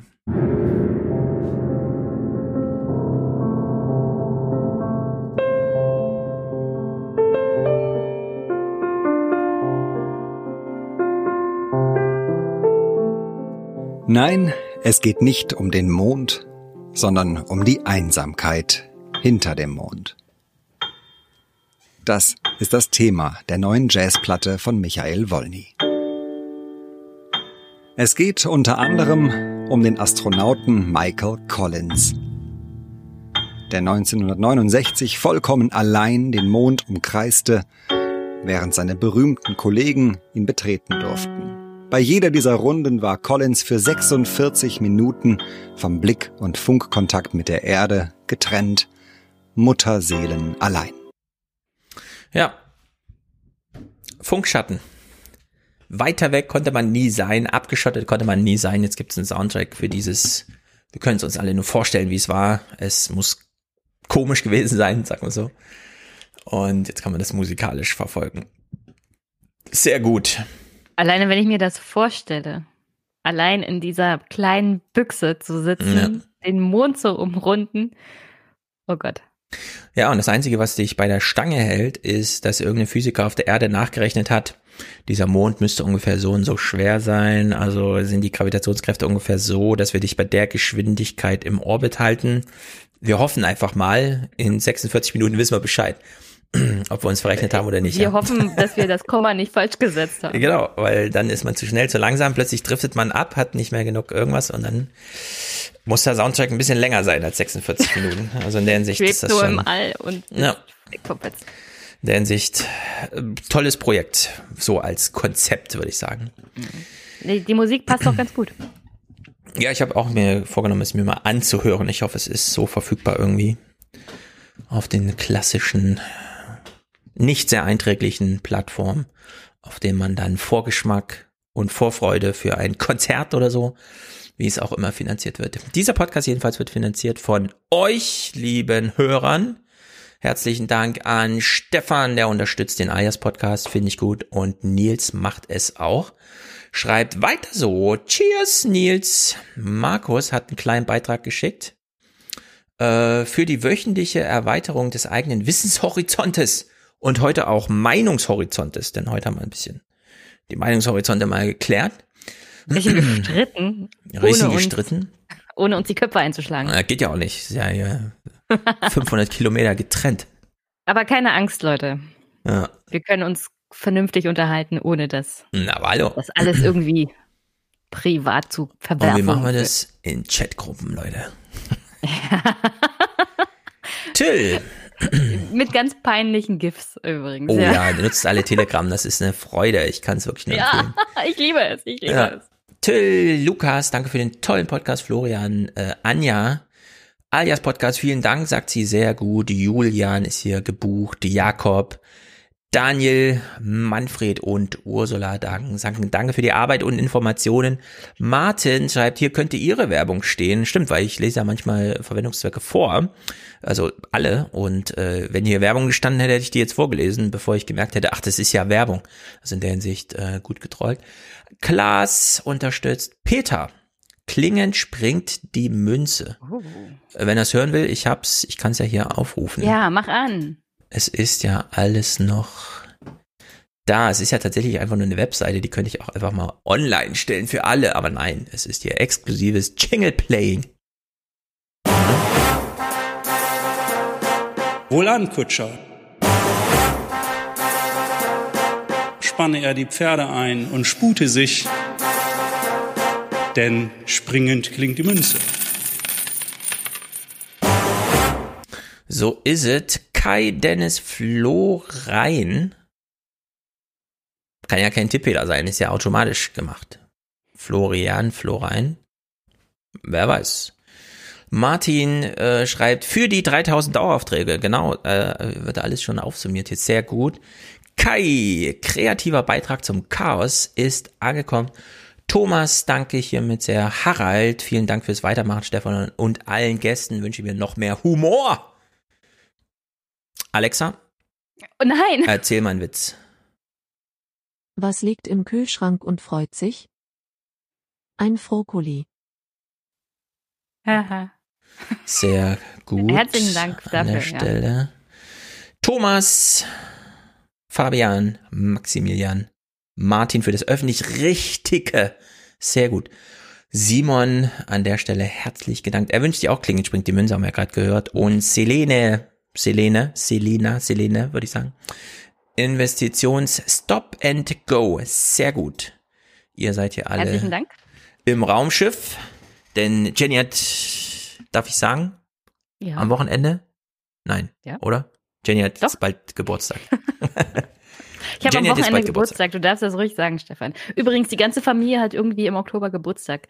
Mein kleiner Neffe, meine Oma, Mhm. die beiden sogar am selben Tag. Ja, bei uns haben in der Nachbarschaft unter anderem meiner jetzt auch im Oktober Geburtstag und alle werden vier. also es steht eine große Party an. Ich glaube, es sind 20 Kinder oder so angemeldet. Ist das Aber- erlaubt in Corona-Zeiten? Es ist, findet draußen statt. Und ja, denn wir schreiben ja auf, wer wir sind. Wir wissen ja, wer wir sind. Das ist ja, ähm, das sind ja geschlossene Gruppen. Die, sind- mit diesen Kindern haben die Kinder ja eh die ganze Zeit zu tun. In der Hinsicht. Ich glaube, die Grenze sind dann 25 oder so, da bei solchen Kindergeburtstagen manchmal Eltern dabei sind. Ich werde euch berichten. Ich glaube, es läuft alles gut. Wir sind jedenfalls, ähm, wie soll man sagen, in der Schule meiner älteren Tochter ist Maskenpflicht im Unterricht. Alle haben Masken auf im Unterricht. Was bedeutet, wenn es einen Corona-Fall gibt und es gab jetzt zwei, dann müssen die beiden in Quarantäne und sonst niemand. Nicht mal in der Klasse. Und das finde ich ziemlich spektakulär, dass die Schulen es doch hingekriegt haben. Und zwar begründet, nicht in Quarantäne, weil es keine Übertragung gab, ja, das dazu gesagt. Nicht wegen Unvorsicht, da wird schon nichts passiert sein oder so, sondern man kann es äh, sehr gut kontrollieren, das wisst ihr ja. Und es gibt diese Übertragung nicht. Und in der Hinsicht, Leute, Masken. Ja, Masken. Nicht jetzt die ganze Zeit Lauterbach lesen zu Langzeitfolgen und so weiter. Das ist alles Stress. Man kann es umgehen mit Masken. Und wir haben jetzt auch verfügbar die äh, FFP, wie auch immer, Facial Protection Pla 2 Masken. Die helfen auch äh, wahrscheinlich doch ein bisschen mehr als gedacht vor Infektionen, die man bekommt und nicht nur das, der solidarische Beitrag. Also hier nochmal der Appell, Disziplin mit den Masken, denn die Masken sind wirklich es ist nur Papier und Gummi, ja. Das hatten die auch vor 100 Jahren schon und damals bei der Pest, aber es ist äh, unglaublich wirksam. Ich glaube, das wird nochmal eine große kulturelle Aufarbeitung des Themas Masken geben müssen. Wir müssen alle mal Danke sagen, kollektiv. Masken, ja, das ist das Ding. Die, Japan, ja, die Japaner sind uns da weit, weit voraus. Die haben nach Die der haben's gewusst, spanischen ja. Grippe schon gesellschaftlich komplett umgestellt auf das Tragen von Masken. Sogar Die als modisches. Accessoire. Ja, und wir haben jetzt die, Grippewelle. 2019, 20 Ich hoffe, ihr seid beendet alle im geimpft. März. Ja, das mit der Impfung es gibt ja nicht so viel, haben wir ja letztes Mal gehört. Es kann jetzt Ja, nicht ich- jeder zum Arzt Ich gehen. werde am Wochenende geimpft. Zu Hause, am Küchentisch. Das ist gut. Du hast private Kontakte. Es muss ein bisschen rationiert werden mit der Grippeimpfung. Es gibt nicht genug. Äh, allerdings trotzdem, wenn ihr Risikogruppe seid und so, denn die Doppelinfektion will man unbedingt vermeiden, ja, wenn man Risikogruppe ist. Oh, auf alle Fälle. Ja, und mal gucken, wann die Schnelltests kommen. Ja, ich glaube, das ist ein großes wirtschaftliches Problem, weil es sehr viel weniger lukrativ ist für die Hersteller. Aber der Druck ist hoffentlich irgendwann da, dass diese Dinger da produziert werden, weil so kann es ja nur nicht weitergehen. Lobbyisten. Ja, ich glaube, das ist ein echtes Problem. So ein PCR-Test mit 100 Euro, den, auf den will man nicht verzichten, ja. Nur weil man auch für 1,50 Dollar einen Schnelltest Aber wir müssen hier mal an die Ethik denken und die gesellschaftliche Verantwortung. Ja, der moralische Fortschritt, von dem wir unsere deutschen Philosophen so begeistert sind. äh, Ich finde ihn nirgendwo. Wir haben ihn auch heute mit Wolfgang beerdigt, ja. Man sieht am September 2020, also moralischer Fortschritt und äh, hier öffentlicher Dienst und so weiter, ja. Pustekuchen öffentlicher. Also Der moralische Fortschritt muss man sich immer noch erkämpfen. Übrigens, Ja. Lüften hil- hilft auch. Ich lüfte ja durchgängig meinen Arbeitsplatz. So generell. Genau, Lüften Luftbewegung sowieso. Ja, einfach mal ein bisschen Luftaustausch. Ist auch grundsätzlich besser, ja. Es geht nämlich auch dieses CO2 raus. Wollen, wollen wir ankündigen, dass wir dann Mhm. am 5. Oktober mal nicht Ah, podcasten? richtig, genau. Am Mittwoch ist äh, Debatte, äh, das Panel ist besetzt. Allerdings, es gibt ja noch zwei andere Debatten. Das heißt, und jetzt blenke ich wieder aus, ich habe den Namen leider vergessen, äh, würde noch mal einen Rückzieher machen, falls sich noch eine weibliche Stimme findet, eine Frau, die mit uns die Debatte gucken möchte. Ich sag kurz zum Setting, wir sind dann zu fünft, also es geht dann Schlag auf Schlag und jeder will nochmal Trump beerdigen und so weiter. Da muss man sich so ein bisschen durchsetzen, also für den allerersten Besuch im Podcast vielleicht nicht, außer man traut sich wirklich zu, das nur so gesagt. Äh, also in der Sicht herzlich willkommen, liebe weiblichen Hörer, Frauen, Mädchen, die hier Omas, Tanten, äh, die hier bereit wären, Lust haben, das mit uns zu gucken. Ansonsten sind wir ein äh, vier Männer, eine Frau Panel mit Jenny. also in der ja, ich Sicht, weiß ja nicht, ob ich in jedem Kommentar Trump beerdigen möchte. Das setzt du jetzt so voraus. ich glaube, es geht ein bisschen dann Schlag auf Schlag. Ich glaube, wir werden ein ganz schönes Spektakel geliefert bekommen. Äh, ähm, bin ich mir ziemlich sicher, Also, denn Biden hat ja schon gewonnen, wenn er nicht unbedingt irgendwie Totalausfall hat und tot auf der Bühne umfällt. ja, Dürfte genau. da eigentlich dem Sieg Bidens bei dieser Debatte nichts im Wege stehen. Ja, Trump hat ihn als Sleepy Joe angekündigt. Das ist wunderbar, dass die Erwartungen so niedrig sind, dass Biden Mhm. eigentlich mit allem gewinnt. Biden ist gut vorbereitet, Trump nicht, das wissen wir. Der hat null Vorbereitung gemacht. Debattenvorbereitung braucht er nicht. Es wird dieser große Moment sein, wo er feststellt, scheiße, es funktioniert gerade wirklich nicht. Mein Plan, vielleicht irgendwas mit dem Supreme Court oder so, das wird vielleicht auch nicht funktionieren. Also in deren Sicht. Wird das, glaube ich, ein Spektakel. Genau, nächste Woche fallen wir dann mal aus, aber ich meine, heute neue 20er, Bin- alias und dann bin Mittwoch in nochmal. Urlaub. In Urlaub. Und Genau, ich bin nächste Woche auch mal verreist ein bisschen. Sehr gut. nicht immer muss gepodcastet werden. Ich denke, ihr werdet das überleben. Und danach Ist genug Material da. ist der Fernsehpodcast wieder da. Genau, ist genug Material da. Wir hören uns am Mittwoch und dann ist ein bisschen Pause und dann hören wir uns wieder, wenn es schon zur nächsten Debatte dann geht. Die ist ja schon am 15. Oktober. genau, da Freude, ist aber dann vor vorher noch Freude. ein Fernseh gucken. Sehr gut, Leute. Haut rein. Vielen Dank, Jenny, für diese viele Zeit. Schon wieder halb elf durch. Mann, Mann, Mann, jetzt aber ab ins Bett, Leute. Hier kommt noch Musik von Matthias und ein paar Audiokommentare. Matthias, äh, bitte folgt doch mal alle Matthias auf Twitter. Der ähm, kokettiert immer so ein bisschen damit, dass er Leute auch immer gerne wieder los wird mit irgendwelchen inhaltlichen Sachen. Äh, folgt ihm. Er macht, äh, er hat jetzt immer so Trailer zu Trump hier, Ja, Trump da und so. Das ist ganz Sachen. großartig, äh, das Durchgepeitsche. Sehr gut, also hören wir jetzt Matthias, das ist Musik vom März, das kann man vielleicht im Hintergrund behalten, Mutter Corona, es ist immer so ein, das war dieser März, als wir alle verrückt waren, ja, aus dieser Zeit teleportieren wir jetzt diese Musik hierher und hören sie jetzt. Wir wissen aber, Matthias hat sie im März gemacht. Und danach kommen eure Audiokommentare, die sind ein bisschen länger einzeln, so, das, äh, aber ich würde sagen, so eine 10-Minuten-Marke ist kein Problem, ja. Es, wir haben jetzt nicht so eine Überschwemme an Kommentaren, man kann sich dann durchaus 10 Minuten für das Thema Zeit nehmen. Sehr gut, haut rein. Danke, Jenny. Wir sehen uns am Mittwoch. Äh, Danke, Stefan. Und dann ciao, ciao. Ciao, ciao. Eigentlich muss diese Episode so anfangen. Es waren einmal zwei Brüder. Sie hießen Jakob und Wilhelm. Doch das Volk nannte sie die Gebrüder Grimm. Das ist kein gütiger Gott.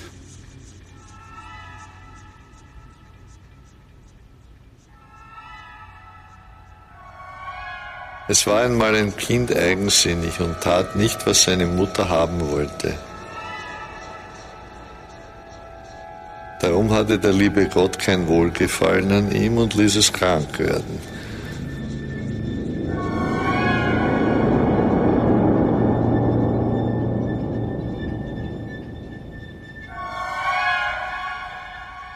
Und kein Arzt konnte ihm helfen.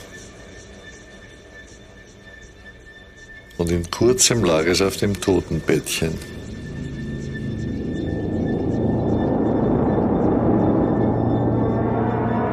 Als es nun ins Grab versenkt und die Erde übers hingedeckt war, so kam auf einmal sein Ärmchen wieder hervor und reichte in die Höhe.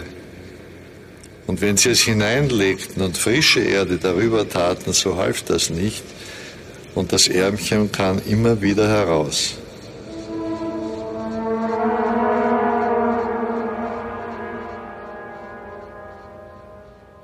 Da musste die Mutter selbst zum Grabe gehen und mit der Rute aufs Ärmchen schlagen. Und wie sie das getan hatte, zog es sich hinein und das Kind hatte nun erst Ruhe unter der Erde.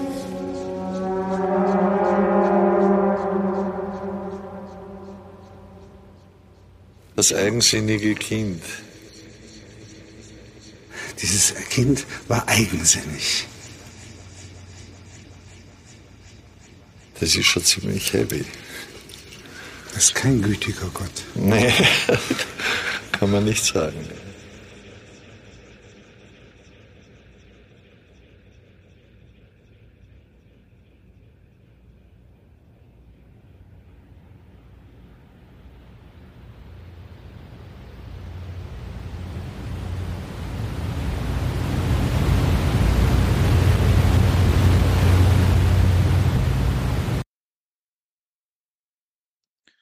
Liebe Jenny, lieber Stefan, mein Name ist Elias, ich komme aus der Schweiz. Ich wollte euch vielmals danken, dass ihr den Aufwachen-Podcast nun als Alias-Podcast weiterführt.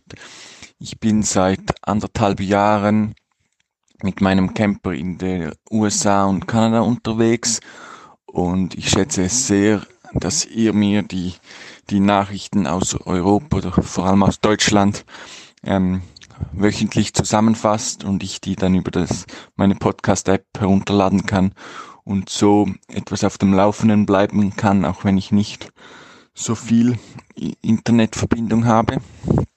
Ähm, und da ich jetzt schon über sechs Monate in der USA unterwegs bin seit Beginn der Corona-Krise, möchte ich euch kurz einige Erfahrungen mit Amerikanern mitteilen, wie die so da ihr politisches System und die kommenden Wahlen sehen. Ich habe äh, entfernte Verwandte in Idaho und Oregon und war da zuerst bei einem Paar, das sehr religiös ist und, und daher Trump, Trump wählen wird. Danach war ich bei einem ehemaligen Vietnam-Veteran, der mittlerweile etwa 73 Jahre alt ist und der ähm, aus meiner Sicht in einer anderen politischen Welt lebt. Wenn man mit ihm diskutiert und, und, und Vorsch oder Vorschläge der Demokraten anspricht, wie Gesundheitsversorgung oder günstigerer Zugang zu den höheren Schulen in den USA, dann wird sofort der Sozialismus heraufbeschworen und der muss unbedingt abgewendet werden, von dem muss man sich unbedingt, vor dem muss man sich unbedingt verteidigen. Und am extremsten war dann die Aussage, dass egal wie die Wahl ausgehen wird, dass, wir, dass es in den USA sowieso einen Bürgerkrieg geben wird, nach seiner Meinung. Ähm, das würde dann so aussehen, wenn die Demokraten gewinnen, dann würde er und seine ähm, Gleichgesinnten, die, die auf das Recht, äh, Waffen zu tragen pochen, die würden dann mit Waffengewalt ihre Waffen verteidigen, die die, die Demokraten ihnen wegnehmen wollen. Und seine Aussage war dann, er stirbt lieber im Kampf für das Waffenrecht, als dass er ohne, ohne Waffen noch älter wird in den USA. Und die andere Variante ist, wenn Trump da die Wahl gewinnen wird, dann gehen seiner Meinung nach die gewalttätigen Black Lives Matter Proteste weiter und es, die können nur dann mit, mit Polizeigewalt oder Militärgewalt gestoppt werden. Also nach seiner Sicht stehen uns düstere Jahre bevor hier in den USA. Nun bin ich weitergezogen zu ein, zu nächsten Verwandten. Die, die drei Leute sind alle ähm, Geschwister oder Cousinen. Ähm, sie ist etwa 63 Jahre alt, homosexuell, hat lange in Los Angeles, San Francisco gearbeitet und gewohnt und ist jetzt nach Oregon aufs Land gezogen. Und ähm, ja, wir schauen zusammen die News, die vor allem die Local News, diskutieren viel über Politik und der Tod von Ruth Ginsburg war für sie ein, ein richtiger Tiefpunkt. Sie hat ähm, als, als, als Jugendliche oder als junge, jüngere Erwachsene für die Frauenrechte gekämpft, hat miterlebt, wie ähm, die homosexuelle Bewegung ähm, ihre Rechte erkämpft hat, ähm, dass teilweise in Staaten die gleichgeschlechtliche Ehe erlaubt wurde. Und sie befürchtet wohl zu Recht, dass mit einer ähm, konservativen Mehrheit im Supreme Court diese Rechte alle wieder ähm, zurückbuchstabiert werden könnten. Ähm, sie hat große Angst, diese ganze Errungenschaften, die sie in ihrer Jugend oder als junge Erwachsene ähm, mit erkämpft hat und, und, und die das Land sicher einen Schritt nach vorne gebracht haben, dass das alles ähm, wieder verloren geht in Zukunft. Und ja, es ist schwer, ihr irgendwie wie Hoffnung zu machen. Ähm, ich freue mich immer, wenn Stefan sagt, ja, die, die, die Wahl sei so gut wie entschieden und Biden gewinnt, wobei das glaube ich überhaupt noch nicht. Ich hoffe es sehr, aber ich glaube, es könnte, ähm, es könnte auf jede Seite kippen und, und auch wenn, wenn Biden die, die Wahl gewinnt, ähm, was mit dem Supreme Court nun passiert, das kann für viele, insbesondere Minderheiten wie Frauen, schwarze, Migra andere Migranten oder Homosexuelle, könnte der Supreme Court eine noch größere Auswirkung auf ihr Leben haben als, als die eigentliche Präsidentenwahl. Und ja, das ist, es ist schwierig, ähm, irgendwie diesen demokratischen Anhängern ähm, da groß Mut zuzusprechen, weil ja, weil die, die Situation momentan schon sehr schwierig aussieht und ich glaube, die einzige Möglichkeit oder für die, für die Demokraten ist wirklich, wenn sie einen klaren Wahlsieg von beiden erringen und aber auch in den beiden Parlamentskammern ähm, sehr gute Resultate erzielen und, und, und wenn möglich den Senat erobern könnten. Ähm, aber wie es dann aussieht mit all den, den bewaffneten Milizen, das glaube ich ist schwer vorherzusagen. Da denke ich, ähm, ist vielleicht auch schwierig aus, aus Europa ähm, wirklich zu, zu sehen, wie diese, wie diese Leute denken, wie fanatisch diese sind, wie, wie, eben wie gesagt, dass sie lieber sterben, als ihre Waffen abzugeben. Ähm, als ich noch in der Schweiz war, habe ich gedacht, das seien irgendwie nur ganz wenige ähm, Ausnahmen. Aber natürlich ist es nicht die Mehrheit, aber ich glaube, es gibt viele Leute, die hier so extrem an dieser Waffe hängen, dass sie, dass wirklich die Möglichkeit bestehen würde, wenn, je nachdem, wie das dann vor sich geht, ähm, dass es da zu schlimmen, gewalttätigen Auseinandersetzungen kommen könnte. Das hoffe ich natürlich nicht, aber ähm, ausgeschlossen ist es sicher nicht. Also ich freue mich schon auf die ähm, eure Besprechung der ersten ähm, Fernsehdebatte und herzlichen Dank für dieses eures, euer, eures Podcast-Projekt und alles Gute. Noch ein kurzer Nachtrag. Auch wenn es in Amerika viele Leute gibt mit sehr speziellen politischen Ansichten, wenn man mit diesen Leuten Zeit zusammen verbringt und nicht über Politik diskutiert, sind das sehr freundliche und hilfsbereite Menschen. Ich werde oft eingeladen zu besuchen. Ich erhalte viele Adressen in den USA und die Leute sagen, komm vorbei, ruf an, wenn du Probleme hast. Wir helfen dir. Und das passt überhaupt nicht mit diesen, dieser politischen Einstellung zusammen, aber es ist doch schön zu sehen, dass diese Leute außerhalb der Politik ganz angenehme Charakteren sind. Hallo zusammen, hier ist Patrick aus Köln und ich wollte mal einen Audiokommentar abgeben ähm, zum Thema Wirecard beziehungsweise zu Wirtschaftsprüfungsgesellschaften, was ja indirekt so ein bisschen damit zu tun hat. denn es gab ja auch Kritik am Wirtschaftsprüfer ähm, von Wirecard, nämlich EY, früher Ernst Young. Ähm, und ich habe selber sechs Jahre bei einem Wirtschaftsprüfer gearbeitet, nicht bei Ernst Young, aber bei einem vergleichbaren Unternehmen. Und äh, ich habe zwar keine Banken geprüft, aber Versicherungen. Und ich habe ein bisschen Einblick, glaube ich, in das Geschäft und kann zu ein paar Punkten mal vielleicht erläutern, was denn da eigentlich das Problem ist und dass aus meiner Sicht EY nicht einfach als der Schuldige dargestellt werden kann, auch wenn die bestimmt Fehler gemacht haben. Ähm, das erste, der erste Punkt wäre das Thema Rotation. Und zwar, ich habe irgendwo gelesen oder gehört, dass ich meine, Olaf Scholz wäre es gewesen, hätte gesagt, ähm, vielleicht müssten wir einfach gucken, dass ähm, wir den Wirtschaftsprüfer häufiger wechseln. So, das ist leicht gesagt, aber das zeugt für mich davon, dass Olaf Scholz eigentlich keine Ahnung hat, was er da sagt.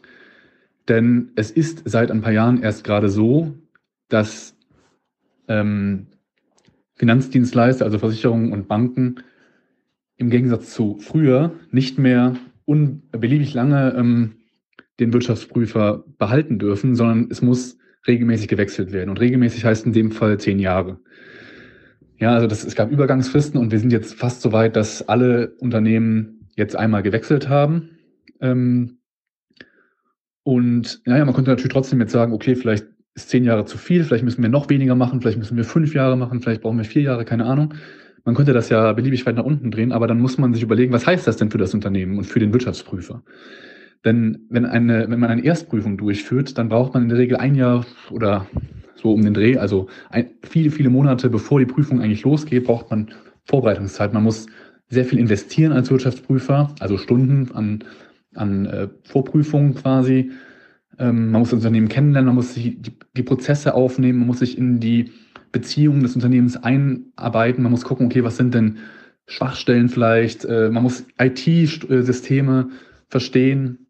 Das alles braucht unglaublich viel Arbeit, sodass man, glaube ich, in einer ersten Prüfung in der Regel gar nicht die Chance hat, wirklich Fehler zu finden und vielleicht wirklich alles ähm, zu prüfen.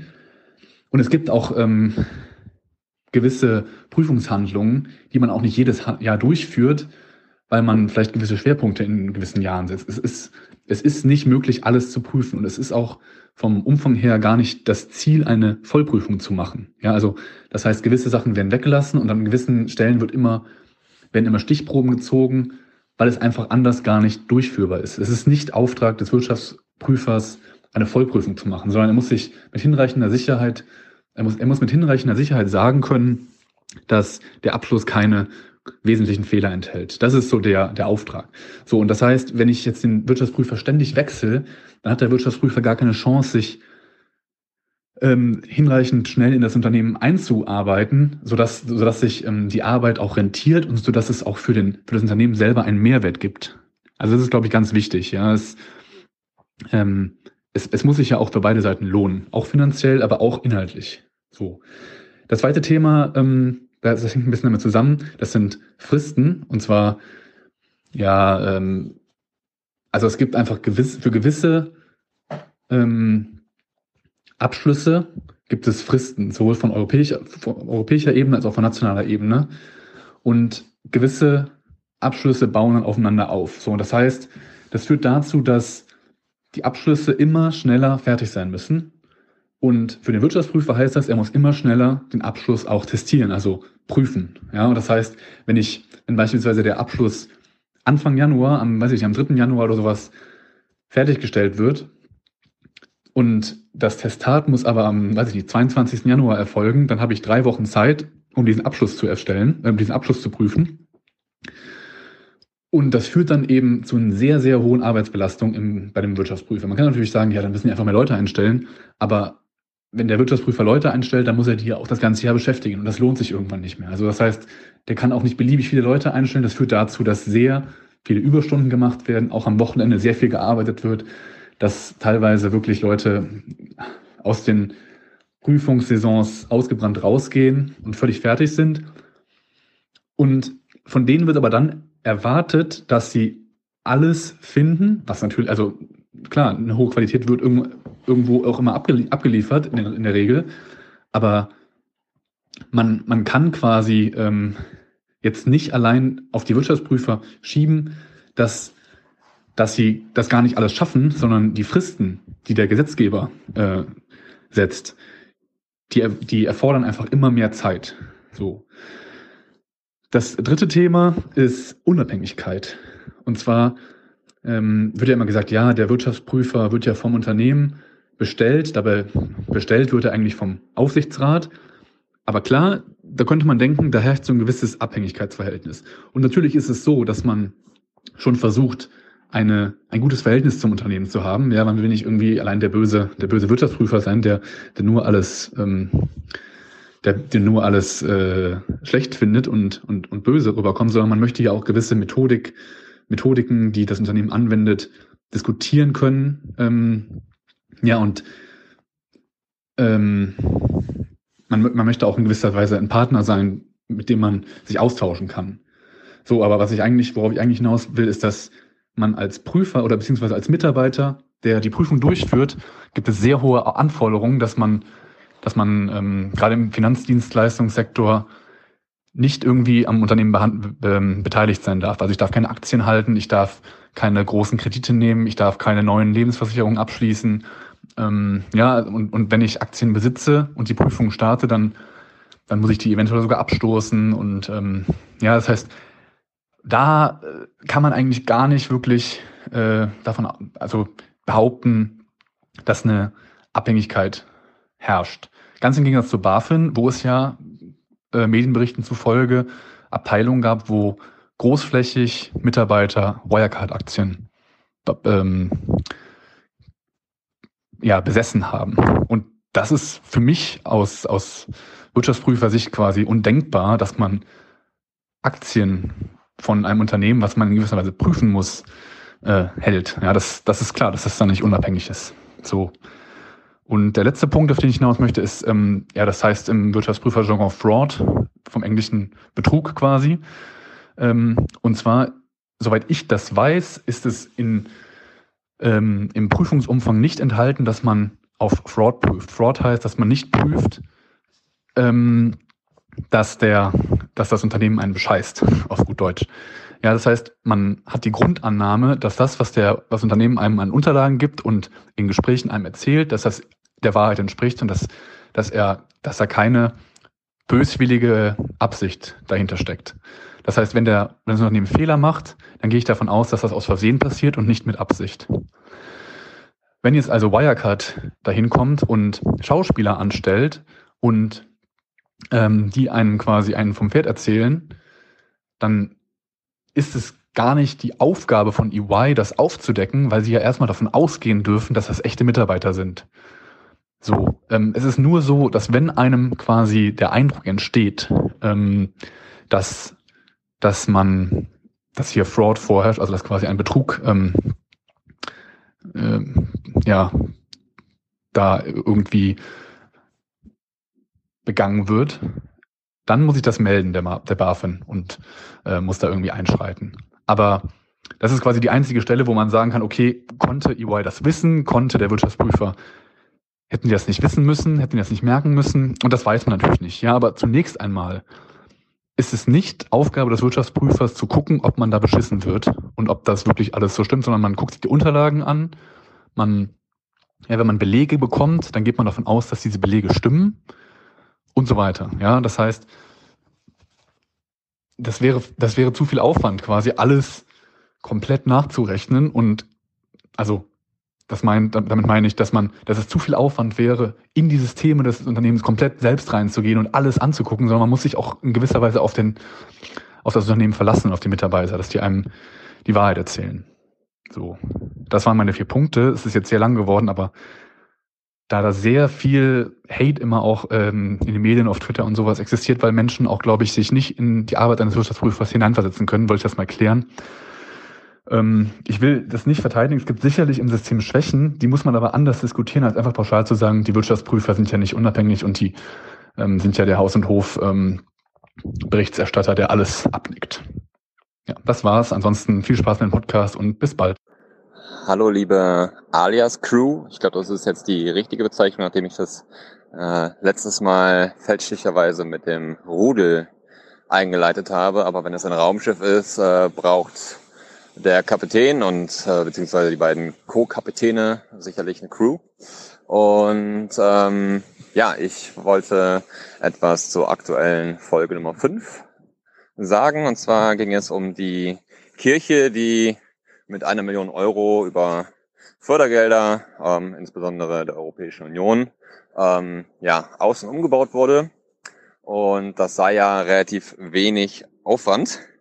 Ähm, ja, kann sein. Die Projektidee ins Leben zu rufen, auch, sag ich mal, Unterstützung äh, von Seiten der Politik vor Ort äh, zu akquirieren, ist sicherlich nichts, was äh, woran 50 Leute scheitern würden. Ähm, insbesondere wenn wir über eine kleine Gemeinde sprechen, also nicht eine kleine Kirchengemeinde, sondern ähm, die Größe der Kirchengemeinde oder des Fördervereins in Relation äh, zur Bevölkerung der Gemeinde und dem politischen Gewicht einer solchen in diesem Raum, ähm, ist das sicherlich nicht ganz so schwer. Ähm, kompliziert ist es da, wo es tatsächlich darum geht, die Fördergelder zu akquirieren. Ähm, denn man muss hier deutlich unterscheiden zwischen der Bewilligung der Fördergelder und der, ähm, dem Abrufen der Fördergelder. Also da liegen teilweise auch äh, ja, bis zu zwölf Monate oder sogar mehr dazwischen. Das liegt dann einfach daran, dass die entsprechenden Kommunen oder Kreise, wenn es auf dieser Ebene organisiert ist, ähm, die personellen Kapazitäten vorhalten müssen und auch den Eigenanteil, um dieses Projekt dann tatsächlich auch umzusetzen. Jetzt hier in diesem Falle, ich kenne den Sachverhalt nicht im Detail, kann mir aber durchaus vorstellen, dass die gesamte Geschichte dann auch noch auf Kreisebene organisiert werden musste, dahingehend, dass man diese Förderung auch tatsächlich erhalten kann. Ähm, beispielsweise gibt es EFRE, den Europäischen Fonds für regionale Entwicklung. Ich glaube, der läuft auch noch bis nächstes Jahr, äh, so dass das wohl das Programm ist, worum es hier geht, ähm, der abgestellt ist grundsätzlich auf interkommunale Projekte. Das heißt, sowohl Projekte, von der mehr als eine Gemeinde profitieren, aber auch ein Gesamtkonzept mehrere ähm, Gemeinden oder organisiert in einem Kreis, die dann beispielsweise die gleiche Thematik an mehreren Orten äh, in vergleichbarer Weise, ob es jetzt in einer Kirche ist oder ob da eine Sporthalle umgenutzt wird oder äh, ein ehemaliger Gasthof oder wie auch immer, ähm, ja quasi ein Gesamtkonzept drumherum stricken. Und da ist dann wirklich die Schwierigkeit, ähm, kann die entsprechende Verwaltung das Know-how und die personellen Kapazitäten oder wenn man jemand externes beauftragt, auch die finanziellen Kapazitäten, weil häufig ist die Planung äh, nicht Teil des Förderbescheids, ähm, kann das vorgehalten werden und äh, kann man sich dann auch über die Gemeindegrenzen hinweg darauf verständigen, dass das Geld an dieser Stelle richtig angelegt ist.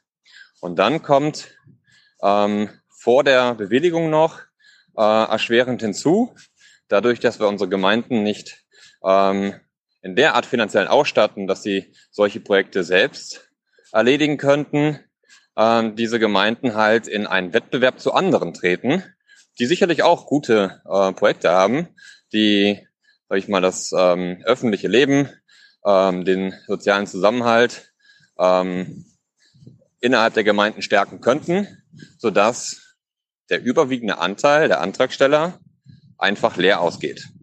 Und ähm, ja, dementsprechend äh, die kleine Erinnerung, dass äh, Verwaltung dann doch relativ langsam und zäh ist und ähm, gepaart mit dem ja, interkommunalen Wettbewerb so gesehen, ähm, es durchaus schwierig ist, so ein Projekt zu realisieren und dementsprechend es auch verständlich ist, dass so ein Projekt dann auch länger dauert, äh, selbst wenn die Pläne in der Schublade sind, fertig sind, und eigentlich umgesetzt werden könnten. Das Geld, auch wenn es nicht abgerufen wird, ist halt zumeist schon gebunden an bestimmte Zwecke.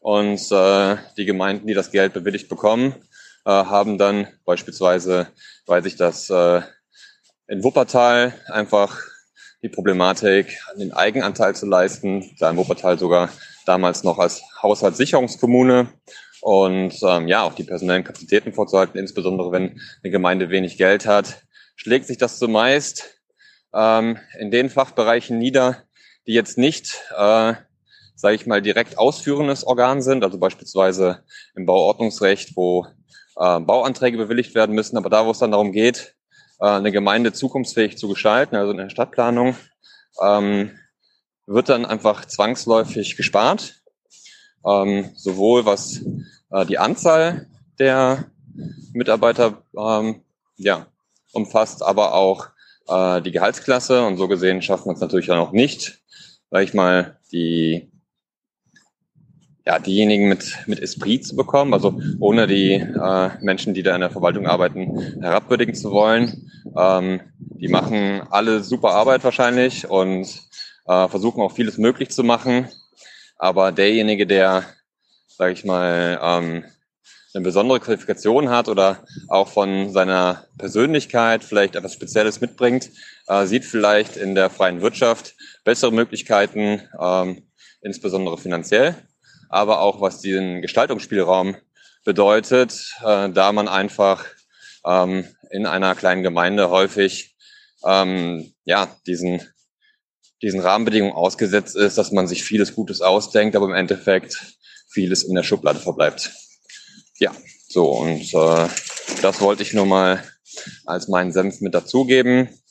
Deswegen meine neuerliche äh, freundliche Erinnerungen daran führen diejenigen, die in Parteien aktiv sind.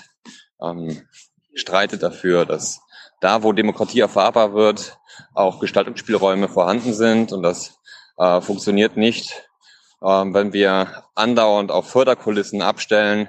Die Städte und Gemeinden brauchen einfach, äh, ja, so wie es der allseits geliebte oder Scholz äh, formuliert hat, eine Bazooka, um den, die Transformation der Gesellschaft, auch einer, auch, auch des Raumes, der einfach auch Zusammenleben konstituiert, auch Verhalten konstituiert, ähm, zu verändern, zukunftsfähig zu machen.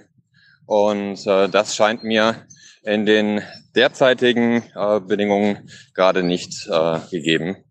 Und ähm, ja, dafür streite ich parteipolitisch und auf der Straße oder wie auch immer und hoffe, dass, es mir, dass ihr es mir gleich tut und ähm, ja, vielleicht auch die Politikerinnen und Politiker vor Ort, die versuchen, was zu bewegen, ähm, positiv dabei unterstützt, natürlich auch kritisch begleitet, aber Dinge, die nicht umgesetzt werden können oder äh, die verschleppt werden, liegen häufig nicht an der Politik und an der Verwaltung vor Ort.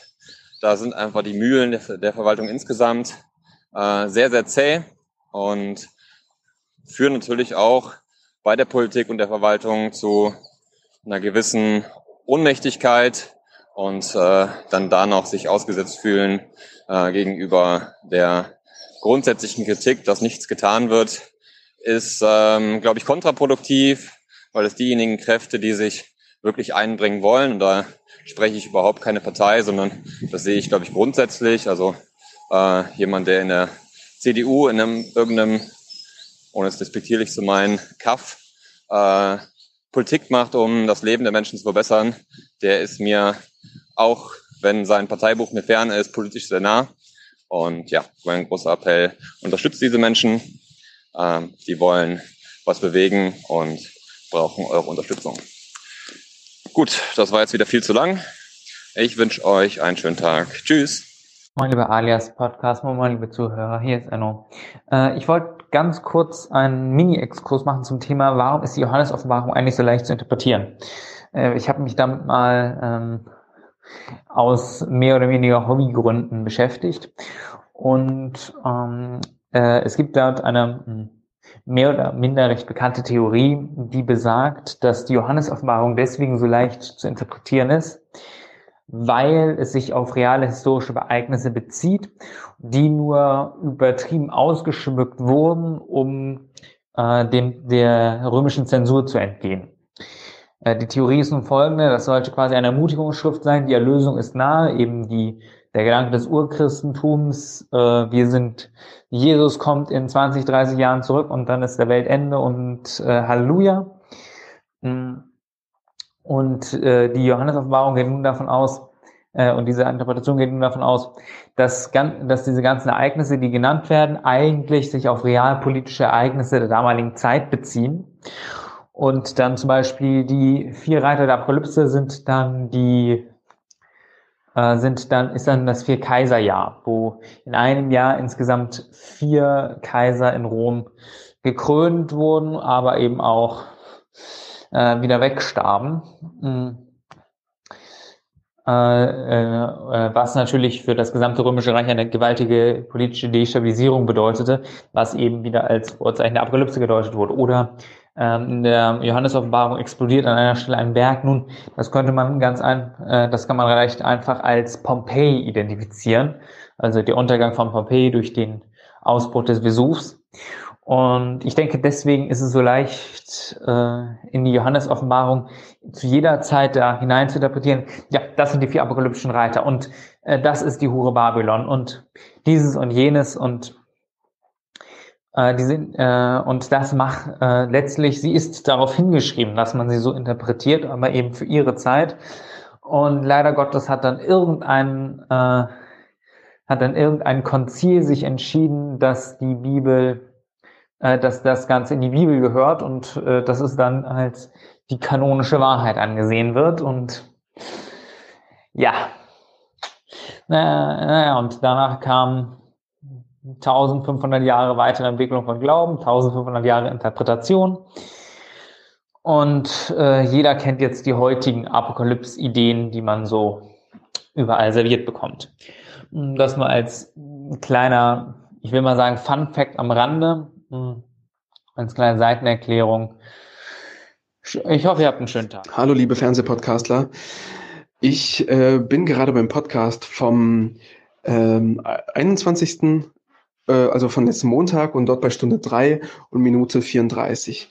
Ähm, da stellt Jenny nämlich die sehr interessante Frage, warum ähm, anscheinend die Fridays for Futures äh, nicht in dieselbe ideologische Falle tappen wie die Verschwörungstheoretiker von QAnon. Da sie sich ja beide eine, einem äh, ja, nicht überwindbaren Gegner ähm, gegenüber äh, sehen und äh, eine gewisse Art Kontrollverlust ähm, erleben. Und äh, genau, ich würde gerne diese, also ich als jemand, der aus der theoretischen ähm, Psychoanalyse äh, kommt, ähm, würde gerne diese Annahme der Unterscheidung von äh, einerseits Verschwörungstheoretikern und einerseits Nicht-Verschwörungstheoretikern ein bisschen dekonstruieren, ähm, weil das aus psychoanalytischer Sicht nicht so einfach ist. Ähm, kurze Psychoanalyse. Ich weiß, sie ist heute nicht beliebt. Ich bin mir der Gegenargumente gewahr.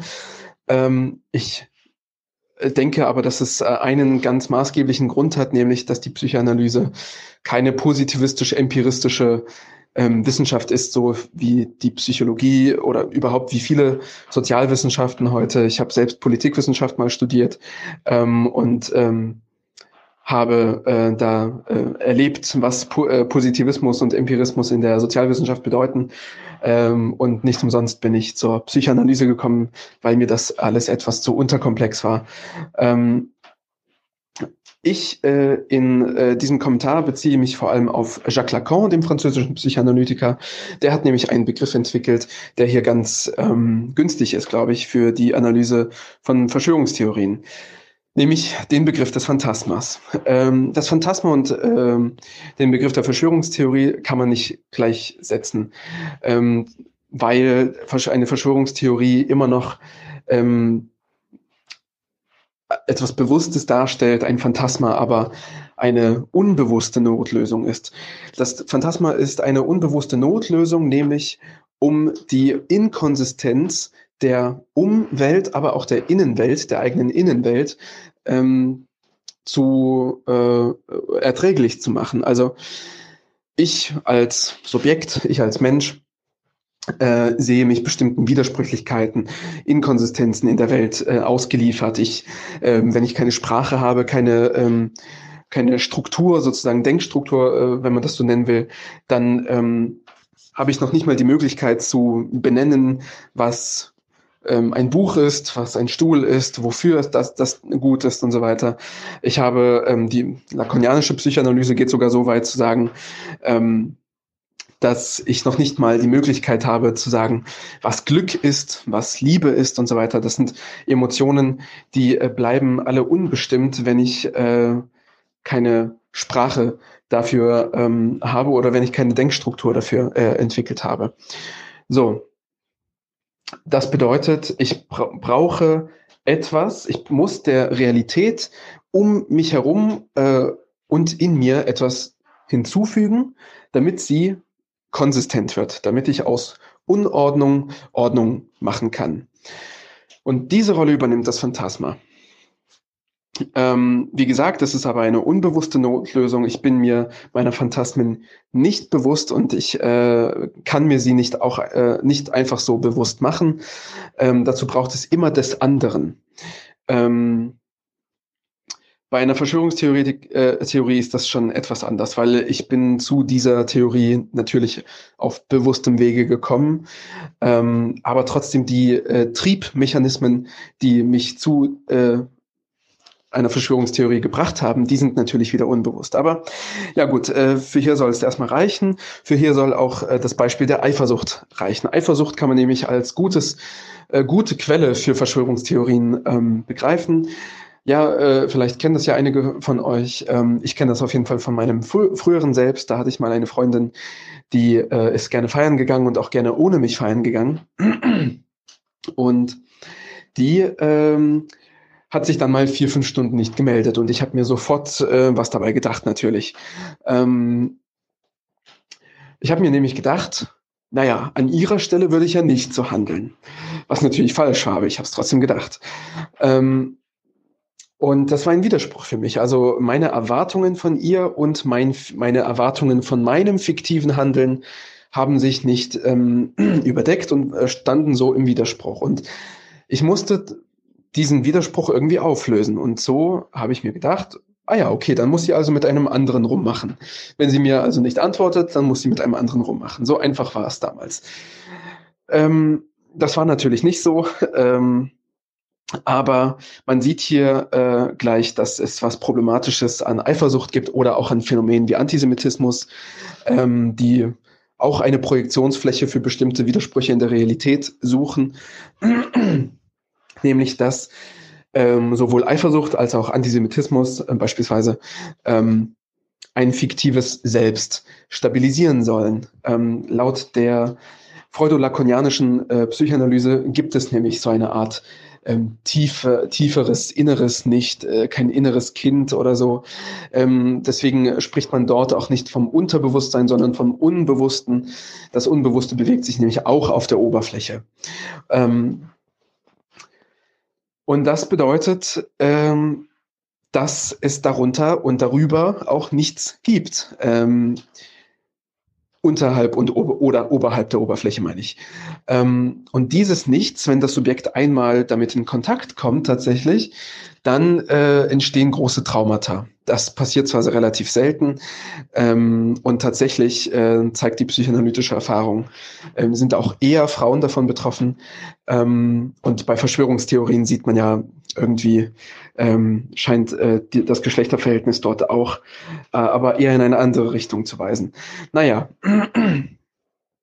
Und ähm, genau, weil die Berührung mit diesem Nichts ähm, so gefährlich ist für das Subjekt, für die Stabilität des Subjekts, braucht es eine Maske. Eine Maske, an die es glaubt, um über dieses Nichts sich selbst hinwegtäuschen zu können. Nun, ähm, ich möchte, um beim Thema äh, Verschwörungstheorie zu bleiben, ähm, auf einen Artikel eingehen von der NZZ Anfang Mai äh, der Autor war Christoph Brandner und der hat in seinem Artikel über Verschwörungstheorie ähm, einen äh, amerikanischen äh, Politikwissenschaftler äh, zitiert, nämlich Barkin heißt der, Barkun geschrieben. Ähm, der hat nämlich äh, drei Merkmale äh, für Verschwörungstheorien angegeben. Zitat, Ihre Anhänger glaubten, dass nichts durch Zufall geschehe, nichts sei überdies, wie es scheine, und alles hänge mit allem zusammen. Zitat Ende. Ja gut, und aus philosophischer Sicht muss ich dann sagen, äh, das ist in keiner Weise irgendeine relevante Definition. Ähm, also alles hängt mit allem zusammen. Das kenne ich aus der aus vielen antiken Philosophien, aber auch aus vielen mittelalterlichen. Äh, nichts äh, geschieht aus Zufall. Ja, das ist auch Stoa. Das ist auch ähm, weiß ich nicht, äh, äh, konservative Interpreten von Hegel meinen, dass Hegel dieses vertrete, dem würde ich nicht zustimmen, aber egal. Und nichts ist, wie es scheine, das wird von wirklich 95 Prozent der Philosophiegeschichte ähm, vertreten. Also was ist das für eine Definition, denke ich mir. Nun ja, ähm, er geht dann weiter und zitiert äh, oder, oder ziti ähm, schreibt mit äh, unter Rückgriff auf die Sozialpsychologin Pia Lamberti, die ja auch im Podcast erwähnt wird, äh, Zitat, ähm, wo bin ich hier gerade? Ah ja, Zitat. Durch ihr vermeintliches Spezialwissen könnten vor allem weniger Gebildete sich selbst überhöhen und den Makel eines formal niedrigeren Bildungsgrades ausgleichen. Zitat Ende. Okay, also äh, Lamberti meint sozusagen, ähm, dumme Leute schaffen es mit ähm, einem phantasmatischen Spezialwissen, ähm, ihre eigene Dummheit zu kaschieren und ähm, so in gewisser Weise sozial akzeptiert zu sein, natürlich in einer gewissen Peer Group äh, sozial akzeptiert und ähm, sich natürlich aber auch in gewisser Weise über andere Peer Groups erhöhen, überhöhen zu können. Ähm, ja, auf psychoanalytisch äh, oder in ein psychoanalytisches Verständnis übersetzt könnte man also sagen, man zieht sich eine Maske an und mit dieser Maske konstruiert man gleichzeitig eine Welt, die zu dieser Maske passt. Okay, aber diese, diese Bezeichnungsrichtung äh, des Begriffs Verschwörungstheorie oder Verschwörungstheoretiker, die wird immer einseitig ähm, gelassen. Das ist jetzt meine Pointe, auf die ich äh, hinaus will, endlich nach zehn Minuten. Ähm, nämlich zu sagen, wenn, also wir haben es, die, die Leute, die immer Verschwörungstheoretiker genannt werden, die ähm, unterstellen der Welt oder der Inkonsistenz der Welt um sich herum immer eine böse Absicht, um sie konsistent zu machen für sich. Also sie sagen, ähm, äh, die Impfpflicht kommt doch jetzt nur, weil der Gates ähm, damit Geld verdienen will. Okay, also es ist immer eine böse Absicht, ähm, die man der Welt unterstellt um sich herum. Während die anderen, die Kritiker der Verschwörungstheoretiker, ähm, eher den gegenteiligen, die gegenteilige Unterstellung machen, nämlich sagen, ähm, nein, wir haben hier ein demokratisches Bündel äh, von Institutionen, das äh, sich an ähm, das Grundgesetz hält und so weiter. Also diese Leute unterstellen der Inkonsistenz der Welt eine gute Absicht. Es ist aber nicht minder eine Verschwörungstheorie, weil ähm, auch dagegen gibt es Beispiele. Ähm, wir wissen nur allzu gut, äh, auch aus dem äh, Aufwachen-Podcast, dass äh, demokratische Institutionen bei weitem nicht so demokratisch sind, äh, immer wie äh, sie scheinen und dass sie äh, das Grundgesetz auch gerne mal ähm, marginalisieren, genauso wie die UN und so weiter. Also das ist ja, das ist ja alles bekannt. Ähm, ich will damit einfach nur sagen, ähm, dass die einen ein Spezialwissen äh, oder von sich glauben, ein Spezialwissen zu haben äh, und die anderen ebenso obwohl beide Spezialwissen nicht wirklich rechtfertig, rechtfertigt sind oder gar rechtfertigbar sind. Äh, also ähm, bei bestimmten Dingen habe ich als ja, ich meine, ähm, Stefan wird äh, zumindest bei diesem Satz von Luhmann zustimmen, dass äh, Medienwirklichkeit konstruierte Wirklichkeit ist. Ich habe als normaler Otto, Otto Normalverbraucher, sage ich mal, ähm, nicht die Chance tatsächlich zu erfahren, ob ich wirklich in einer Demokratie lebe oder nicht. Ähm, klar, das sind, naja, gut. Äh, ich äh, belasse es mal hierbei. Ich hoffe, ähm, man konnte mir ein bisschen folgen und ähm, nachvollziehen, was ich meine.